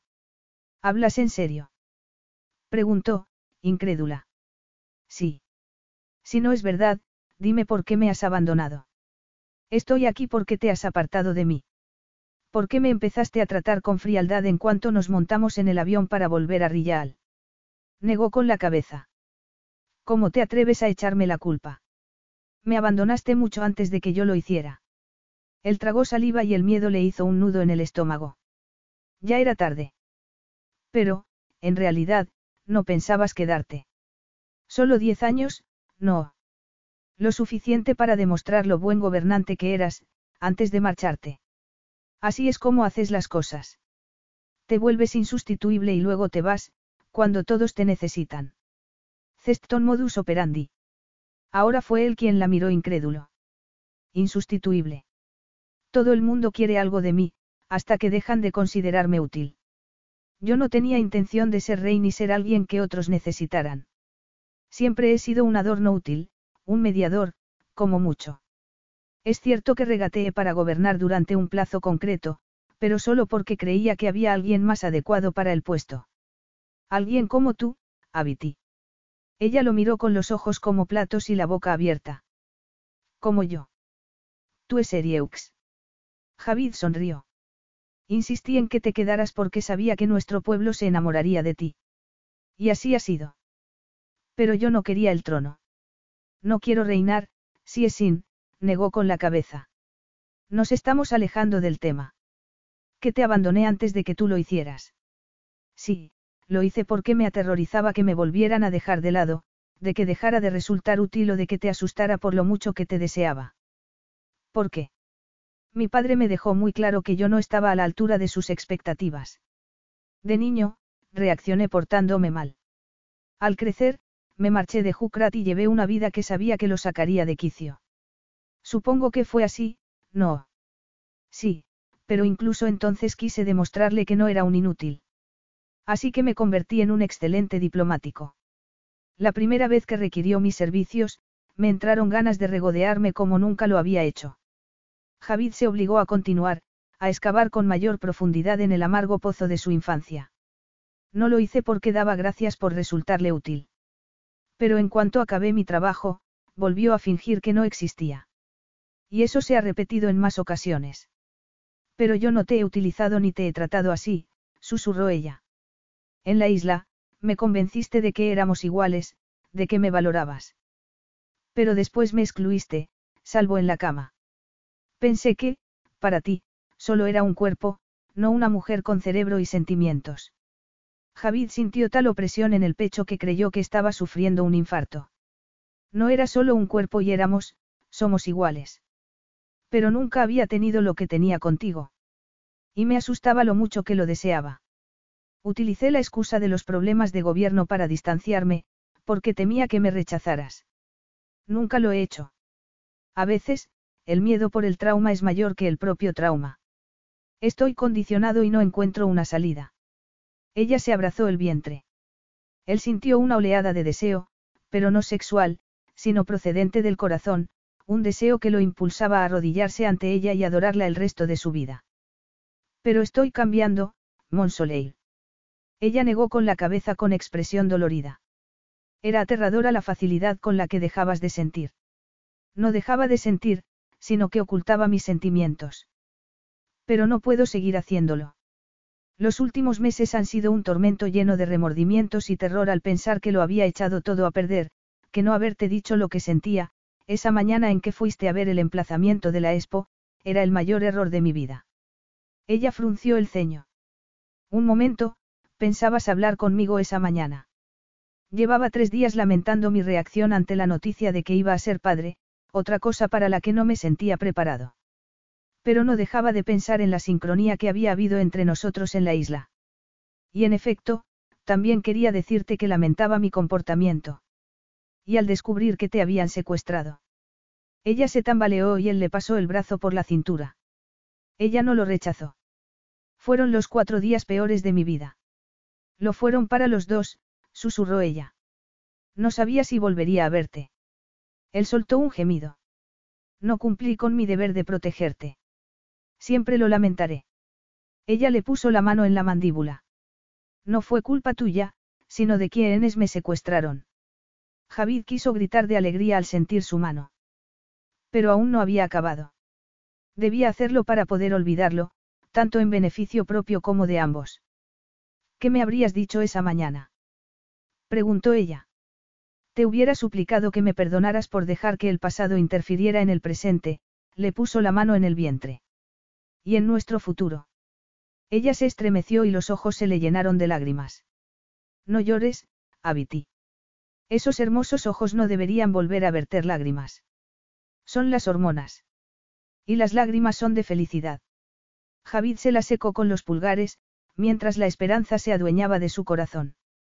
También te habría dicho que te quiero, que la idea de vivir sin ti me aterrorizaba más de lo que me esperaba, a causa del trauma, y que haría lo que fuera para que me dieras otra oportunidad para recuperar lo que habíamos vivido en la isla. Ella le deslizó la mano desde la mandíbula hasta la nuca. ¿Sabes lo que te hubiera respondido? Dímelo, contestó él, emocionado. Que también te quiero, que solo deseo ser tu esposa, formar una familia y reinar contigo, no en tu lugar, porque eres un rey con mucho talento, Moncoeur. Los habitantes de Rillal tienen lo que necesitan y se merecen. Vuelve a llamarme así. Ella sonrió. Moncoeur. Él gimió y, por fin, besó a su esposa. Cuando, muchos minutos después se separaron, los ojos de ella brillaban. Y él se juró que no volvería a ser la causa de que aquel brillo se apagara. Ella le acarició los labios con el pulgar, que él besó. Te quiero, Javid. Y estoy deseando que nuestra vida comience de nuevo y que nazca nuestra pequeña, se echó a reír. Y me muero de ganas de conocer a tu madre. Pues no sabes lo que nos espera. Pero te encantan los retos. Sé que este también lo superarás. Él volvió a besarla. Había encontrado la pieza que le faltaba a su corazón. Y cuando alzó la cabeza, la profundidad de su felicidad hizo que se tambaleara. Me dedicaré a ello, con una condición. ¿Cuál? Que lo que me acabas de decir, que me quieres y que deseas comenzar de nuevo nuestra vida, me lo digas en francés. Avec plaisir, mon amour. Epílogo. Cinco años después. Javid se acercó a su hermano en la cubierta del yate, que, con un vaso en la mano, observaba el impresionante despliegue que se desarrollaba ante sus ojos. Si quieres jugar, mi flota es mayor que la tuya. Javid soltó una carcajada. En los últimos años reía con frecuencia. Uno lo hacía cuando era inmensamente feliz. No era mi intención, pero ahora que lo dices. Observaron el desfile de barcos engalanados que constituía la clausura de la espectacular fiesta de la abundancia. El abuelo de Javid había establecido dicha fiesta anual y, con el acuerdo entusiasta de Anaís, su nieto la había introducido, hacía tres años, en Rillal. En otra época, Javid huía de los festejos como de la peste y buscaba una excusa para irse de Jukrat. Entonces, no veía motivos para estar agradecido por la llamada, abundancia, cuando carecía de lo que de verdad le importaba, amor y aceptación. Ahora. Una risa femenina sonó a sus espaldas, y los hermanos se volvieron. Javid observó la alegría en el rostro de Tair al ver a su esposa embarazada. El chiste que la reina Lauren contaba al grupo de amigas y familiares hizo soltar una carcajada a Anaís, también embarazada, al tiempo que tapaba los oídos a Djamila, su adorable hija de cuatro años. La niña se retorció para librarse y se puso a perseguir a su primo, que comenzó a gritar. Veo que tu hija está aprendiendo a torturar a los hombres, dijo Tair en tono de burla. Las cosas se equilibrarán, cuando nazca tu hijo. Mis hijos. ¿Cómo? preguntó Tair, sorprendido. Vamos a tener gemelos, dos varones. Tair lo abrazó. Al separarse, Javid estuvo seguro de que su hermano estaba disimulando las lágrimas. O tal vez era él. Hacía tres días, el anuncio del médico había sido una tremenda sorpresa. Javid se debatía entre el júbilo y el miedo. Su esposa y su hija lo tenían embobado y, si se le añadían dos niños. No estaba seguro de que en el corazón le cupiera tanto amor. Estoy orgulloso de ti, hermano, afirmó Tair. Javid asintió. Al cabo de unos segundos dijo. Hace un mes oí el rumor de que se había recomendado al Consejo que resolviera una laguna legal para que mi esposa fuera reina. Debían asegurarse de que no hubiera fisuras. Y te merecías ser feliz, hermano. Los dos nos lo merecemos. Gracias. Tair sonrió y volvió a mirar a su esposa. Si soy el padrino de todos tus hijos, me lo habrás agradecido suficientemente. Trato hecho. Estás haciendo tratos durante los festejos. Lo reprendió suavemente Anaís acercándose a él. Qué hermosa era. Su juicio no era objetivo, por supuesto, pero cada día estaba más guapa. Le pasó el brazo por la cintura, la atrajo hacia sí y la besó. ¡Qué asco! exclamó Jamila al aproximarse. Ellos rieron. Javid la tomó en brazos. Taira acarició el rostro de la niña, antes de irse a buscar a su esposa. Ya sabes que nunca pierdo la oportunidad de hacer tratos, dijo Javid. Sí, contestó ella, con los ojos brillantes. Conozco ese rasgo tuyo. Pero ninguno se parece al que hice cuando me permitiste amarte, murmuró él. Arrt, tu va me faire pleurer, susurró ella. Él la besó en la mejilla. Llora todo lo que quieras, amor mío, siempre que sean lágrimas de felicidad. Los ojos de ella, llenos de amor y felicidad, se clavaron en los suyos. Contigo, mon amour, lo son. Siempre. Fin.